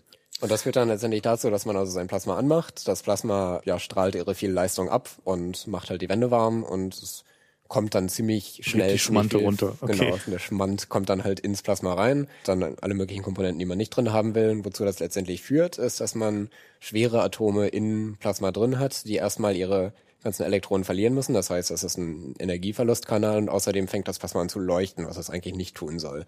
Und dieses Leuchten ist halt Abgabe von Energie in Form von halt sichtbarem Licht oder allen möglichen Strahlungsformen und das ist dann der sogenannte Strahlungstod des Plasmas. Das heißt, das verreckt einfach. Das macht also für das wird zu viel Energie verliert. Genau. Und, und es lässt sich nicht durch Nachheizen kompensieren? Mm, bis zum gewissen Grad schon, aber dann irgendwann einfach nicht mehr. Also es geht auch ziemlich schnell. Also innerhalb von Millisekunden so. bricht das dann einfach weg und mhm. dann ist es halt aus. Und dann gibt's also überall sogenannte Sniffer-Probes, die feststellen, dass die Mikrowellenleistung jetzt durchscheint durch das Plasma. Das heißt, dass sie auf die entgegengesetzte Wand dann anfängt zu treffen und dann werden sofort die Mikrowellen abgeschaltet und dann ist halt Schluss. Und dann muss man wieder neu anfangen. Und wie man das umgeht, ist, dass man halt dann jeden Abend eine sogenannte Glimmentladung laufen lässt. Da wird dann letztendlich so ein, so ein kleiner Draht einfach geheizt, also wie eine Glühlampe äh, mitten im Gefäß. Und die führt dann letztendlich dazu, dass das gesamte Gefäß dann ausgeheizt wird, beziehungsweise bombardiert wird mit Ionen. Ist das so? Oder mit Elektronen? Ja, ich meine, so eine Glimmentladung ist letztlich wie so eine Leuchtstoffröhre. Ja. Die Leuchtstoffröhre über uns ist eine Glimmentladung. Da legt man hohe Spannung an und ja. dann hat man eine Elektrode und die Gegenelektrode ist das restliche Gefäß. Ja. Da wird da einfach alles schön mit Plasma ausgefüllt, nicht mit so einem schönen kalten Plasma. Aber dieses kalte Plasma ist immer noch warm genug, dass es den Schmutz von der Wand kratzt. Genau, das lässt man halt mehrere Stunden laufen, dann einfach am Abend und zum nächsten Morgen macht man es irgendwie auch nochmal ein paar ich weiß nicht, wie lange das mal gemacht wurde, eine halbe Stunde. Halbe Stunde ungefähr. Und der erste Schuss des Tages, das merkt man auch gleich, der läuft dann sehr viel länger als die restlichen Schüsse des Tages, gerade wenn die Maschine noch neu ist und noch wenig benutzt wurde. Und über den Tag merkt man dann halt, wie es so immer schlechter wird und weil zum nächsten Tag, genau, okay, weil mehr Dreck reinkommt und zum nächsten Tag nach wieder neuen Glimmentladungen bricht man halt wieder einen Rekord für längstes Plasma. Und wie, ja. und wie löst man das dann in, in Zukunft? Also ich meine, das ist ja durchaus ein relevantes Problem, wenn ja, man so ein bessere, Plasma eine halbe Stunde bessere, haben bessere Wand. Ne? Also es kommt unheimlich viel auf gute Wandmaterialien an. Okay. Und Graphit ist ja schon mal erstmal eine gute Wahl. Graphit ist ja so ein relativ poröses Material, nicht? Das ist ja anders als so Metall oder sowas, nicht? Ist das ja wie so ein bisschen, wie so eine schwammartige Struktur, so auf molekularer Ebene. Nicht so mit diesen ganzen vielen verschiedenen Kohlenstoffschichten. Das heißt also, was da drin sitzt, nicht? Das geht schnell rein, geht aber auch schnell wieder raus. Das heißt also, wenn der Graphit warm wird, nicht wenn er heiß gemacht wird, nicht, dann geht auch das ganze Wasser, damit auch der ganze Sauerstoff und das ganze Zeug und auch was da sonst so drauf rumgeistert, nicht, das kriegt man relativ schnell rausgezaubert. Und deshalb schafft man es mit einer Graphitwand relativ schnell, also noch ein bisschen Plasmabetrieb und heftigen Heizen und Glimmen und sowas, schafft man es relativ schnell, einfach eine gute Wand herzustellen. Dazu kommt, das Graphit besteht ja aus Kohlenstoff und Kohlenstoff hat Kernladungszahl 12. Und die Intensität der Plasmastrahlung geht sehr stark mit der Kernladungszahl. Nicht? Das heißt also Metalle, nicht die viel höhere Kernladungszahl haben, nicht die strahlen viel stärker. Mhm. Jetzt haben wir da Metallwände drin. Das heißt also diese Verunreinigungen, die wir jetzt produzieren, die sind besonders virulent. Mit Kohlenstoff ist da viel friedlicher an der Stelle. Das ist immer so ein bisschen so ein, so ein Handel, den man da macht. Also die Wand wird immer da sein. Das Plasma wird immer eine Wechselwirkung mit der Wand machen. Und jetzt kann man einerseits eben an dem Plasma rumzüchten, dass diese Wechselwirkung so harmlos wie möglich ist. Und das ist dann so die plasmaphysikalische Kunst, so ähm, Plasmaverteilungen zu generieren und Magnetfeldkonfigurationen zu finden, so dass sie möglichst wenig von der Wand abkratzen und damit wenig Verunreinigungen erzeugen. Das ist so die eine Seite. Dann arbeitet man an der Wand, dass man dort gute Materialien dafür findet, nicht gute Materialien dafür auswählt und die eben halt auch gut vorbehandelt und sowas. Das klingt doch so, als wäre Diamantbeschichtung des Innenraums eigentlich das Optimum. Äh, ja, ich weiß gar nicht. Also ich meine, Also zumindest kommt da nichts runter. Du Oder? bist jetzt auf den Diamanttrichter gekommen. Jetzt. Ja, ja, Ja, wenn, ja. Die, wenn die schon aber Schrauben mit Diamant ver verkleidet sind. Ja, ja, also, also Diamant ist gar nicht so schlecht. Das ist natürlich schon ein Kostenfaktor. Das muss natürlich irgendwie auch wirtschaftlich sein. Außer, außerdem letztlich, ob Diamant oder nicht, dieses starke Bombardement mit äh, den doch relativ schnellen Teilchen, das kratzt auch von Diamanten Mm, was okay. ab. Und wir reden ja nicht von makroskopischen Mengen. Also auch so eine Graphitkarre, die kann man da ein Jahr drin haben, hol- holt die raus, nicht? Und die, die ist völlig unverändert. Mhm. Nicht, sondern das sind einfach minimale Mengen. Da reichen einfach so ein paar zehn Atome oder sowas. Mhm. Wir haben ja auch gar nicht so viel Zeug in dem Volumen. Also das Plasma selber, das ist ja einfach auch nicht viel Material. Wenn wir da von 1% oder 5% Verunreinigungen reden, dann ist das ja schon irrsinnig viel. Aber das sind einfach nicht viele Teilchen. Das kommt ratzfatz zusammen. Das heißt also, wenn man sowas so langfristig für Dauerstrichbetrieb plant, dann braucht man einen Plasmareiniger oder so. Ja, das Plasma selber ist ja schon mal ein Reiniger. Also das reinigt erstmal die Wand. Und der Dreck, der in das Plasma hineinkommt, der bleibt da ja nicht. Der muss ja nicht zwingend drin sich aufhäufen, nicht? sondern der macht ja auch wieder seinen Weg raus. Im Endeffekt muss ein Gleichgewicht entstehen, ein gutes Gleichgewicht aus einer verdaubaren Menge Dreck für das Plasma, der dann halt den Weg reinfindet, nicht, der dann aber auch wieder ausgeschieden Wieder wird. okay. Was vielleicht ein größeres Problem wird. Also ich meine, ab, wahrscheinlich stellt sich so ein Gleichgewicht erst ab einer bestimmten Größe ein. Ja, ja, das ist richtig. Also wenn, wenn die Maschine größer wird, wird's besser. Nicht? Weil einfach das Ja. Verhältnis zwischen Volumen und Ja. Oberfläche gut genau, besser ja, wird. das ist ja der, Nicht? Das heißt also nicht sozusagen, wenn man es jetzt mit einer 30 Kubikmeter Maschine ganz gut in den Griff kriegt, dann sollte das eigentlich bei einer 1000 Kubikmeter Maschine nicht mehr so, nicht mehr so das Thema sein. Ja, verstehe. Ähm, Was ist denn, wenn morgen hier ein anonymer Benefaktor auftaucht, euch 100 Milliarden gibt und sagt, er will ein Fusionskraftwerk haben? Dann hauen wir ab und kommen nie wieder. Naja, was willst du denn? Würdet ihr dann sagen, Was 20 willst, Jahre? willst, du, willst du Bill Gates kaufen? Ja. Na, keine Ahnung. Irgendwie Äh, nee, aber, aber ja, na gut. So würdet, würdet Also- ihr grundsätzlich sagen, ja, könnten wir machen, dauert halt ein bisschen oder ist, Also- sind also da noch zu viel Unbekannte drin? Also letztlich der Schritt zu einem Demonstrationskraftwerk, also so ein Prototypenkraftwerk, das ist jetzt alles nur so eine Risikofrage. Und zwar keine Betriebsrisikofrage, sondern eine Wirtschaftlichkeitsrisikofrage. Also wenn man bereit ist, viel Geld zu investieren und bereit ist, das gegebenenfalls abzuschreiben, nicht, weil man dann irgendwo auf die Nase fliegt, dann könnte man sofort anfangen. das heißt also, die, die wissenschaftlichen Risiken sind soweit abschätzbar. Man könnte es, wenn man kühn ist, könnte man es einfach mal wagen. Mhm.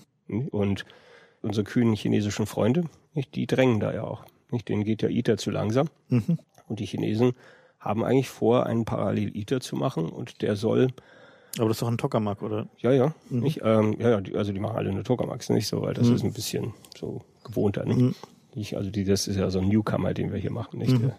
Der, der sein Ding Aber bewe gefunden. bewegt es dann andere Leute, die mehr Geld haben oder zumindest besseren Zugriff auf Ressourcen haben, dazu ihre Projekte zu überdenken? Also denken die Chinesen drüber nach zu sagen, okay, wir lassen uns mal lieber einen Stellarator bauen, weil, Naja, ja, ja, ist, also ich meine, habt ihr Nee, jetzt plötzlich nee. ganz viele chinesische Gaststudenten hier oder? Ah, Ja, ich hatte mal eine ganz interessante Diskussion mit dem Chef der chinesischen Fusionsforschung, den ich sehr gut kenne. Der ist ein prima Kerl, nicht? Der hat hier in England studiert, ist also der, der ist sehr auch sehr Europa erfahren und sehr gut vernetzt hier. Und der hat uns hier auch mal besucht und er hat dann immer hat dann immer sehr deutlich unterstrichen, was sie alles können, hm, was sie alles besser können. Hm. Nicht so. Und dann war es immer so sein Standardkommentar, ah, this we can do. Hm. Ich, ich ihm das gezeigt habe, so this we can do, oder über diesen Disk geredet, so nicht this we can do and we can make much quicker decisions. Wir können viel schneller entscheiden in China, nicht? Und ihr diskutiert ja immer im Kreis, bei euch geht das alles so langsam und sowas nicht. Und da, je, dieser ITER ist ja ganz typisch europäisch, westlich aufgesetzt und China geht alles viel schneller und muss alles viel mehr mit Nachdruck vorangetrieben werden. Und dann sind wir, sind wir, haben ein bisschen diskutiert und sind hier so weiter marschiert bis eben dort zu unserer Halle. Nicht? Und wo wir dann beide vor dem Wendelstein standen, nicht, da hat er sich das angehört. Uh, this we cannot do. nicht? Und, dann, nicht? und dann, hat dann hat er gesagt, naja, werdet mal fertig und legt mal los. Also wir in China bauen Tokamaks nicht, weil wir unser Geschäft da so jetzt gerade ein, relativ neu eingestiegen sind, so in den letzten 20 Jahren. Und da setzen wir erstmal auf was Bewährtes nicht und wollen jetzt nicht noch völlig neue Komponenten reinbringen. Und da hat er gesagt, wenn der Wendelstein dann gut funktioniert, na, dann kaufen wir ihn halt bei den Deutschen. Okay. Das ist man, doch mal ein Ritterschlag. Das ist tatsächlich ein Ritterschlag, ja. Es gibt ja dann so immer mal wieder so irgendwie News-Items, so was weiß ich jetzt, was war das letzte Lockheed Martin, die meinten, sie hätten irgendwie so einen Taschenkernfusionsreaktor irgendwie jetzt so zwei oder drei. Jahre vor der genau. Fertigstellung. Na, vom Jahr her hat's gepasst, ne? Ja. Wenn ich das jetzt so mal so gegen, was ich jetzt hier so sehe und was ihr so erzählt halte, dann scheint das ja doch eher eine etwas sehr optimistische Annahme zu sein, die dir da treffen, oder? Ja, das kommt tatsächlich immer wieder vor und das ist tatsächlich auch leider mit großer Regelmäßigkeit, dass kleine Firmen, da gab es jetzt auch gerade ein, also das war ein Time Magazine, sogar Titelstory, so Fusion Startups, was die jetzt so können und auf welchem Stand die sind. Und tatsächlich gibt's einfach immer wieder Leute, die denken, das Problem Kann doch nicht so ist- schwer sein. Kann doch nicht so schwer sein. Ja. Und diese großen festgefahrenen Strukturen der Großforschung, die kommen einfach nicht voran. Und so kleine Prototypentwicklungen, da kommt man viel schneller zum Ziel. Aber tatsächlich ist es so, dass, dass wir das ja auch schon durchlaufen haben. Das heißt, es ist ja, die Großforschung ist ja nicht daraus entstanden, dass wir von Anfang an Großforschung machen wollten, sondern dass es tatsächlich ein komplexes Problem ist. Und dann gibt's immer mal wieder neue Konzepte, die vielleicht auch interessant sind, aber die dann oft vielleicht, um Gelder ranzuholen oder einfach um News zu generieren, sich dann doch sehr stark aufbauschen. Und Ein Problem ist, dass oftmals werden nicht Zahlen auf den Tisch gelegt. Die Chance für ein Plasma wirklich Fusionsenergie zu liefern, lässt sich an drei, vier Kennzahlen schon mal ganz gut einschätzen. Und diese Kennzahlen, die werden dann oft nicht genannt. Die werden dann wird gesagt, hm, nee, das ist Firmengeheimnis oder nee, nee, naja, nee, ist nee. es, ist es bei Lockheed nicht. Also tatsächlich In dem Falle wurde es dann auch getan, da wurden diese Zahlen dann auch genannt. Da konnte, konnte dann auch schon ein Blinder mit dem Krückstock sehen, dass man damit nichts wird. Also, dass man tatsächlich neun Größenordnungen weg von so Targetgrößen ist. Neun Größenordnungen. Ja. Okay. Verstehe. Also es gibt halt die, so für die Kernfusion gibt's so das eine, also wenn man nur eine Zahl haben möchte, nennt man das Triple-Produkt. Das ist äh, das Produkt von Dichte, Temperatur und Einschlusszeit. Das hatten wir alles so ein bisschen von dem, was Sie erzählt haben. Und das muss einfach immer eine bestimmte Zahl kommen, dass man in einen Bereich kommt, wo die Kernfusion einfach einen positiven Energieoutput hat. Und da muss man entweder eins von unglaublich groß haben oder halt einfach alle drei groß halten. Und da sind sie einfach unglaubliche Meilen von entfernt. Und sie haben jetzt eine kleine Anlage gebaut, die interessant ist, vielleicht auch schöne neue Ergebnisse liefern wird, aber bei Weitem nicht irgendwie das große Heilsversprechen sind. Und ob sie da mit ihrem Rapid Prototyping, wo sie jedes halbe Jahr eine neue Maschine bauen wollen, große Fortschritte 3D-Drucker. machen, es ist ein Konzept, aber ob sie damit irgendwie neuen Größenordnungen schaffen, das ist ja eher Ja, aber ich meine, nichtsdestotrotz, also wir hier in der Plasmaforschergemeinde, wir freuen uns ja, dass Ja, es da diese. Startups gibt, dass es da Industrieunternehmen, klein oder groß, gibt, die so sagen, naja, das ist doch eine interessante Sache. Da gucken wir mal rein, da machen wir auch mal was. Also soll das auch nicht, also deshalb bin ich da immer sehr vorsichtig, das irgendwie madig zu machen. Ich, also, Na ähm, gut, ich meine, im Zweifel ist es halt nur, dass tatsächlich für Leute, die Plasmaforschung studieren wollen, halt mehr Arbeitsplatzchancen gibt, was ja auch nicht schlecht ist. Ja, na gut, also in in Arbeitsplätze würde ich das erstmal nicht ausdrücken, aber, aber es ist auf jeden Fall Wissenschaft als solches und das Generieren von Wissen, das ist ja auch kein so ein ganz geradliniger Vorgang. Also der lebt ja auch von Vielfalt nicht? und lebt auch manchmal von Querdenkern. Nur gibt es eben keine Garantie, dass die Querdenker immer diejenigen sind, die den Erfolg davontragen, sondern das geschieht ja eher ganz, ganz selten. Nichtsdestotrotz sind sie wichtig, um auch zu stimulieren, auch ein bisschen zu provozieren, nicht einfach auch mal ein paar Aufreger dann so zu produzieren in der ganzen Gemeinde, nicht, damit man sich auch mal wieder mal selber in Frage stellt. Ist man auf dem richtigen Pfad? Ist das alles in Ordnung? Ist das alles abgesichert? Das gehört mit zu diesem ganzen, ja, dieser Dialektik, diesem Dialog, den man den da so pflegt, so dieses Ringen um wahr und falsch. Also ihr seht es eigentlich eher positiv, aber denkt so, die haben noch einen weiten Weg vor sich. Also, was wir, ich- haben, wir haben da noch kein Ding gesehen, wo wir plötzlich gesagt haben, verflixt, das ist es nicht jetzt. Wir haben es all die Jahre falsch gemacht. Jetzt hau- hauen wir den Stellarator weg und bauen das auch. Ich meine, wenn es in der Tat so ein Ding gäbe, hm, wo die Fusionsforschergemeinde dann plötzlich so raufguckt und sagt, wow, das ist es. Da könnt ihr euch aber sicher sein, dass das also innerhalb von Wochen nicht da sofort davon zehn Stück aufgebaut werden. Nicht, das ist so kompetitiv, dieses Feld. Da würde sofort jeder drauf hopsen. Ja. Nicht so wie da die Geschichte vom Kurtschatow-Institut, nicht, wo die wirklich dann innerhalb von einer Woche dahin gereist sind, alles nachgemessen haben, dann, dann sofort wieder zurückberichtet haben, es stimmt nicht. Und dann haben die als nächstes die Leute in Princeton ihren Stellarator auseinandergerissen, einen Tokamark draus gemacht. Also was mich dabei so ein bisschen ärgert, ist einfach, wenn es zu reißerisch wird. Also gerade weil Kernfusion ja so ein Gebiet ist, wo ja der Running Gag ist, das ist immer 20 Jahre weit weg und wenn dann ein kleines Startup kommt und sagt, na, wir machen das in fünf Jahren und das ist überhaupt kein Problem, dann muss man sich halt immer wieder der Kritik stellen, was Mhm, dauert bei euch so lang? Und das ist Ja, halt also, also Ich meine, ein das, das, das war durchaus auch eine der Fragen, weswegen ich hierher gekommen bin, Ja. irgendwie um festzustellen, warum dauert es denn eigentlich so lange. Aber mittlerweile habe ich es verstanden. Das ist halt irgendwie ist ein, ein dickes Brett. ja, ist halt schon ein dickes Brett. Aber es ist ein großes Fass und ein dickes Brett. man will ein großes Fass aufmachen und dafür muss man vorher ein dickes Brett bohren. Ja. Was macht denn jemand, der sich das jetzt hier anhört und denkt, oh, also Plasmaphysik, das klingt cool. Da will ich auch hin. Da kommt zum Beispiel an die Universität Greifswald, um das zu studieren. Und dann kann er hier auch mitwerkeln, wenn er möchte. Dann kann er hier auch mitwerken. Wir haben auch Kann- eine Summer School, die ganz lustig ist, wenn man sich das nicht für zu lange antun will, sondern nur kurz. Ähm, Reinschnuppern. Da kann man dann schon mal in einer Woche mal äh, Plasmaphysik intensiv sich eintrichtern lassen. Die Summer School ist offen für alle aus allen Ländern.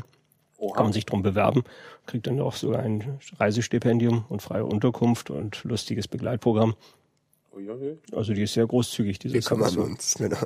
Und aber es gibt noch ein paar universitäre Standorte, wo man gut Plasmaphysik machen kann. Ich habe es in Kiel dann noch studiert. In Stuttgart ist ein wichtiger Uni-Standort.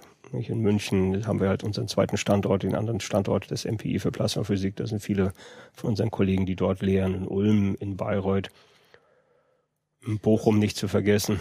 Bochum, große Universität für Plasmaphysik. Ein bisschen mehr Niedertemperatur Plasmaphysik machen die, aber letztlich, das hängt auch alles miteinander schon zusammen. Also, so, wenn ich euch so zuhöre und dann so eure Anlagen sehe, dann da scheint der Plasmaphysik so ein Feld zu sein, was sowohl schwergewichtig in der Simulation ist, aber auch in tatsächlich dem praktischen Ausprobieren. Hm. Ist es, weil man noch nicht so viel weiß? Dass man so viel Ja, ausprobieren Ja, es muss? ist so, also das liegt einfach wieder, wieder daran, dass es sich bei einem Plasma an sich um ein komplexes System handelt, in der Physikklassifikation. Ein komplexes System ist dadurch definiert, dass man sehr, sehr viele Zusammenhänge gleichzeitig hat, sehr viele Wechselwirkungen gleichzeitig hat. Das definiert ein komplexes System. Es liegt in der Natur der komplexen Systeme, dass durch die Tatsache, dass alles gleichzeitig geschieht, Beobachtungen oftmals sehr schwer zu interpretieren sind. Das heißt, man hat immer sehr unklare Bilder. Die Kausalitäten sind nie immer sehr klar. Es ist ein Riesenunterschied, wenn man ein einzelnes Rubidiumatom in eine Falle reinpackt und dann dieses Rubidiumatom quält. Nicht? Oder wenn man 10 hoch 20 Rubidiumatome hat nicht? und die alle miteinander irgendwas machen. Nicht? So, da steht man plötzlich im Wald. Das heißt also, diese Beobachtungen, die wir hier machen mit vielen, vielen Instrumenten, wir gucken jetzt schon mit 20 Instrumenten auf das gleiche Plasma, wir werden mit 50 Instrumenten auf das gleiche Plasma gucken im Endausbau. Nicht? Und alle diese Instrumente glotzen auf das gleiche Ding und holen da verschiedene Informationen raus. Und man kommt da nicht durch, wenn man das nicht sehr klug kombiniert mit Simulationsrechnungen, Coderechnungen. Mhm. Denn in einem Code weiß man erstmal im Prinzip, was passiert. Hm? Also das heißt, da steht zumindest erstmal ein wohldefiniertes Gleichungssystem zugrunde, ein numerischer Lösungsapparat dafür. Man hat eben viel mehr Möglichkeiten, viel mehr Möglichkeiten, sich einfach Größen anzugucken und Kausalitäten zu überprüfen. Man kann zum Beispiel Effekte einschalten, ausschalten. Nicht zum Beispiel kann man sagen, ist die Krümmung des Magnetfeldes wichtig, dann schaltet man die Krümmung aus. Hm? Hm? Und dann guckt man, ist da das überhaupt ein Effekt darauf? Nicht? Und das können wir im Experiment natürlich nicht. Wir können nicht plötzlich den Stellarator gerade biegen. Nicht so, kann man nicht machen. Nicht? Und deshalb braucht man eben diese numerischen Instrumente, also diese Simulationsinstrumente, um aus seinen Daten überhaupt Sinn zu machen. Das ist ein ganz mühsames Geschäft. Das ist sogar so mühsam, dass das in der Regel nicht einer alleine machen kann, nicht also all- alle diese Sachen bedienen kann, sondern da muss man wirklich so eine Maschinerie insgesamt aufbauen, aus einer sehr schlagkräftigen Theorie- und Simulationsabteilung, die sehr eng wiederum zusammenarbeitet mit den Experimentatoren, die wiederum eine sehr gute Maschine haben. Damit man eine gute Maschine hat, braucht man wieder sehr gute Ingenieure. Das heißt, im Endeffekt reicht das eben von der Mathematik über die Numerik bis zur theoretischen Physik, zur Experimentalphysik, zur Ingenieurkunst. Also, Würdet ihr sagen, das Primärziel der Anlage war eher so ein Ingenieursding, zu zeigen, man kann sowas bauen? Oder eher der Erkenntnisgewinn und zu sagen, okay, also wenn wir das hier machen, passiert jenes? Ja, Weil das klingt bisher so ein bisschen so, wir haben der Industrie viel geholfen, wir haben diese ganzen Ingenieursprobleme gemacht und Plasmaphysik ist hochinteressant, aber war das auch ein Ziel, zu sagen, okay, wir haben, diese Sache haben wir vorher nicht verstanden, jetzt haben wir sie verstanden?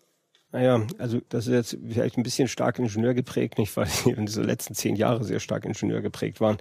Insofern ist das erstmal, also, äh, hat, hat das, ihr müsst wieder mal in den ja, Forschungsmodus ja, nee, nee, nee, nee, insofern hat das jetzt Die erstmal, Auswertung dauert wahrscheinlich er hat das erstmal eine sehr große Dominante gehabt. Und wir haben man jetzt gerade von unseren großen, von unseren großen, großen Meilensteinen, die wir erreichen müssen, haben wir den ersten von vier Meilensteinen haben wir mit dem Bau der Maschine jetzt abgeschlossen. Dieser erste Meilenstein lautet nämlich, man kann so ein Ding überhaupt bauen. Hm, In der Tat, das wurde ja in Zweifel gezogen, auch von vielen Kollegen auf der Welt, und die gesagt, tolle Idee, kann man aber nicht bauen. Gut, das haben wir jetzt gezeigt, das kann man bauen, wenn man sich nach der Decke streckt. Dann gibt es weitere Meilensteine. Der nächste Meilenstein ist ein Stellarator. Ein optimierter Stellarator wie der Wendelstein 7X läuft genauso gut wie ein gleich großer Tokamak. Das heißt also, dieses Stellarator taugt nichts, Stellarator ist eine lahme Ente, Problem, nicht über die letzten 50 Jahre, dass das beseitigt ist. Das ist der nächste Meilenstein, den wir bekommen können. Der ist leicht formuliert. Da steckt aber natürlich unheimlich viel Plasmaphysik drin, weil man da all diese Dinge zusammenbringen muss, um wirklich dieses heiße, stabile, gute Plasma zu erzeugen. Und meint ihr, das geht? Das sieht ganz gut aus. Diese ersten drei Monate waren schon mal sehr vielversprechend. Und wenn ich bin jetzt schon auf ein paar Vorträgen gewesen, hier so nicht immer zu Instituten eingeladen worden, da nicht von verschiedenen Forschungsinstituten, Universitäten. Da werden jetzt schon die Augenbrauen hochgezogen, auch von den Tokamak-Leuten. Also ich war also in der Schweiz, nicht da in Lausanne, da wird ein Tokamak betrieben, ein relativ kleiner Tokamak, aber sehr feine Maschine. Nicht? Und da haben die Kollegen, nicht, haben da so gesagt, hm, das sieht gut aus, das sieht sehr gut aus. Ne? Also Respekt, Respekt, nicht so. Also, man ist auch gar nicht so neidisch aufeinander, nicht, sondern da wird wirklich der Hut gezogen. Also es, es segelt in die richtige Richtung für diesen Meilenstein. Dann ist der nächste Meilenstein ist ja ist die Demonstration, dass dieses Hochtemperaturplasma, dieses heiße Plasma, dass das in einem vernünftigen Kontakt mit der Wand steht. Wir haben schon viel über die Wand geredet. Die Wand ist ein Riesenthema. Und besonders kritisch ist dort an der Wand ein Bereich, der nennt sich Divertor. Da ist Divertor nicht, weil der die Wärme verteilen soll. Nicht die großen Wärmeflüsse verteilen soll. Mhm. Nicht so von Divertere oder sowas. Ähm, und das ist letztendlich, wenn man so will, ist das eine definierte Kontaktfläche, wo das Plasma wirklich auftreffen soll, im Gegensatz zum Rest der Wand, wo das Plasma. Ja. Also das sozusagen wäre in einem Reaktor die Stelle, wo man die Energie entnimmt. Nee. Nee. nee. Nee, das ist eher, also ist eher beim, wie beim Ofen der Aschekasten. so, also okay. da wird der ganze Dreck rausgepumpt, ah, okay. nicht? Da wird das mhm. Neutralgas weggepumpt und sowas und da, hm. da landet so allerlei Hitze, nicht? Also so der hm. Wärmefluss. Die Energie wird ja bei einem Reaktor über die Neutronen entnommen. Mhm. Die Neutronen gehen ja einfach isotrop in alle Richtungen. Nicht? Und das die, wird die gesamte Wand gekühlt dann? Ja, nicht? Und da wird die gesamte Wand rundherum gekühlt. Mhm. Nicht? Okay. Dies hier ist der Kontakt, so wie Adrian sagte, ein wohl definierter Kontakt, ein gewollter Kontakt des Plasmas mit der Wand. Das musste man auch erst lernen über die letzten Jahrzehnte. Ich, das war auch einer der Showstopper, dass man das am Anfang nicht kapiert hat, dass es besser ist, das Plasma quasi an einer Stelle ganz definiert relativ hart mit der Wand zu verkoppeln. Nicht als zu sagen, naja, hoffentlich geht das irgendwie gut, nicht? Mhm. Und wir überlassen das dem mal selber. Also wie, so ein, wie so ein Fuß- und Ankerpunkt, wenn man so will. Ja. Also das mhm. ist ja. quasi so der Grundpunkt von dem aus, ja. der Rest. Wenn es mich einfach gehen lässt, dann macht das Plasma wieder, was es will. Mhm. Und es passieren dubioseste Dinge. Und eben mit so einem wohldefinierten Punkt, da weiß man wenigstens, was da geschieht, muss aber einen Preis dafür bezahlen. Es landen dann allerlei Wärmeflüsse. So ein Plasma hat ja auch durchaus nennenswert Energie. Man steckt 10 Megawatt rein, müssen auch 10 Megawatt wieder raus. Hm? Mhm. Wie so beim Wendelstein etwa. Ne? Und diese 10 Megawatt landen eben verteilt auf diesen Divertorplatten. Und das sind schon ordentliche Wärmeflüsse. Die man in den Griff bekommen muss. Da reden wir von 10 Megawatt pro Quadratmeter. So Größenordnung, Oberfläche der Sonne ungefähr ist. Okay. Ja, nicht? Und 10 Megawatt pro Quadratmeter, das ist so das, was man technisch gerade noch handhaben kann.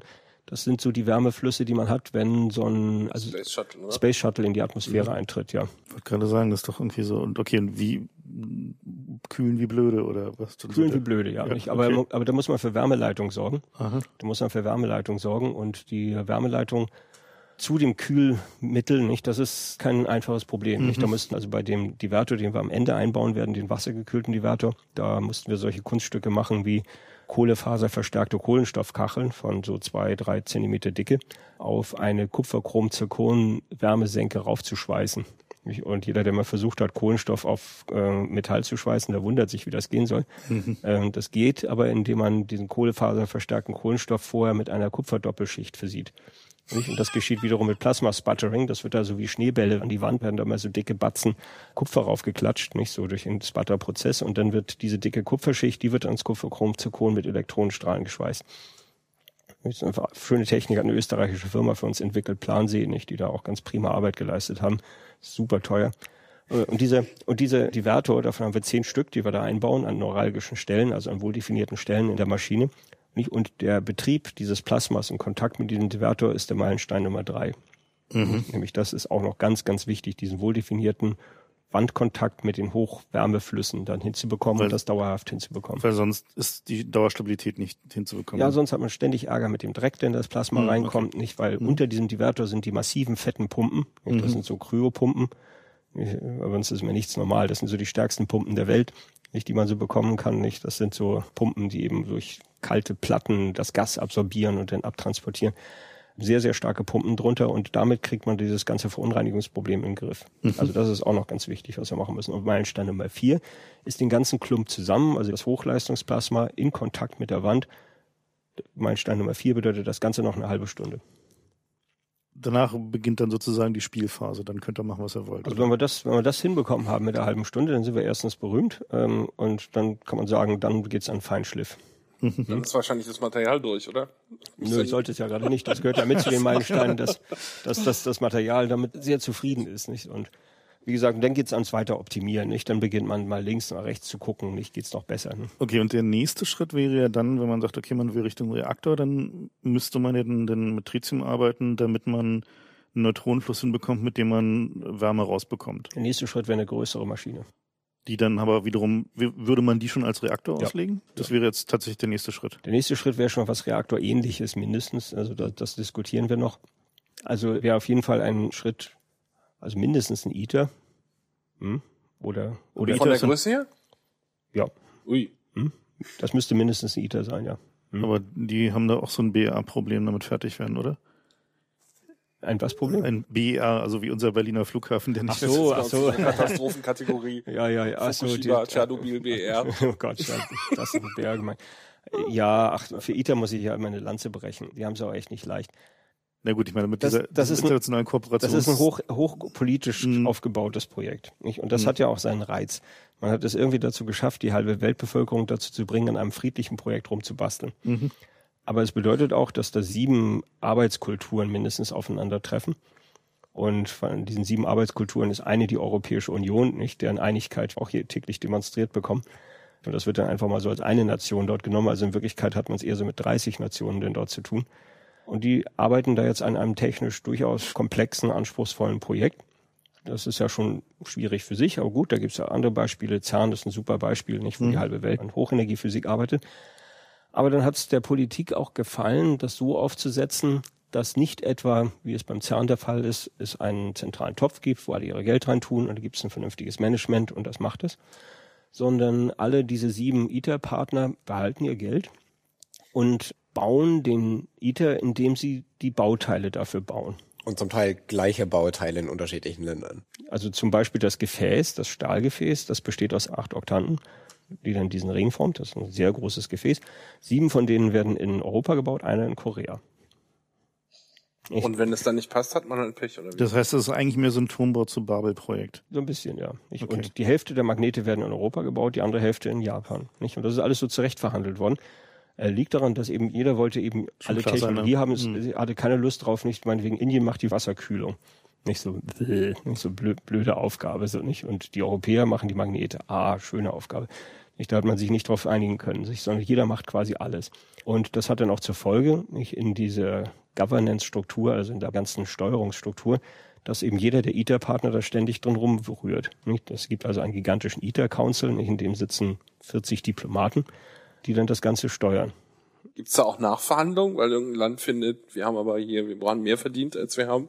Reichlich, reichlich wird sich da gestritten. Ja, aber nicht, und dann wird auch mal gedroht, nein, dann steigen wir aus, jetzt haben wir keine Lust mehr, nicht, und wir haben ein Anrecht darauf. Und das, wenn, also und, und, das alles erzeugt natürlich unheimlich viel Overhead. Also in mhm. dieser Umgebung, da das so konsequent voranzutreiben, das ist schon eine große Kunst. Ja. Und aber vom Projektziel sind die ja eigentlich sozusagen eins näher am Reaktor dran, ne? Kann man so sagen, ja. Das liegt einfach daran, dass beim Stellarate lange Stillstand herrschte. Mhm. Und insofern war es ja auch nur vernünftig, für ITER einen Tokamak zu nehmen, weil das einfach das am weitesten entwickelte und wirklich leistungsfähige Konzept ist. Es ist ja auch mhm. nach wie vor so, dass der Tokamak besser funktioniert. Ich habe schon den Meilenstein formuliert, nicht? Den müssen wir erst erreichen. erstmal erreichen, ja. Mhm. Nicht, nicht? Und dann kann man drüber reden, was dann kommt. Mhm. Das Ziel von ITER ist also bei 50 Megawatt Eingangsleistung 500 Megawatt Fusionsleistung letztendlich rauszukriegen. Das heißt, mhm. der erste das erste Ding, was man tatsächlich auch Reaktor nennen kann. Das heißt also, die müssen halt dieses Absorptionsproblem auch lösen, wie sie halt irgendwie aus dem Neutronenfluss Wärme ähm, naja, das ist noch, noch so halb gelöst. Also das wird ja.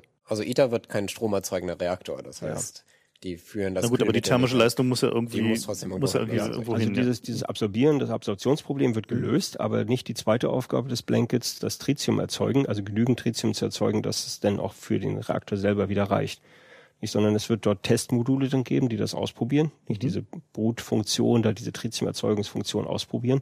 Aber das sind nur einzelne kleine Module, die man da einsetzt. Mhm. Und der ganze Rest ist einfach so eine dicke Wand, so eine dicke Bremswand. Und heißt, das Tritium wird dann einfach artifiziell Tritium zugeführt? muss einfach eingefüllt werden. Ja, okay. Mhm. Also das kann man in Kernreaktoren wird das hergestellt, nicht von der kanadischen Candu-Klasse, nicht die, da fällt das als Nebenprodukt bei ab, das kann man in Kurven. Mhm. Der Schritt dann, also wenn man jetzt sagen würde, ihr seid jetzt fertig und habt irgendwie die eure halbe Stunde erreicht und man würde jetzt sich jetzt im nächsten Schritt entscheiden, sagen, okay, wir bauen als nächstes mal eine Stellaratormaschine, dann würdet ihr sozusagen wiederum die Erkenntnisse aus dem. ITER-Projekt nehmen, die die Ja. bis dahin angehäuft haben und die Ja. in, in so eine Maschine Und verbauen. umgekehrt, also etwa unsere Gyrotron-Entwicklung, also das Gyrotron, was wir hier haben, also Mhm. dessen Entwicklung wir vorangetrieben haben, das ist das ITER-Gyrotron. Mhm. Das braucht ITER auch. Hm? Verstehe. Denn ITER möchte seine Entladung für 10 Minuten oder sowas aufrechterhalten. Mhm. Und die Gyrotrons, die es bis dahin gab, die hätte ITER nicht gebrauchen können. Nicht? Das Mhm. heißt, da hat sich ITER auch ganz doll gefreut. So, hurra, die Wendelstein, Wend- die Wendelstein-Gyrotrons, die funktionieren ja. Ein Problem weniger. Also man kennt sich und man hat sich auch überall gern in der Plasmaphysik und deswegen Wir kennen uns, wir wünscht- streiten uns, aber wir haben uns doch irgendwie gern. Gerade bei den experimentellen Großanlagen, weil man da immer mit den gleichen Problemen irgendwie Ja, man bildet so eine Art Leidensgemeinschaft. Selbsthilfegruppe. Genau. Ich würde gerne noch so ein paar wirtschaftliche Sachen ansprechen. Also eine Sache, die mir zum Beispiel ganz wichtig ist. Vielleicht denkt sich der ein oder andere Hörer jetzt, tolle Sache, gut, dass ich das über meine Strompreise immer finanziere. Ja, da wird ja viel zu viel immer genommen. Und wie viel Prozent wird denn hier von den Stromgesellschaften gemacht von dem und bezahlt von dem Projektbudget? Die Stromgesellschaften bezahlen gar nichts. Das ist reine staatliche Forschung. Alles Steuer. Alles Steuer. Also zahlt auch ihr, liebe Hörer, aber über Steuer, nicht über eure Ja, Stromkosten. ja, nee, die Stromkosten, das geht in die Subvention der Erneuerbaren. Okay. Die nächste Frage war, die wir uns notiert hatten, finde ich super, welche Partei muss ich denn wählen, damit das hier gefördert wird? Dürft ihr überhaupt eine Aussage machen? Es gibt Parteien, die man vielleicht nicht wählen sollte. Ja, dann machen wir das so, das ist auch gut. nee, ach, ach, ach, ich weiß ja nicht. Also das, die Parteienlandschaft die ist ja auch sehr komplex. Also wie wird es überhaupt finanziert? Also es, äh, Also unser Haushalt wird im Wesentlichen von Bundesmitteln getragen. Wir sind in dem Sinne eine Bundeseinrichtung. Also 90 Prozent unseres Haushaltes ist Bundesanteil. 10 Prozent ist dann Landesanteil. Und dann kommt noch obendrauf noch eine Extrafinanzierung, die wir aber sozusagen fest in unserem Haushalt vorsehen, die von der Europäischen Kommission kommt. Das ist so etwa so ein 15 Prozent Anteil.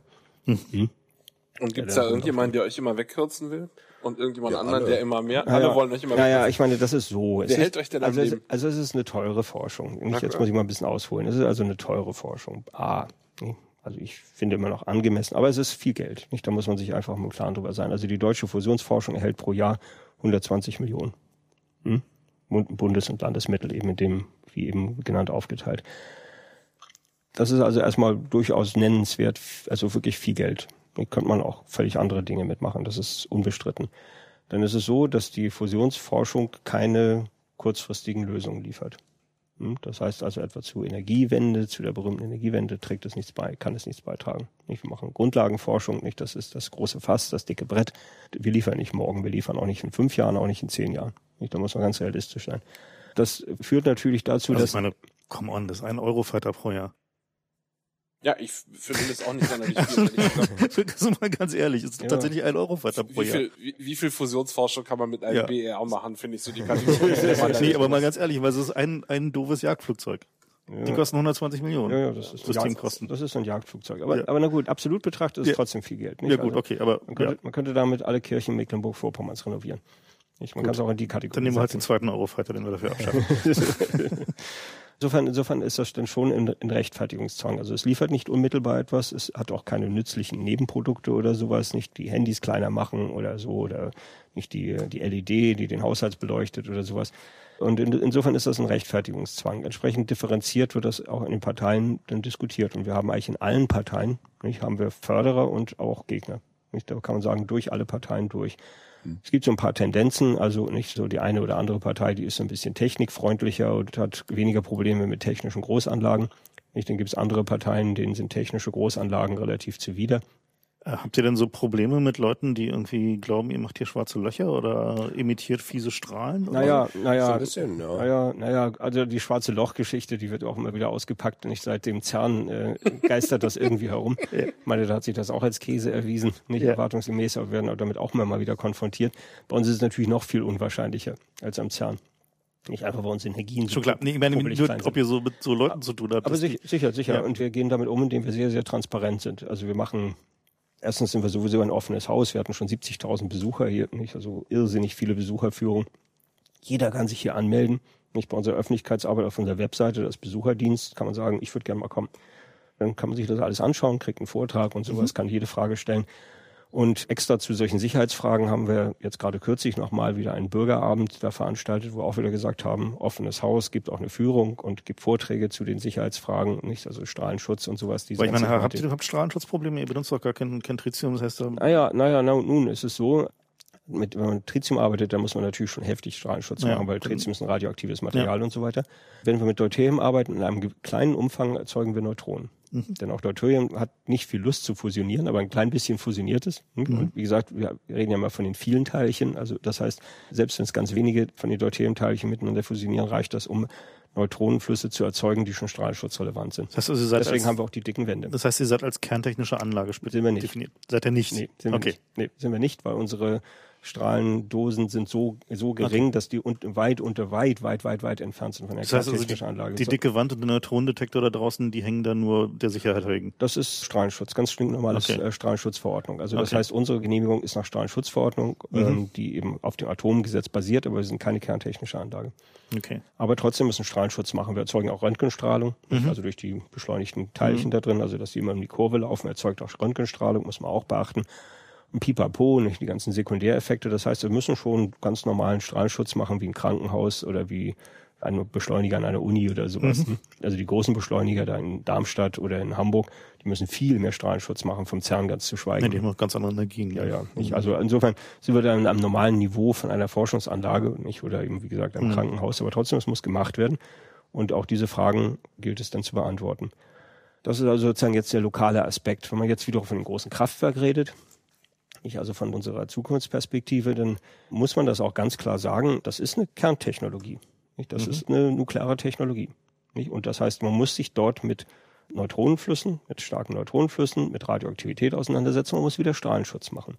Und auch ein künftiges Fusionskraftwerk ist am Ende seiner Laufzeit aktiviert. Der ganze Stahl ist aktiviert durch die Neutronenflüsse. Das heißt, man hat die genau die gleiche Situation wie bei einem Spaltkraftwerk. Das heißt, man hat dort einige zigtausend Tonnen Stahl, die aktiviert sind. Und dann muss man sich daran setzen und dann wird das, so wie jetzt hier in Lumin das geschieht, wird das alles auseinandergeschnibbelt und muss etwa 100, 150 Jahre zwischengelagert werden. Das heißt, es entstehen aber nur Sachen mit relativ kurzer Halbwertszeit Ja, nach 150 Jahren kann man es dann wiederverwenden. Aber das ist eben Zwischenlagerproblem. Es ist keine Endlagerproblematik, die man bei der Fusion hat, weil ja kein Kernbrennstäbe Was sind da so die Isotope, die da entstehen? Bei Fusion. Hm, Also ich meine, die Fusion, also wenn du sagst, der Stahl ist aktiviert, dann ist es Also das ist vornehmlich Kobalt. ne? Kobalt, okay. Ja, Ja, das heißt- Kobalt im Stahl, da ist das ja, okay. Hauptproblem. Das heißt, es ist relativ schnell vorbei. Ja, ja, okay. Kobalt ist die Sache schnell erledigt. Aber diese langlebigen Spaltprodukte, die fallen ja bei der Fusion nicht an. Das heißt, Mhm. eine Endlagerproblematik gibt es nicht. Damit ist schon ein entscheidender Malus weg. Aber es ist eine Nukleartechnologie. Mhm. Wenn man jetzt sagt, Nukleartechnologien sind sowieso des Teufels und Großanlagen sind des Teufels, dann hat man natürlich mit dieser Sache ein Problem. Aber das ist jetzt eigentlich, unabhängig von Parteien, nicht? Also aber es ist eigentlich quasi, also weniger als sagen wir mal bei irgendwie Atomreaktoren, wo man da schon ganz konkrete Ja. Probleme mit irgendwie Reaktorschmelze und Ja. diesen Dingen hat. Ja. Das ist ja mehr ein philosophisches Problem eigentlich. Ne? Also zu sagen, man will lieber dezentrale Energie haben als zentralisierte Energie. Genau, also gerade wenn man denkt so in Ja. Richtung kleine Netze, dezentral, Energiewende komplett mit einem europäischen Verbundnetz irgendwie, dann Mhm. ist halt die Frage, wie gut Fusion da reinpasst, obwohl da viele auch der Überzeugung sind, dass man da trotzdem große, ja, zentrale Grundlastkraftwerke. Grundlastkraftwerke gut gebrauchen kann. Aber Ja, eben halt Grundlastkraftwerke beziehungsweise Energiequellen mit hoher Energiedichte, nicht so lokale Energiedichte. und großer Zuverlässigkeit. Ja, und eben großer Verfügbarkeit und sowas. Und da muss man auch nicht immer an elektrischen Strom denken. Das kann auch Prozesswärme für chemische Großanlagen sein und sowas. Das ist halt einfach ein heißer Ofen. Und die, ähm, du sagtest vorhin so, die, also wenn man dir jetzt 100 Milliarden geben würde und sagen würde, okay, bau mal so ein Kraftwerk, wäre das Hauptrisiko ein wirtschaftliches Risiko. Ja. Also weil es- die Anlage könnte, zu bauen könnte, so es könnte, teuer ist. Es wäre halt eine teure Anlage und wir könnten nicht wirklich hundertprozentig sicherstellen, dass sie vernünftig funktioniert. Gut, aber wenn du sie baust, dann, also nehmen wir mal an, es funktioniert, wäre sie dann wirtschaftlich? Äh, in dem jetzigen Gefüge, nicht Mhm. so, so als, als ein First of a Kind, weil man das das erste Mal baut. Ich glaube nicht, beim Bauen würde man zu viele Überraschungen erleben, nicht so wie Mhm. wir es jetzt auch haben, nicht, dass es wahrscheinlich Faktor 2 teurer wäre als der Tenth of a Kind oder der Fiftieth of a Kind, nicht so, davon mhm. reden wir immer. Wir haben natürlich viele Studien dazwischen durchgeführt, nicht, und da sind zum, außerdem Erfahrungen im Anlagenbau, nicht, sind, ist dort so eine Lernkurve denn so mit drin, nicht, wo man sagt, naja, wenn man eine Anlage das erste Mal gebaut hat, nicht, dann passieren auch alle möglichen Fehler und Ineffizienzen und sowas da drin und muss dann ganz viel Zeug entwickeln, nicht, dann hat man da eben einen bestimmten Faktor, knapp Faktor 2 oder sowas, nicht, der das teurer ist, als wenn man es schon das zehnte, zwanzigste Mal gebaut mhm. hat. Und dann, wenn man es das 20. Mal gebaut hat, dann sieht das schon wieder ganz gut aus.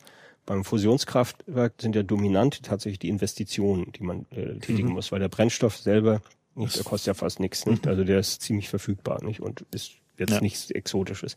Die Investitionen sind hoch und die sind auch höher als beim konventionellen Kraftwerk gleicher Größenordnung. Warum? Nicht? Ist eigentlich der gleiche Maschinenbau, aber man muss das Magnetfeld bezahlen. Das Magnetfeld bezahlt man mal Volumen. Mhm. Das ist Magnetfeldstärke in Quadrat mal Volumen mit einem Vorfaktor ergibt die Euros oder Dollar, die man für ein Magnetfeld bezahlen muss. Mhm. Und das äh, Magnetfeld kommt obendrauf, denn ein konventionelles Kraftwerk oder ein Kernkraftwerk braucht kein Magnetfeld. Und wir brauchen halt gut 1000 Kubikmeter Magnetfeld für ein Fusionskraftwerk und das kommt on top, nicht beim Bau. Das heißt also, ein Fusionskraftwerk wäre wahrscheinlich auch teurer als ein aktuelles Atomkraftwerk. Ja, am Anfang ja. Ja, okay nicht? weil man halt das Magnetfeld bezahlen muss. Ja. Nicht? Und dann kommt die Unbekannte wieder rein. Was für Magnetfeldtechnologien stehen zur Verfügung? Also wenn wir jetzt anfangen würden zu bauen, würden wir wahrscheinlich hier Niab-Titan oder Niab-Zinn nehmen, einen ganz stinknormalen konventionellen Superleiter wieder nehmen aus konservativen Gründen. Mhm. Ja, weil, weil einfach denn die Hochtemperatur-Superleiter noch nicht so weit sind. Aber schauen wir mal in 20 Jahren. Mhm. Also die Fortschritte sind schon ganz beachtlich bei der Hochtemperatur-Superleitung, wenn ich mir das so angucke. Da gibt es ja auch so Diagramme über Sprungtemperaturen für Hochtemperatur-Superleitungen. Also wenn man so Dinge so mit Stickstoff bauen könnte statt mit Helium. Das wäre ein Riesenunterschied. Mhm. Das wäre ein Riesenunterschied.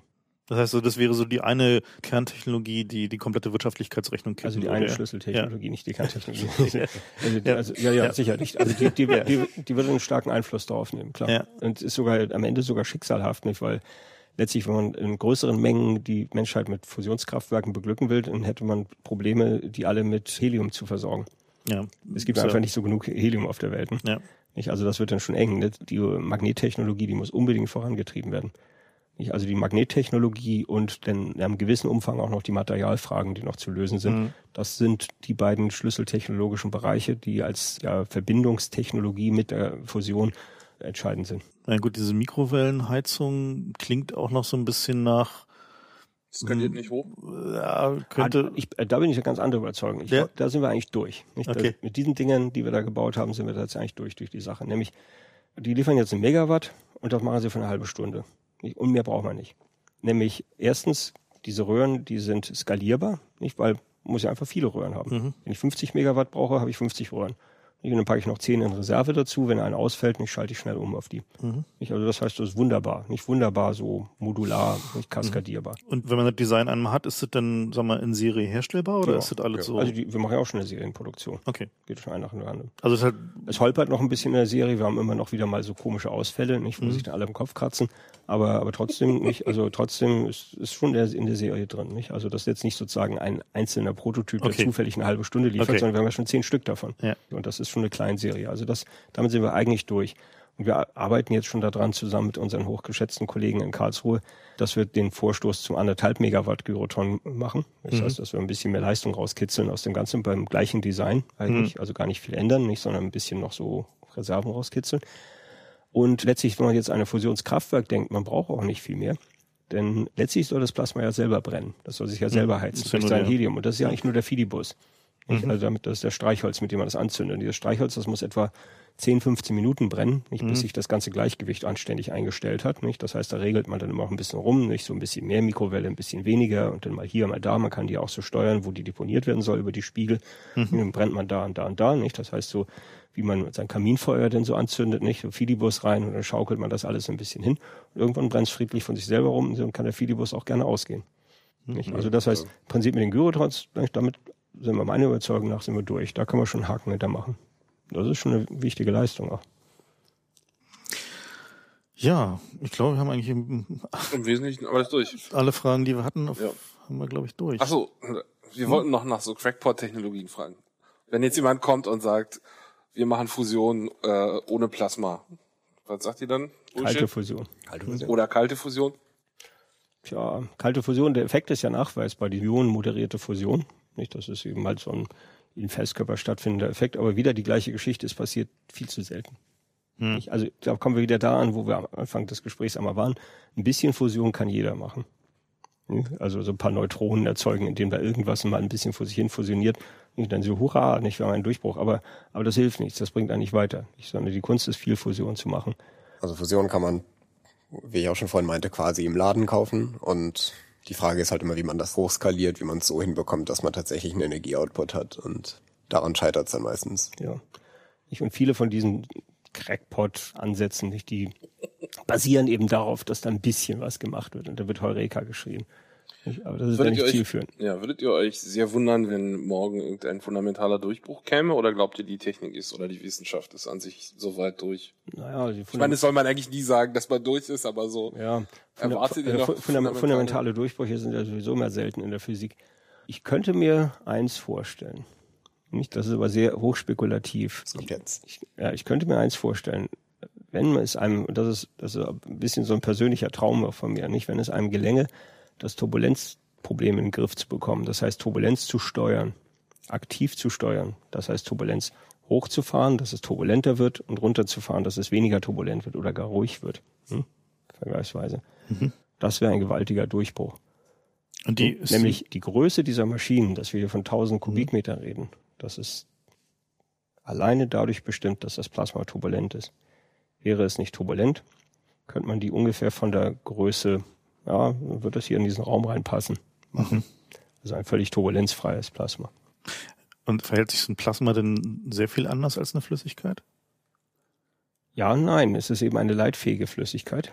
Das mhm. heißt, es ist eine Flüssigkeit, die elektrisch leitfähig ist und die selber Felder erzeugt, die wiederum in Wechselwirkung stehen mhm. mit den Feldern, die von außen angelegt werden. Das mhm. heißt also, es ist eine Flüssigkeit plus elektrische Ladung plus Maxwells Gleichung. Was letztendlich bedeutet, dass man eine riesige Anzahl verschiedener Wellenphänomene und Instabilitäten hat, die so in der Flüssigkeit erstmal nicht auftreten. Mhm. Ist also viel reicher, die ganze Angelegenheit, nicht? Das heißt also viel, viel, viel mehr Tücken, die da drin Aber stecken. es klingt ja so ein bisschen so, als äh, wäre so die Hoffnung auf mehr Computing Power da durchaus ja. nicht, nicht ungerechtfertigt. Das ist, ja. und, das, und das ist genau die Ecke für die Turbulenzforschung. Also um bei der Turbulenz voranzukommen, braucht man massive, massives, massives, massives Supercomputing. Das heißt also die schnellsten Maschinen der Welt, die werden mit dem Turbulenzproblem bis an ihre Haarspitzen ausgereizt. Nicht? Und immer wenn wieder die nächste Generation kommt, nicht mit den nochmal Faktor 10 mehr Flops da drin, dann ist das immer überhaupt kein Problem. Nicht? Dann sind unsere ganzen Theoriekollegen nicht ganz schnell dabei, die entscheiden Parameter zu ändern und dann sind wieder Peng, wieder am, am, am wieder am Limit. dann, nicht, dann dauert dann dauert es wieder zehn Stunden oder zehn Wochen jeder Run. Eigentlich aber nicht mit dieser erhöhten Auflösung oder mit dieser gleich geänderten Fragestellung kommt man dann gerade wieder einen kleinen Trippeschritt voran. Nicht? Und gerade in diesen Turbulenzproblemen. Nicht? Und die Reihenfolge muss so sein, dass man erstmal dieses Turbulenzproblem theoretisch ja, verstanden mhm. haben muss, was mhm. auch mal verstehen meint, also dass man da wirklich ein komplettes Bild davon sich entwirft, bevor man überhaupt den Schritt gehen kann, es zu kontrollieren. Denn nur was man verstanden hat, kann man ja kontrollieren. Nicht? Mhm. Ansonsten ist das ja so ein Gestocher. Das Problem ist tatsächlich, dass man über viele Größenordnungen simulieren muss. Das heißt, von der Gesamtplasmagröße bis halt runter zu mikroskopischen Größen, die halt also tatsächlich sowohl zeitlich als auch räumlich fünf, sechs Größenordnungen auseinander liegen. Und das ist einfach ja, schwer zu machen. Also es ist ein ekliges Problem, aber wenn es einen Durchbruch gibt, dann da. Alles klar. Ja, vielen Dank für die Einladung. Wir ja. können die Tour wärmstens empfehlen. Definitiv. Also wer Lust hat und nicht so weit weg wohnt. Oder wer mal, so wie alle. Ja, oder wer mal die Ostsee kombinieren will mit ein bisschen Wissenschaft und ja, nicht so Technik. Diese Sommer School klingt ja auch sehr schön. Ja, also herzlich willkommen. Webseite steht alles drauf. www.ippmpg.de. Wir tun die in die, in die Links zur Sendung. Gibt's eine Page. Ja. ja. Genau. Ja, dann vielen Dank fürs Gespräch. Das war extrem interessant. Ja. Dann äh, noch vielen ja. Dank an die Freut uns. Hörer fürs Zuhören und äh, falls ihr Lust habt, könnt ihr auf den Flatter-Button oder jetzt neu auf den Patreon-Button klicken. Und ansonsten vielen Dank. Und, und uns das Benzin zahlen. Genau. Und dann bis zum nächsten Mal.